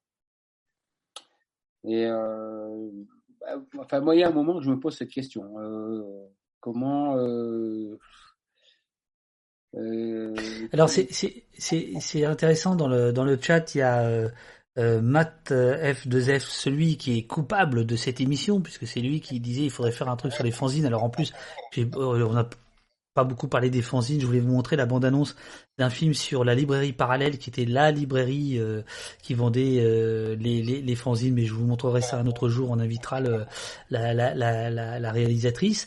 Euh, et donc Matt c'est celui qui avait provoqué pour faire l'émission. Et il dit, euh, avec le chanteur, il y a le pseudo-rebelle sur scène et le businessman avec sa boîte de booking, le tourneur, etc. Et je me souviens d'une, euh, je, je crois que c'était le, le chanteur de REM qui était pas forcément un groupe que que, que j'appréciais, non ou de U2, un des deux, enfin, bref, euh, qui, qui qui disait ça, euh, qui disait pour faire des compromis, il y a le manager. Euh, L'histoire du rock est quand même jalonnée de ça, de de, de la ce dont on parle, non, évidemment. Les thugs, l'aine, etc., c'est la droiture même. Euh, mais euh, moi, de, mon point de vue, il y a, un tour de passe-passe euh, quand même dans chez beaucoup d'artistes où finalement les compromis étaient faits par d'autres ou et donc euh, où, le, où, où les où les, les les les voilà où il y a une machine de business qui se met en place et eux se donnent le beau rôle. Non, tu sens pas ça? Toi Patrick ou toi Eric, t'as pas t'as pas t'as pas ressenti ça? Euh, euh, ouais, alors après, moi, je je, je, j'ai jamais eu tendance à, à, à, à dire, tu vois, comme tout à l'heure, on a parlé du mouvement euh, 77 en disant qu'il était entre guillemets politique, euh, mais il était plus politique en tant que mouvement qui venait euh, qui, venait un petit peu bousculer une, une, un certain ordre qui, qui avait à l'époque, mais par ses acteurs et tout, etc. Il était quand même pas très politique. Euh, on va on va parler de quelques groupes, euh, voilà, éventuellement Clash, des gens comme ça, et euh, et, et donc, je, moi, je mets pas de, je vais pas mettre, tu vois, tu parles, tu parles des rebelles qui seraient là maintenant, qui seraient plutôt dans le camp d'en face et tout, etc. Oui, peut-être, mais en même temps, euh, dans notre camp à nous, je, je, si on parle de, de, musique et si on parle des groupes de musique, euh, on n'est pas non plus avec, euh, pas non plus avec euh, quelque chose de très très marqué politiquement ou de qui a envie de, voilà, qui, voilà, c'est pas, donc c'est franchement, oui, peut-être, mais, enfin moi je le vois pas comme ça. J'ai tendance à penser que moi personnellement et donc euh, et donc euh, Patrick aussi, on a tendance à mettre du beaucoup de choses dans dans les groupes à guitare et tout etc et dans la musique qu'on peut écouter, on y met beaucoup de choses, mais pas sûr que que ça nous le renvoie obligatoirement. Euh, voilà, je non, pas franchement. Non, après, après, après, c'est, possible que ce soit une, euh, euh, une erreur de ma part. Moi, j'ai toujours considéré. Euh, alors, j'ai, pas forcément aimé les groupes qui avaient des messages qui étaient plus proches du slogan qu'autre chose, mais ceux qui faisaient ce que ce que les anarchistes appelaient la propagande par le fait, c'est-à-dire et les Tugs étaient l'exemple, euh, Hélène l'est aussi, euh, euh, de ça, quoi. C'est-à-dire euh, quelque chose d'être complètement raccord entre euh, entre ce qui est proposé musicalement, ce qui est proposé dans les interviews, ce qui est proposé sur scène, ce qui est proposé dans la dans la conduite de pour employer un terme que je déteste de, de carrière quoi. Voilà. Mais euh, et par contre j'ai vu beaucoup de groupes qui euh, qui nous disaient euh, être là-dedans et qui en fait euh, rêvaient de la Cadillac Rose voilà. C'est c'est oui, c'est ce que c'est ce que je disais tout à l'heure par rapport au, à ce qu'on a appelé le mouvement alternatif qui était un mouvement un mouvement euh, de, de, de, jeunesse et tout qui était quand même très très important. Euh, mais quand je disais qu'il y en a qui avaient vu de la lumière et qui après euh, avaient vu d'autres lumières, euh, voilà, c'est c'est tous ces groupes et tous ces gens qui euh, qui n'ont vu dans dans ce dans ce dans ce mouvement alternatif, qui n'ont vu en fait que bah un endroit où ils allaient bien s'amuser avec leurs potes, quoi. Enfin voilà. Et puis qu'en effet, euh, plus tard, pour faire une vraie carrière de musicien et de, groupe, bah, il fallait aller chez les majors. Donc euh, oui, oui, c'est pour ça. Mais en même temps, on a, on a, on a quand même cette image du, punk 77, du mouvement alternatif en France, de, comme des, comme des mouvements euh, qui sont non seulement musicaux, mais qui sont en plus, euh, qui sont en plus politiques. alors c'est vrai, mais faut pas non plus euh, se leurrer. Hein. Faut voilà, dans la réalité des faits, euh, oui, il, s'est passé beaucoup de choses. Le public y a peut-être mis lui plus de choses que ce que les groupes voulaient mettre. Hein. Oui, je pense aussi qu'on se trouve avec le punk. Finalement, il arrive dix ans après 68. Donc il y a une espèce de dynamique un peu militante. Euh, et, et le punk arrive finalement dix ans après. euh, et puis derrière, tout doucement, ça s'estompe. euh, je pense que est-ce que est-ce qu'aujourd'hui euh, il y a y a cette euh, cet engagement dans les groupes? Je pense c'est pas du tout. Enfin, on n'est pas du tout dans ce. Moi, comment je vois les les artistes aujourd'hui? Les artistes sont un peu contraints par le business à se à se mouler dans le à se mettre dans le moule, tout simplement. Et euh, au niveau des textes, au niveau de la musique. Euh, et effectivement, si, si tu veux vraiment rester euh, à côté, ben, tu as, le milieu indépendant et alors indépendant alternatif, c'est encore le, c'est, plus un, c'est, plus un, débat aujourd'hui. Ça l'a été un temps, mais ça l'est plus aujourd'hui. Mais il n'y a plus que ça. Je veux dire, Lane aujourd'hui est vraiment dans un, aujourd'hui Lane ne peut pas signer sur une major. Enfin, je pense pas. Euh, est-ce que si demain euh, on va proposer à Lane euh, de signer sur une major, est-ce qu'ils vont y aller? De toute façon, est-ce que seulement une major ira proposer à Lane de signer? Ouais, je crois que je crois que on, on, je pense Eh bien oui, alors justement, on a eu un appel. Alors. Mais mais là là on parle aussi euh, là on parle on parle de surtout euh, le mouvement punk euh, voilà le, le, le, mouvement alternatif en France euh, on parle de essentiellement de musique blanche hein, de voilà on peut on peut considérer que que le mouvement rap en France à partir des débuts des années 90 c'est un c'est un mouvement musical et également politique fait, qui est qui a qui a des choses à dire. Donc euh, voilà. Après, je pense que euh, la, musique que nous on défend, elle n'est pas dans l'air du temps et depuis un petit moment maintenant. Bon, bah, voilà, c'est euh, c'est comme ça. Et mais ça n'empêche qu'il y a des mouvements euh, musicaux et qui sont très forts et qui voilà qui qui régulièrement euh, viennent un peu tout tout tout chambouler. Hein. Bon, voilà. Depuis l'an 2000, là, j'en vois pas vraiment. Mais bon, voilà. Avant, en effet il y a, ça, ça, ça, a toujours été, il y a toujours eu comme ça des mouvements qui, qui, qui arrivaient. Et c'est sûr que là, si on veut parler de, de, de groupe à guitare, là, par contre, là, ça fait un sacré moment. Oui, après, il y a la musique électro qui, effectivement, a été un peu, euh, a été militante, euh, peut-être à partir des, euh, fin des années 90, début 2000. Mais eux Alors, Patrick, je, je, je, je, te coupe, c'est le moment pour François, qui est un des modos de d'Opost, de signaler un article qu'il a écrit justement sur les relations entre la techno et la politique. S'il veut le, le, le, le, le, publier là dans le dans le chat, et c'est le moment. Il était temps. Putain, je, je, me disais à quelle heure on va en parler? Minuit 23, bon ça va. De toute façon pour les mecs de techno, c'est le début là, c'est bon. Euh, donc euh, donc ça va quoi. C'est le plus fort là. Euh,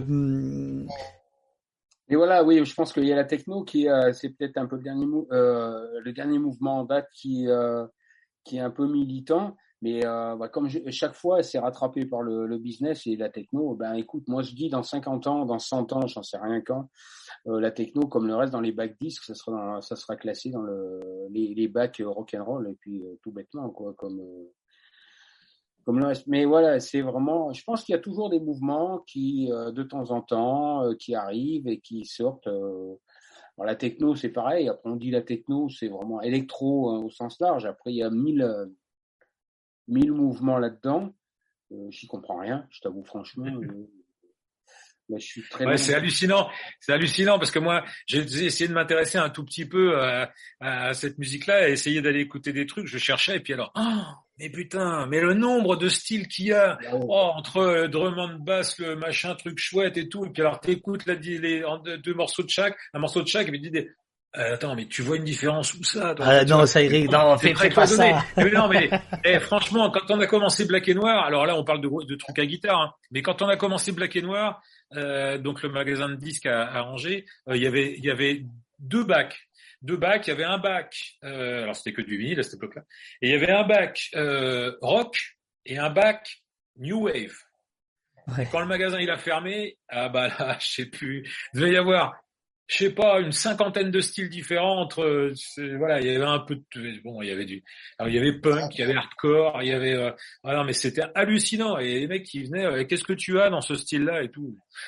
Tu vois, non mais, et, euh, et là maintenant, alors là c'est c'est hallucinant. Des, des, des styles, mais il y en a 250 000. Pourquoi est-ce que les gens ils ont besoin de, de classer ça comme ça? C'est hallucinant. Bon, Excusez-moi, je vous ai pas réveillé, je vous ai pas tout à fond.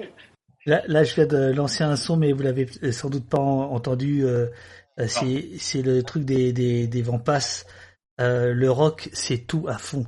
Est-ce que tu crois que ça va être le rock, c'est tout à fond, qui était un truc que j'a- j'avais, j'avais, euh, j'a- j'avais adoré. Euh, est-ce que, est-ce qu'on a fait le tour de la situation, les, les, les amis, ou est-ce Bah, qu'on continue Il y a juste un, eh, Vas-y, oui, vas-y, euh, vas-y. il y a un truc, c'est, on a oublié de citer l'éditeur, euh, c'est euh, Le Boulon le boulon, et euh, Mhm. c'est quelqu'un qui s'appelle Xavier Belrost, donc qui s'occupe de ça. Et euh, moi, je trouve qu'il travaille bien, c'est bien ce qu'il fait. Et puis euh, voilà, il y a le, et donc il y a le bouquin d'Alain Fédry là qui s'appelle, euh, eh ben je sais même plus comment, c'est sur Buddy Holly. Euh, Buddy Holly. Alors, Buddy Holly, Buddy Holly Cup. Buddy Holly Cup. Cup. Voilà, parce que là, là, les gens qui, les, les vaillants et les vaillantes qui nous regardent, euh, Il y a quand même un livre sur les Tugs qui est sorti, c'est un recueil de nouvelles Ah qui oui. s'appelle Ah, attends, attends. Ah, Attends, bouge pas, bouge pas. Je, je, je, je, je, je, je, je l'ai là, je l'ai là, je l'ai là. Tu vois, je l'ai aussi. Tu vois. Euh, non, mais je voulais parler de la Buddy Holly Cup, euh, qui était cette, euh, c'était, c'était un tournoi de, de football annuel organisé par les Tugs. Et alors donc sur leur terre évidemment, hein, euh, Angers. Hein, il fallait, il fallait se déplacer parce que bon là-bas il y a un petit club qui s'appelle le SCO. Bon bref, on n'a pas le droit d'y toucher parce que sinon c'est. Le SCO, ça leur fait toujours plaisir aux Angevins. Voilà, c'est ça. Et euh, euh, dans- je, je, crois que dans le livre, il y a une photo. euh, Il y a une photo où on voit. euh, non, non, non, non, non, non, non, non, ne la montre pas. non, non, non. Justement, moi j'ai dit, il faut, il faut pas montrer ces photos. Euh, si, si les gens qui nous regardent savaient qui était en culotte courte à courir après un ballon, et bref, et c'était quand même génial parce que cette, euh, ce, tournoi de football où il y avait donc euh, les shérifs qui étaient, qui étaient bons, hein. Euh, chez vous euh, dans les Tugs, il y, en avait un ou deux qui étaient quand même assez, assez génial. D'ailleurs, je savais pas que Pierre-Yves avait failli être professionnel en fait.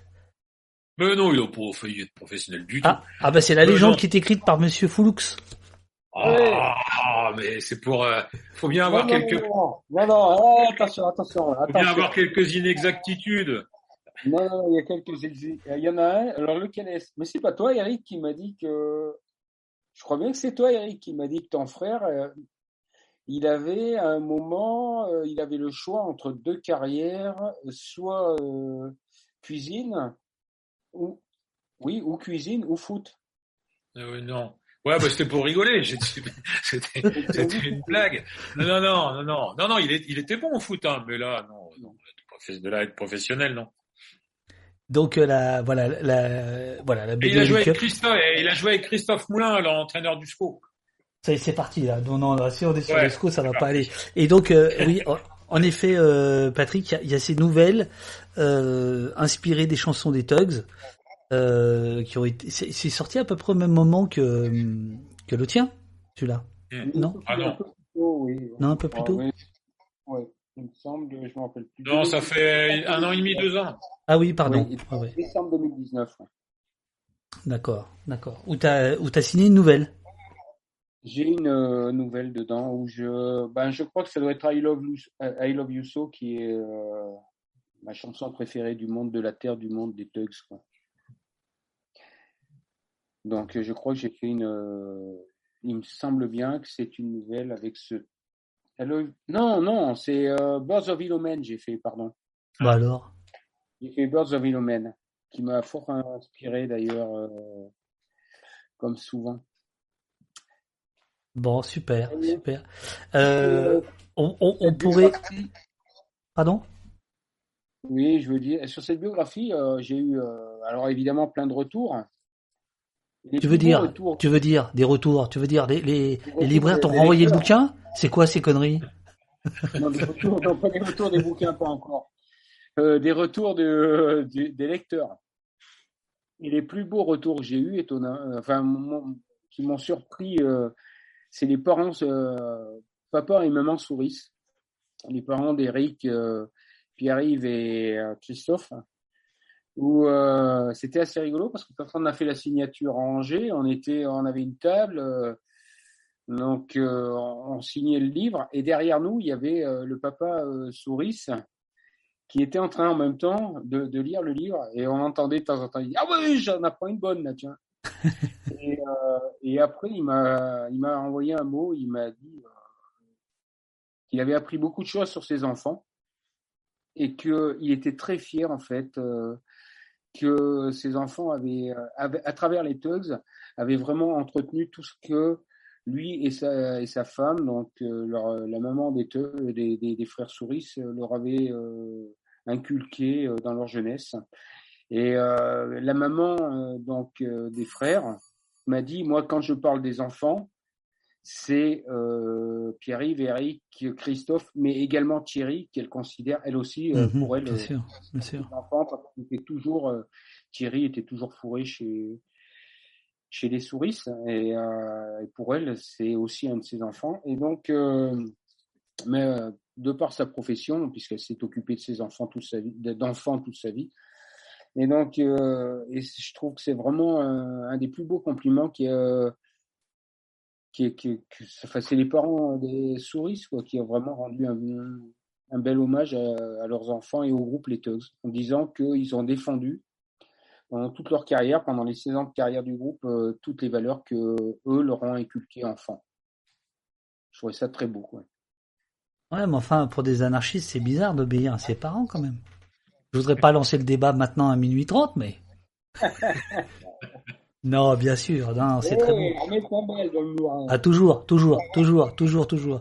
Non, c'est marrant parce que tu parles de, de euh, voilà des parents, du, du- des punks, etc. Et pas plus tard que euh, que ce matin, j'ai j'ai reçu euh, un disque d'un dénommé David Shazam. David Shazam, il faisait des fanzines à Poitiers en 1984. Nous étions concurrents directs, n'est-ce pas?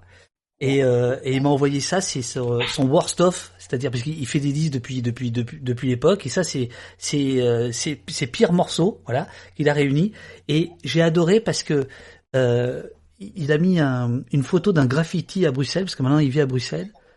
Punk is dad. Je me disais que Oui. c'était pas mal pour finir.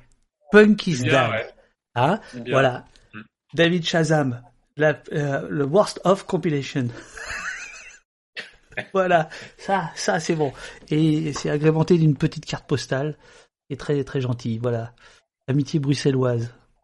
Voilà. Et le, le, le, le plus rigolo, c'est qu'en fait, il m'a envoyé ça par euh, recommandé, et ça faisait trois jours que j'osais pas aller à la poste en me disant, putain merde, j'ai dit une connerie dans l'émission, ça y est, je suis attaqué, c'est quoi poste. bordel? Et hop, je reçois ça. voilà, super, super. Euh, les amis, moi, je peux vous laisser euh, discuter si vous voulez le temps que j'aille me faire un café, ou est-ce que vous voulez qu'on se quitte, ou qu'est-ce que vous voulez faire? Que- C'est vous qui décidez. Je vais aller m'occuper de ma fille, je suis Ouais. désolé. Bien sûr. euh, bah, parce Punk is dad. pas couchée. Punky, Voilà, ouais. Punk is dad. Euh, et elle est toujours, oui, voilà. Et euh, donc il va falloir chier. Je suis désolé.